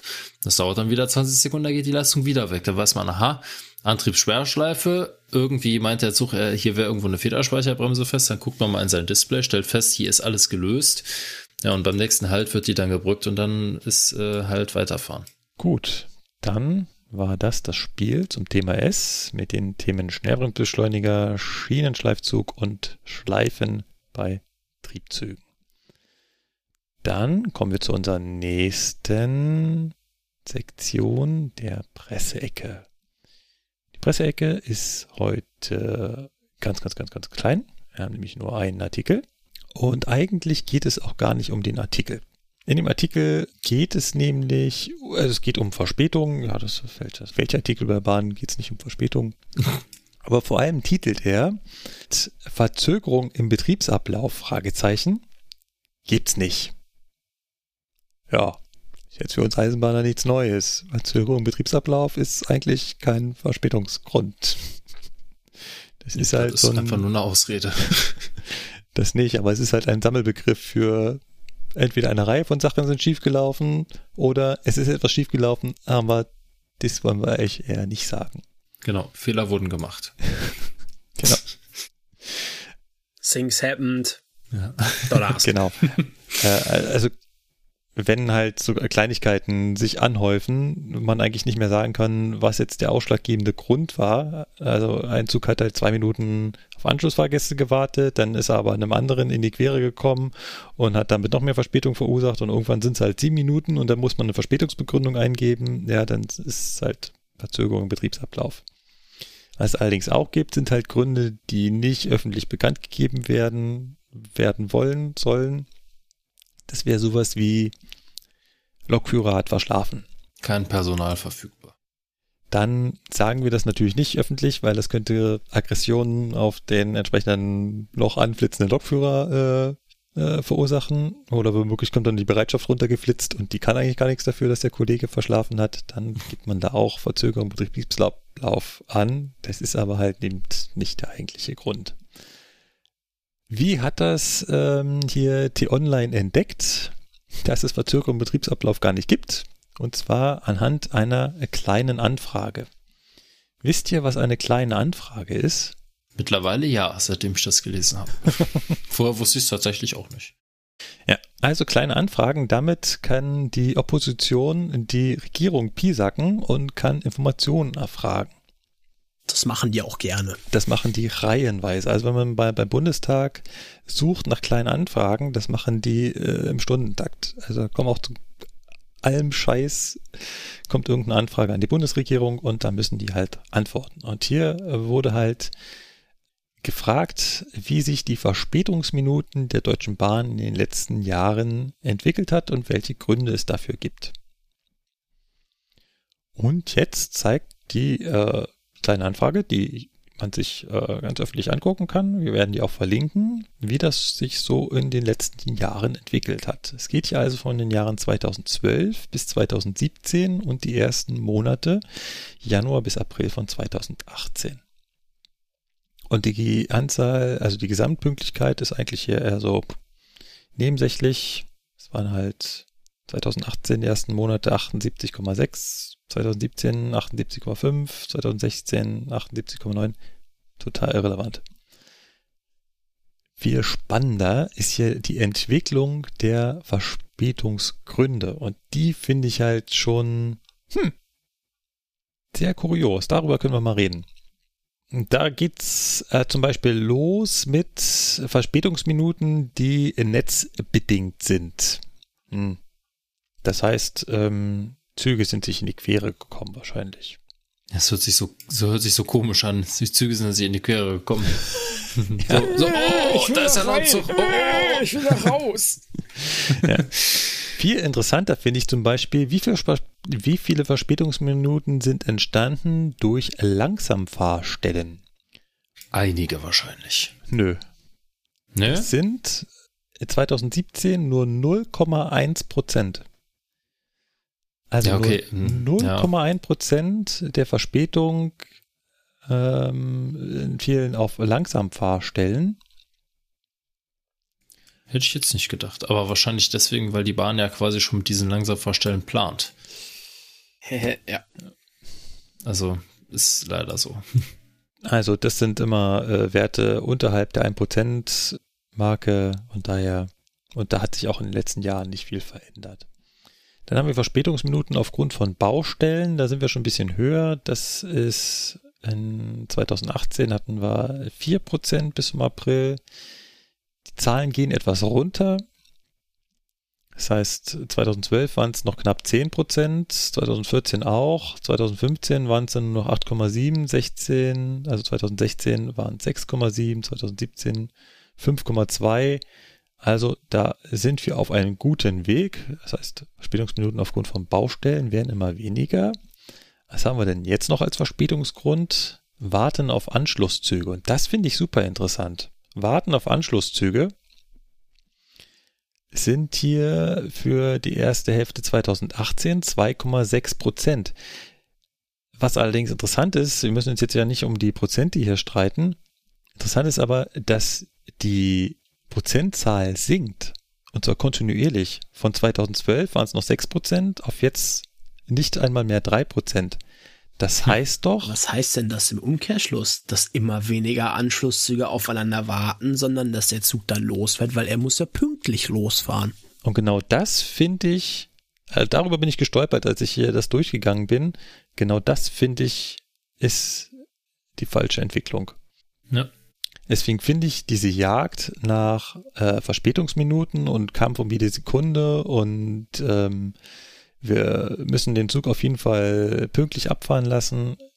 Falsch und es äußert sich genau in dieser Statistik, dass nämlich genau dieses Warten auf Anschlusszüge hier immer weniger gemacht wird, was aber eigentlich wichtig wäre, um die Fahrgäste doch noch innerhalb einer gewissen, eines gewissen Zeitrahmens ans Ziel zu bringen. Vielleicht liegt das auch so ein bisschen daran, dass wir immer noch bei der DB die Verspätung pro einzelnen Zug zählen und nicht die Gesamtverspätung eines Reisenden. Ja. Das eigentlich viel, viel wichtiger ja. wäre. Weil dann wäre es viel wichtiger zu warten. Also lieber zwei Minuten, drei Minuten äh, auf einen anderen Zug warten und damit später losfahren, als den Fahrgast da stehen zu lassen und der muss womöglich ein oder zwei Stunden auf den nächsten Zug warten. Ja, das stimmt wohl. Was haben wir noch als Verspätungsbegründung, verspätete Bereitstellung der Züge. Äh, äh. Was? Was? Was? Ja, jetzt haben wir ja noch, nee. keine, jetzt haben wir noch keine aktuellen Zahlen. Ich bin mir sicher, jetzt wo Lukas in diesem Bereich arbeitet, würden die Zahlen extremst nach unten gehen. Ja, aber auf jeden Fall. Ja, mh, ist klar. Wir haben aber leider äh, in den letzten sechs Jahren einen kontinuierlichen Anstieg. Ähm, die Zahlen haben sich also verdreifacht seit 2012. Hm. Hm könnte daran liegen, dass wir immer mehr Fahrzeugmangel haben und immer kürzere ähm, Wendezeiten geplant sind, immer kürzere Werkstattaufenthalte. Was? Das ist jetzt Quatsch. Vielleicht. Das halte ich für ein Was? Gerücht. Immer mehr Verkehr mit immer weniger Fahrzeugen? Was? Ja, und dementsprechend haben wir jetzt natürlich noch, und das ist heute irgendwie, zieht sich das als roter Faden durch die Sendung, Störungen an Fahrzeugen und Lokomotiven. Was? Entschuldigung, aber das passt halt einfach zu allem, ne? Das ist irgendwie traurig alles. Ja, ja hast du äh, auch wieder recht, ja. Hier haben wir auch eine kontinuierliche Steigerung, nicht sehr stark, äh, von 9,7 auf 11,8, aber es ist halt doch ähm, hm. Eine Zunahme, leider. Ja, Störung an Leit- und Sicherungstechnik, das kennen wir alle, die ähm, Signalstörung, auch hier sind die Zahlen schwanken, sind aber relativ stabil. Sind jetzt bei 7,9 Prozent. Und ja, das war es so an Verspätungsstatistiken. Äh, Interessant hier ist noch Pünktlichkeit der NE-Bahnen, also ja nicht bundeseigenen Eisenbahnen. Die ist deutlich höher. Hm. 93 Prozent. Da muss man natürlich auch sagen, dass das halt kein Fernverkehr ist, ne? Also Regionalverkehr ist statistisch einfach immer ähm, pünktlicher. Hm. Ja, gut, Weil man halt auch dazu sagen muss, im Nahverkehr wird halt auch der Zug eher irgendwo unterwegs gebrochen, als dass er mit 120 Minuten Verspätung noch durch die Gegend guckt. Richtig, richtig. Ja, das kommt natürlich auch noch dazu. Ja, verendet dann vorzeitig, wie das so schön im Bahndeutsch heißt. Hm. Oh ja. Ja, das war unser kleiner Presseartikel, im Prinzip heute Presse aus dem Deutschen Bundestag. Was wir nicht reingenommen haben, wogegen ich mich auch extrem wehre, sind die vielen, vielen Artikel der letzten Tage unter dem Stichwort Die Bahn ist ein Sanierungsfall. Weiß nicht, ob ihr das mitbekommen habt, aber äh, ich glaube, man konnte dem kaum entgehen. Haben also hier mit dem Brandbrief, das da. Genau, es haben also mehrere mhm. Zeitungen äh, geschlagzeilt, geschlagzeilt, ja. Geschlagzeilt. Getitelt. Ah, ja. Getitelt, das ist, klingt gleich viel besser. Oh, Sebastian. Get, get, Redegewandt. Ja, so redegewandt zu solch später Stunde. Ja, ich wollte gerade sagen, aber du blühst richtig auf, wenn du lange gearbeitet hast. Das solltest du vielleicht öfter tun. Ja, hat also. Du machst lange arbeiten, wenig schlafen und viel Koffein, ja? Ja, ja genau das. Ist zum Thema. Ja, also äh, die Bahn sei ein Sanierungsfall, haben mehrere Zeitungen geschrieben und äh, was dann da so zusammengeschrieben wurde, war der größte Mist. es war eine, eine, eine, eine Aneinanderreihung von äh, irgendwelchen Zeitungsartikeln der letzten Jahre von wegen Chaos in der Chefetage. Mal will man mhm. Arriva verkaufen, mal nicht. Außerdem, was stand in dem einen Artikel? Entgegen Ländern wie Österreich und Co. setzen wir erst jetzt auf die neue digitale Technik auf der Schiene. Hä? Ah ja. Mhm. Okay. Irgendwas verpasst? Ja, Tito. Gemeint ist damit natürlich ETCS, was jetzt als absolutes Allheilmittel angesehen wird. Oh. Äh, die Beratungsfirmen haben ja auch ausgerechnet, dass ETCS die Leistung des Gesamtnetzes um 20 Prozent steigern wird. Das wird die Welt retten. Äh, ja, so sieht es aktuell aus. Weltfriede dank ETCS. Also bitte, wenn Berpov Haller sagt, das wird die Welt retten, dann sind Kapazitätsprobleme aber mit sofortiger Wirkung für beendet erklärt, ne? Denkt dran. Ja. Ja, ich habe noch nicht verstanden, wie ETCS die Leistung des Netzes steigern kann und die Kapazität erhöhen, aber wir werden das irgendwann noch in Erfahrung bringen. Auch das ja, muss man einfach also. glauben. Ich behaupte mal, in Level 3, in seiner Endform, mag das vielleicht funktionieren, aber wir sind halt von ETCS Level 3 noch sehr weit weg. Ja, äh, bisher. Es, es gibt die ja. ersten Versuchsfahrten auf irgendeinem Ring, da hat man mal ETCS Level 3 ausprobiert. Ja, ich kann mir das, ich kann mir das gut vorstellen, dass die ganzen Beratungsfirmen mit ETCS Level 3 gerechnet haben und dabei ganz vergessen haben, dass es das noch gar nicht gibt. Ähm, also Level 3 wäre schon so kurz vor Endstufe, sagst du, Basti. Ja, aber wirklich. Weißt du, die haben hier so, eine kleine, so ein kleines Kackzugsicherungssystem, aber das hier, das ist kurz vor der Endstufe, genau. Nein, also Level 3 ist ja quasi äh, ohne ortsfeste Signale, ohne äh, feste Blöcke und alles Zip und Zap. Damit mag man das vielleicht hinbekommen, aber ja. bis das in Deutschland flächendeckend verbaut ist, das dauert und das kostet vor allem noch ein genau. bisschen. Genau. Ja, also man möchte ETCS ja jetzt flächendeckend einsetzen. Da steht aber nirgendwo in welchem Level, weil ETCS Level 1 wäre totaler Schwachsinn. Das entspricht dem bisherigen PZB und hätte null Vorteile. Außerdem, äh, glaube ich, kommt in keiner Rechnung vor, dass man auch noch alle Triebfahrzeuge umrüsten müsste. Das stimmt. Das gibt es jetzt auch nicht zum Schnäppchenpreis.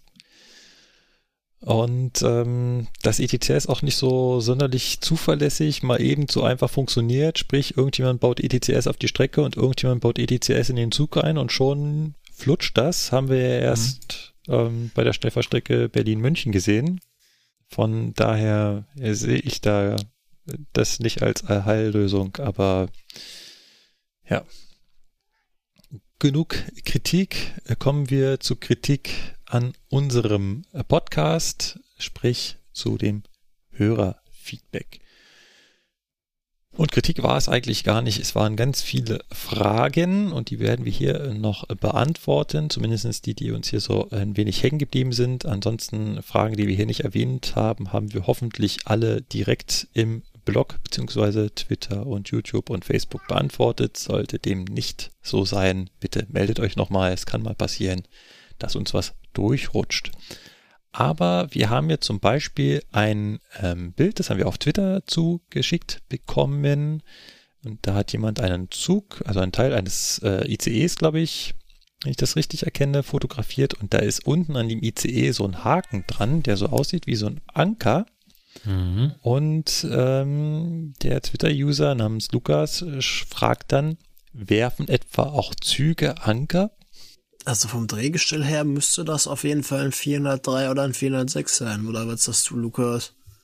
Könnte es nicht das auch ein hätte ich jetzt sein? auch gesagt. Also also näher vom Wagenkasten mit dieser Falz sieht das tatsächlich eher nach einem Dreier mhm. aus, wie statt ne, nach einem T.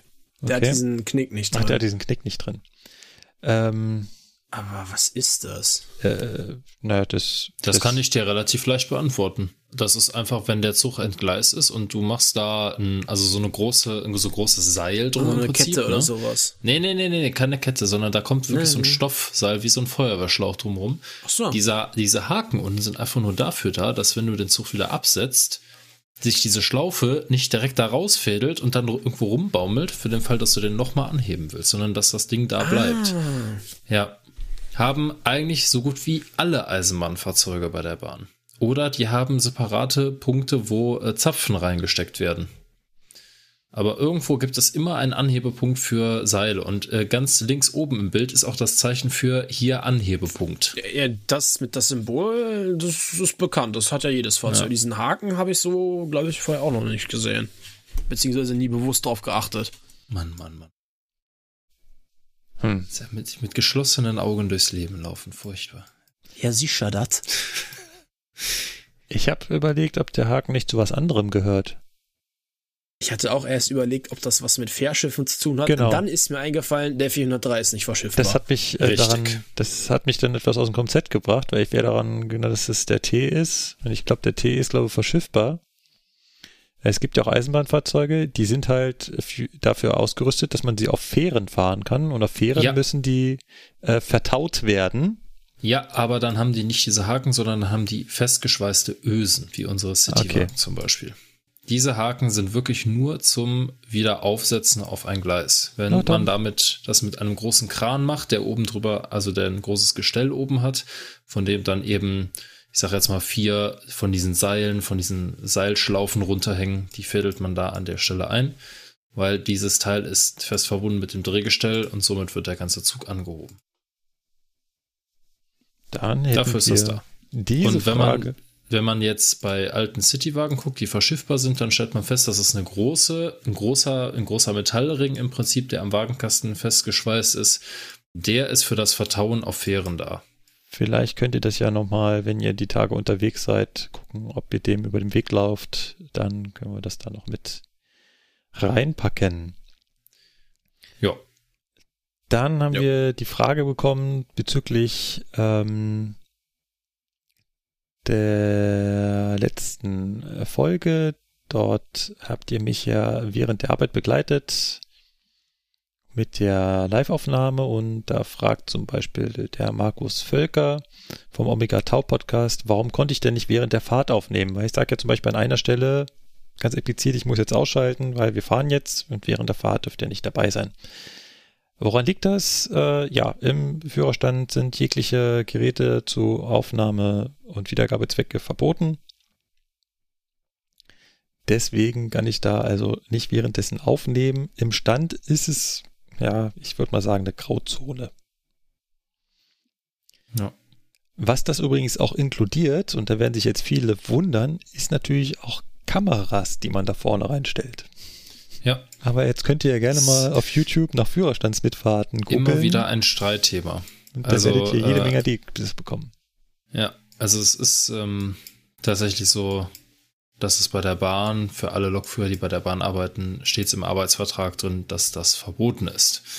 Jetzt gibt es natürlich, das ist immer wieder ein Streitthema, inwieweit man das äh, erlauben kann oder inwieweit man das einfach macht oder so, aber das muss im Prinzip jeder selber wissen, weil jeder hat, äh, der bei der Bahn arbeitet, als Lokführer hat einen Arbeitsvertrag unterschrieben. Da steht klipp und klar drin, dass das nicht gemacht werden darf. Du darfst auf Betriebsgelände und auf den Fahrzeugen nicht filmen. Ja, da steht auch in den Vorschriften für uns Lokführer explizit nochmal drin.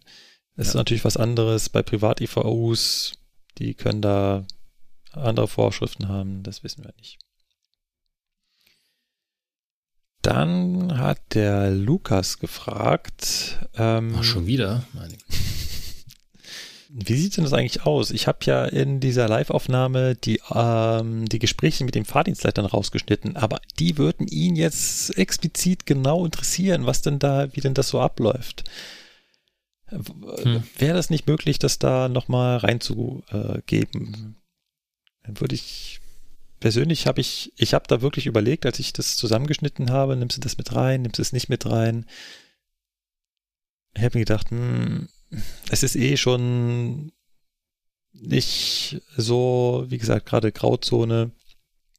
Da muss ich nicht noch auch noch diese innerbetrieblichen Gespräche da mit aufnehmen. Aber ganz ehrlich, es ist gänzlich unspektakulär.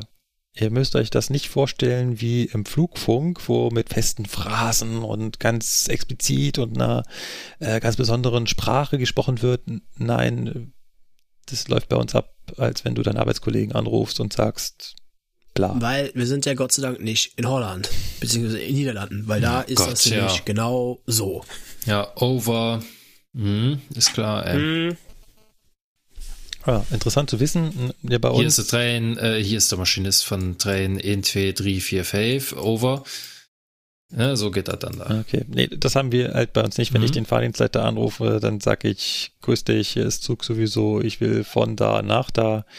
Und dann äh, haben, das hatten wir in einer Kommunikationsfolge schon besprochen, gibt es halt so Sachen, die er machen muss oder die man dabei beachten muss. Äh, Akzent und Dialekt frei und ganz wichtig. Ich sage jetzt mal nicht, wie das bei uns im Bahnhof abläuft. ja, ja, aber ganz wichtig ist noch ähm, zum Thema Akzent und Dialekt frei. Ganz wichtig ist noch der Punkt äh, des Wiederholens. Das wird also den Eisenbahnern äh, eingebläut, dass Aufträge und Meldungen wiederho zu wiederholen sind. Ähm, wenn ich also äh, irgendwas, äh, irgendeine Information vom Fahrdienst bekomme, dann sage ich die danach nochmal. Und ich erlebe das immer wieder und gerade auch die Azubis, mit denen ich fahre, das ist halt am Anfang nicht so drin. Da sagt man halt, ja, okay, machen wir so. Und dann legt er auf und sag ich, mm -mm, nicht sagen, okay, machen wir so, sondern in deinen eigenen Worten nochmal kurz wiedergeben, Was hat er dir gesagt?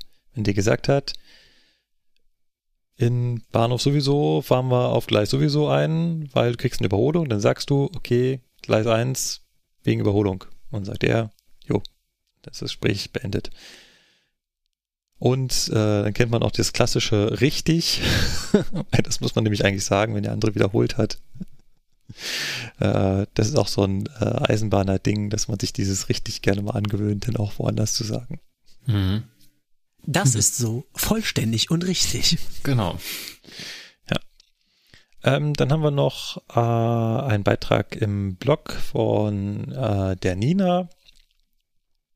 Die Nina hat nochmal etwas über äh, das Thema mit den Straßenbahnen und dem Absperrband geschrieben. Was ich aber ganz interessant fand, war eine äh, Anmerkung über das Phänomen volle S-Bahnen. Meinte sie nämlich, einfach einen Bus früher nehmen, hat bei ihr in Osnabrück super geholfen. Da muss ich ihr vollkommen recht geben. Das ist manchmal eine super Lösung, wenn man diese Freiheit hat. Dann sollte man mal versuchen, was ist denn, wenn ich einfach einen Zug früher nehme? Denn manchmal sind die plötzlich schlagartig leer. Das kennen wir als, äh, als Lokführer, kriegen wir das vielleicht eher mal mit, wenn wir unterschiedliche Züge fahren. Also beim Fernverkehr weiß ich das nicht, aber hier S-Bahn, Regionalverkehr, da weiß man, erkennt man das, nimmt man um, fährt man den Zug um 6.20 Uhr, ist der gehend leer, der Zug um 6.40 Uhr ist aber rappelvoll. Ja. Ja, es ist hier in Köln auch mit der Straßenbahn so. Das ist äh, tatsächlich uhrzeitabhängig. Ja.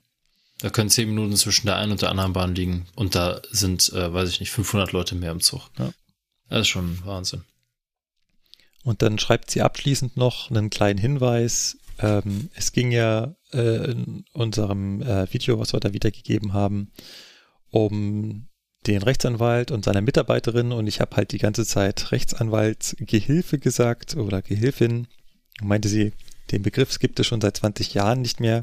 Das heißt jetzt Rechtsanwaltsfachangestellte. Mensch, Markus, weißt du, wir regen uns immer darüber auf, wenn uns jemand Zugführer nennt, ne? Ja. Aber selber kannst du auch keine ja. Berufe richtig aussprechen. Das Deswegen ja gar nicht. hier die Korrektur ich habe es jetzt auch gelernt. Erstens, es sind Fallblattanzeigen und zweitens, es sind Rechtsanwaltsfachangestellte. Das hast du jetzt gemerkt, ne, mit den Fallblattanzeigen. Du glaubst gar nicht, was ich. Äh ich wollte da noch mal ein bisschen Markus, Salz in die Wunde Nachher schreiben. nicht weint in der Ecke sitzen, ja. Das, das, das muss nicht sein. Das tue ich schon die ganze Zeit. Ja. oh, das wollte ich aber nicht. Ja, das war im Großen und Ganzen Zugfunk 20. Wenn ihr uns zu dieser Folge etwas schreiben wollt oder ganz allgemein eine Frage zur Eisenbahn habt und euch das gerne mal erklärt haben lassen wollt, dann schreibt uns doch eine E-Mail zum Beispiel an mail.zugfunk-podcast.de.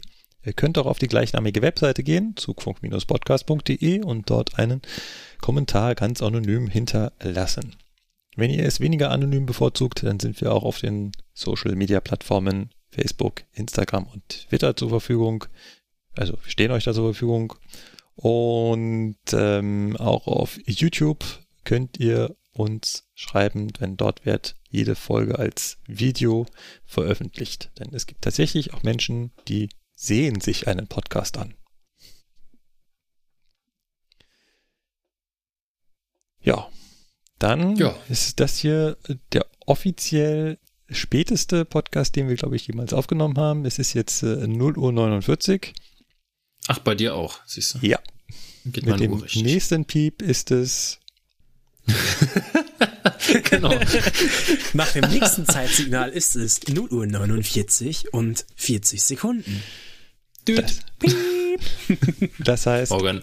wir machen an dieser Stelle Morgan. Schluss. Ähm, wir versuchen noch eine Folge im Oktober hinzubekommen. Das wird dann eine etwas speziellere Folge mit ganz viel Hausmeisterei. Denn ähm, Zukunft des Podcasts äh, wird sich ein klein bisschen was ändern. Das werden wir euch dann erzählen. Oh. Und so ein bisschen, was äh, in den nächsten Monaten auf euch zukommt als Hörer. Gut, dann das wieder als Cliffhanger. Und dann würde ich sagen, bis dahin, Tschüss, auf Wiedersehen und jo, bye bye. Tschö.